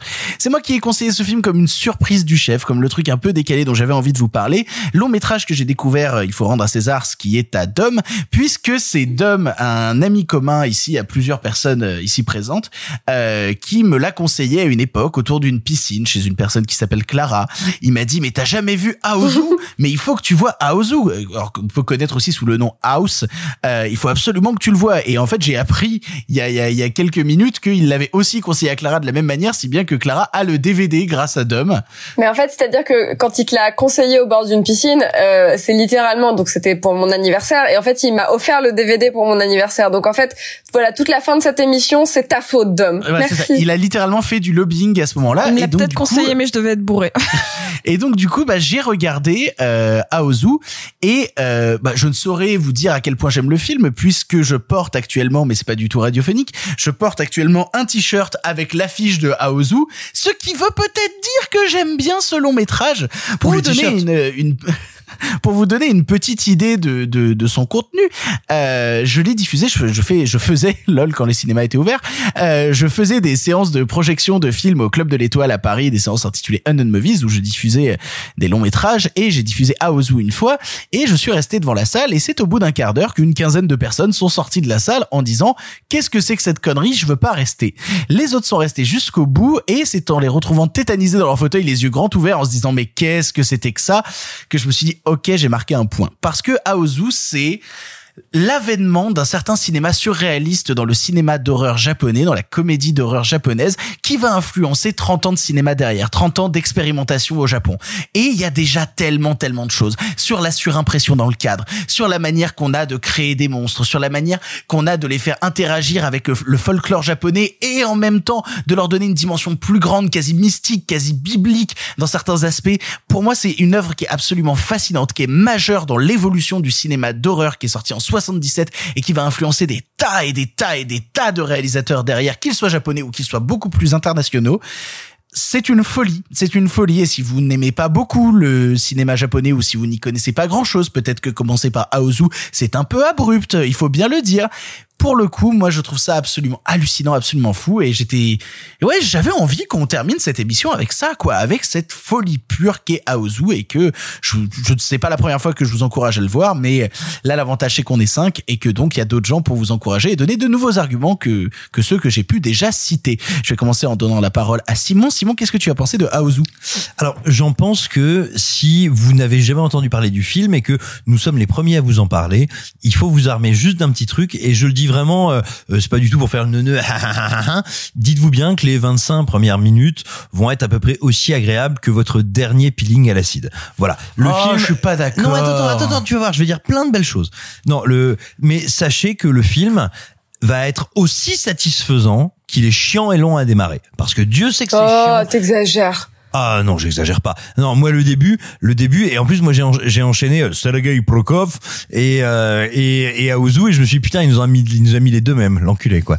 Et euh, et et donc non non, ce que je veux dire c'est que je sens le film bizarrement panouiller un peu au début, mais alors une fois qu'on y est, une fois qu'on est arrivé, effectivement, plus rien n'a de sens, sinon une espèce de pure jouissance, de pur délire, euh, mais que moi j'avais d'ailleurs éprouvé, alors dans un style euh, assez différent, mais toujours grâce à ce podcast euh, et grâce à un certain anal génocide il y a peu de temps avec l'aubergine était presque farci, c'est-à-dire un plaisir de, de l'expérimentation, un plaisir littéralement, tu vois, de la surface de la pellicule, de la travailler, de la transformer pour en faire un espace de jeu complètement dément, complètement fou, qui n'est pas exactement de la comédie, qui n'est pas exactement de la peur, qui est un pur espace surréaliste. Enfin, si tu veux, c'est c'est Salvador Dali euh, qui a pris un gros un gros quart de LSD si tu veux mais en sortant en sortant du train fantôme de Disneyland et, et le mélange des trois ou des deux je ne sais plus est assez spécial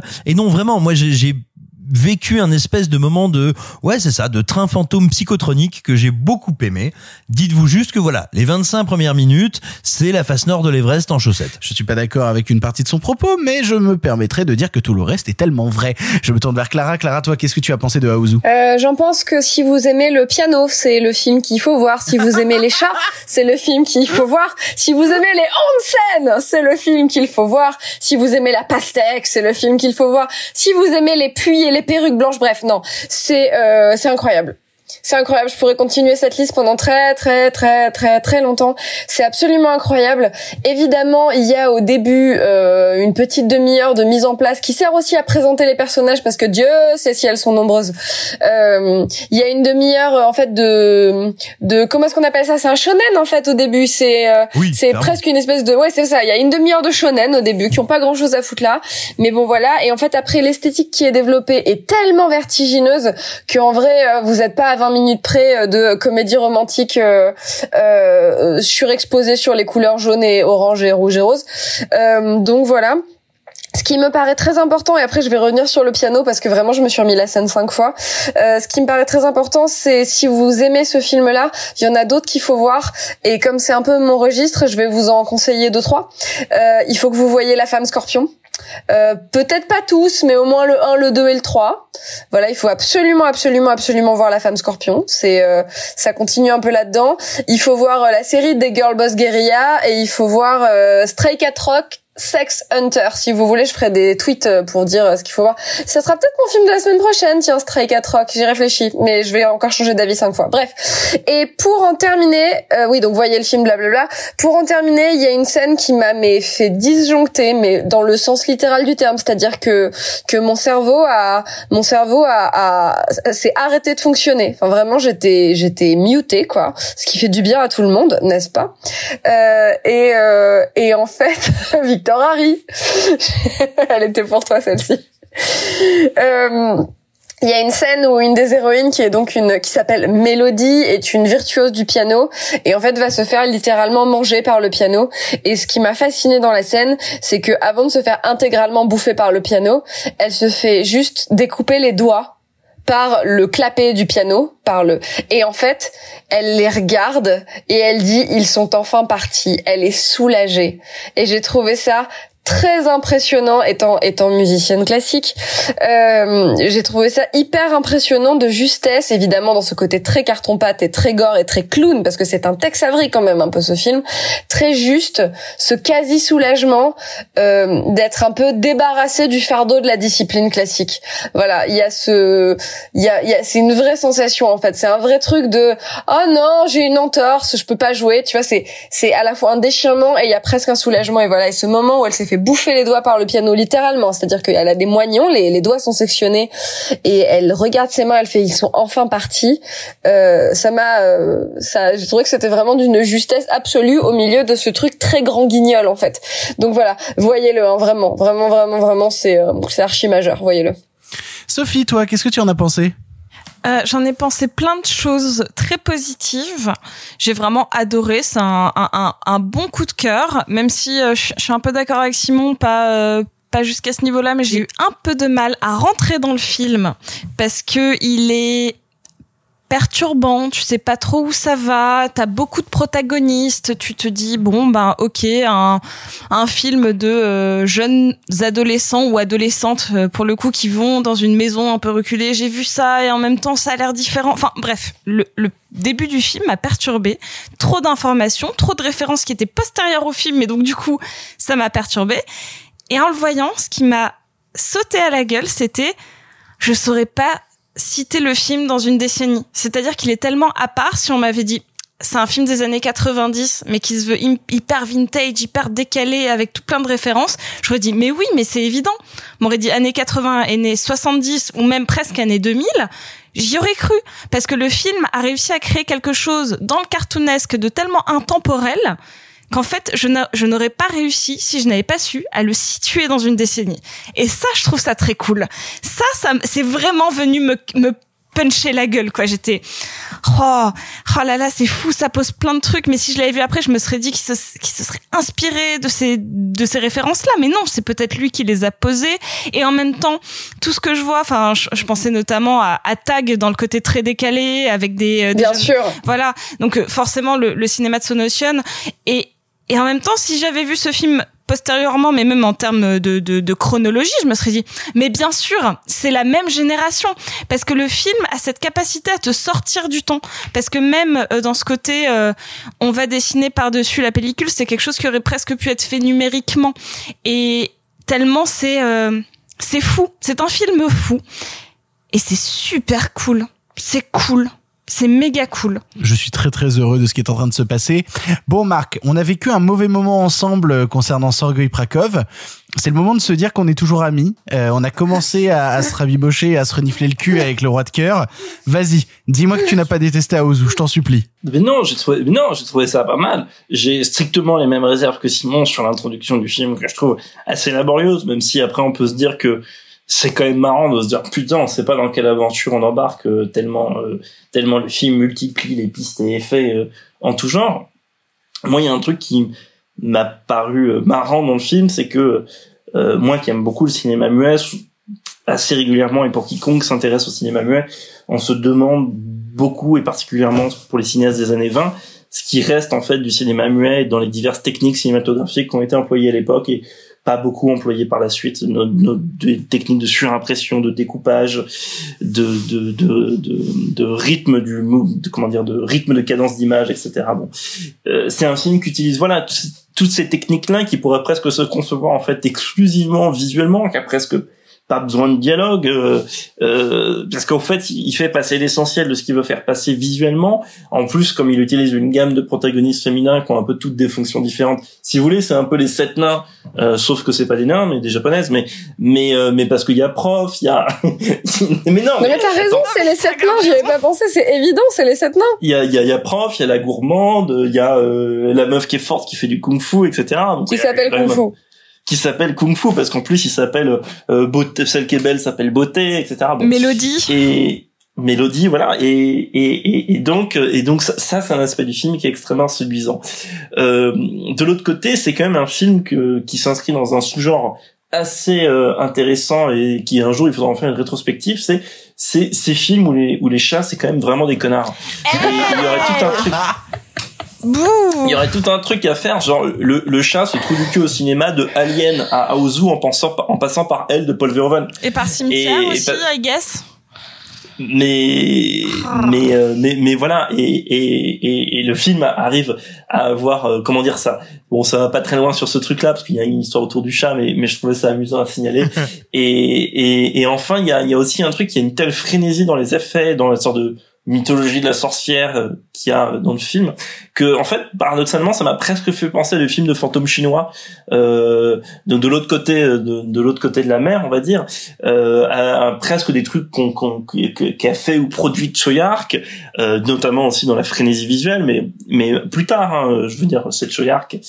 Et donc ça c'est extrêmement séduisant. Après je vais pas cacher qu'au bout d'un moment cette accumulation d'effets a produit euh, ouais une, euh, comment dire au bout d'un moment c'était un peu trop donc j'étais j'étais un peu distant face au truc Bah, après, bon, après, c'est aussi le but du film, c'est c'est d'être épuisant, tu vois. ah oui, oui, non, parce qu'au bout d'un moment, puis, puis euh, dans le dernier euh, dernière 20 20 minutes, et, et donc les trucs se superposent parce que donc il y a le piano qui se superpose à euh, qui se superpose à euh, au truc de coussin, une sorte de coussin tueur, etc. Bref, il y a la montée des eaux euh, qui va envahir la maison. Bref, il y a une accumulation euh, qui finit dans un maelstrom de de de, de, de délire visuel et, à ce moment-là, on n'a toujours pas compris. On est à quasiment la fin du film, on n'a toujours pas compris où le film voulait en venir jusqu'à ce qu'il retombe plus ou moins sur ses pattes vaguement parce que encore je suis pas tout à fait sûr d'avoir compris le début entre le rapport entre le début et la fin du film mais euh, je vous laisserai en parler si vous voulez m'expliquer après euh, on va pas se mentir ça reste euh, ça reste euh, un moment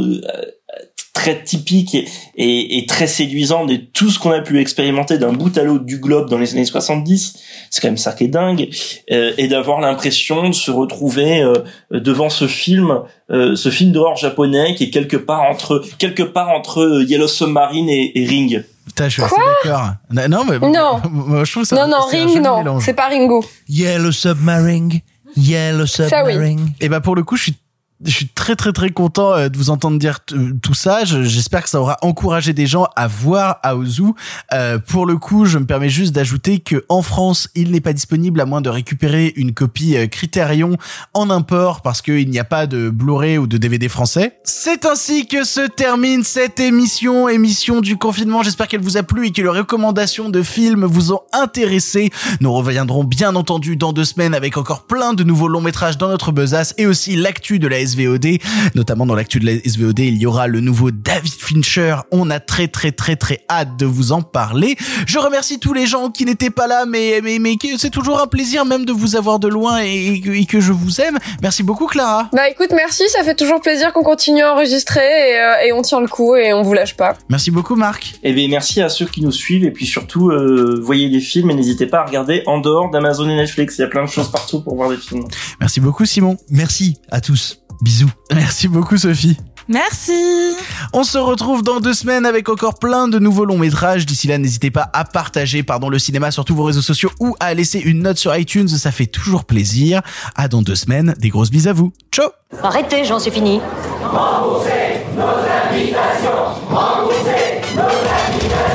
Qu'allons-nous faire? Par Osiris Mais il se débrouille Une relève toutes les deux semaines, me faut pas deux quand même Le cinéma fait de toi un bon gamin Et que c'est quoi? Maintenant c'est fini, va falloir rentrer. Moi, je vais aller me faire une toile. Ok, amusez-vous bien tous les deux. Moi, ça, j'y compte. Bonne soirée. Merci. Have a great evening.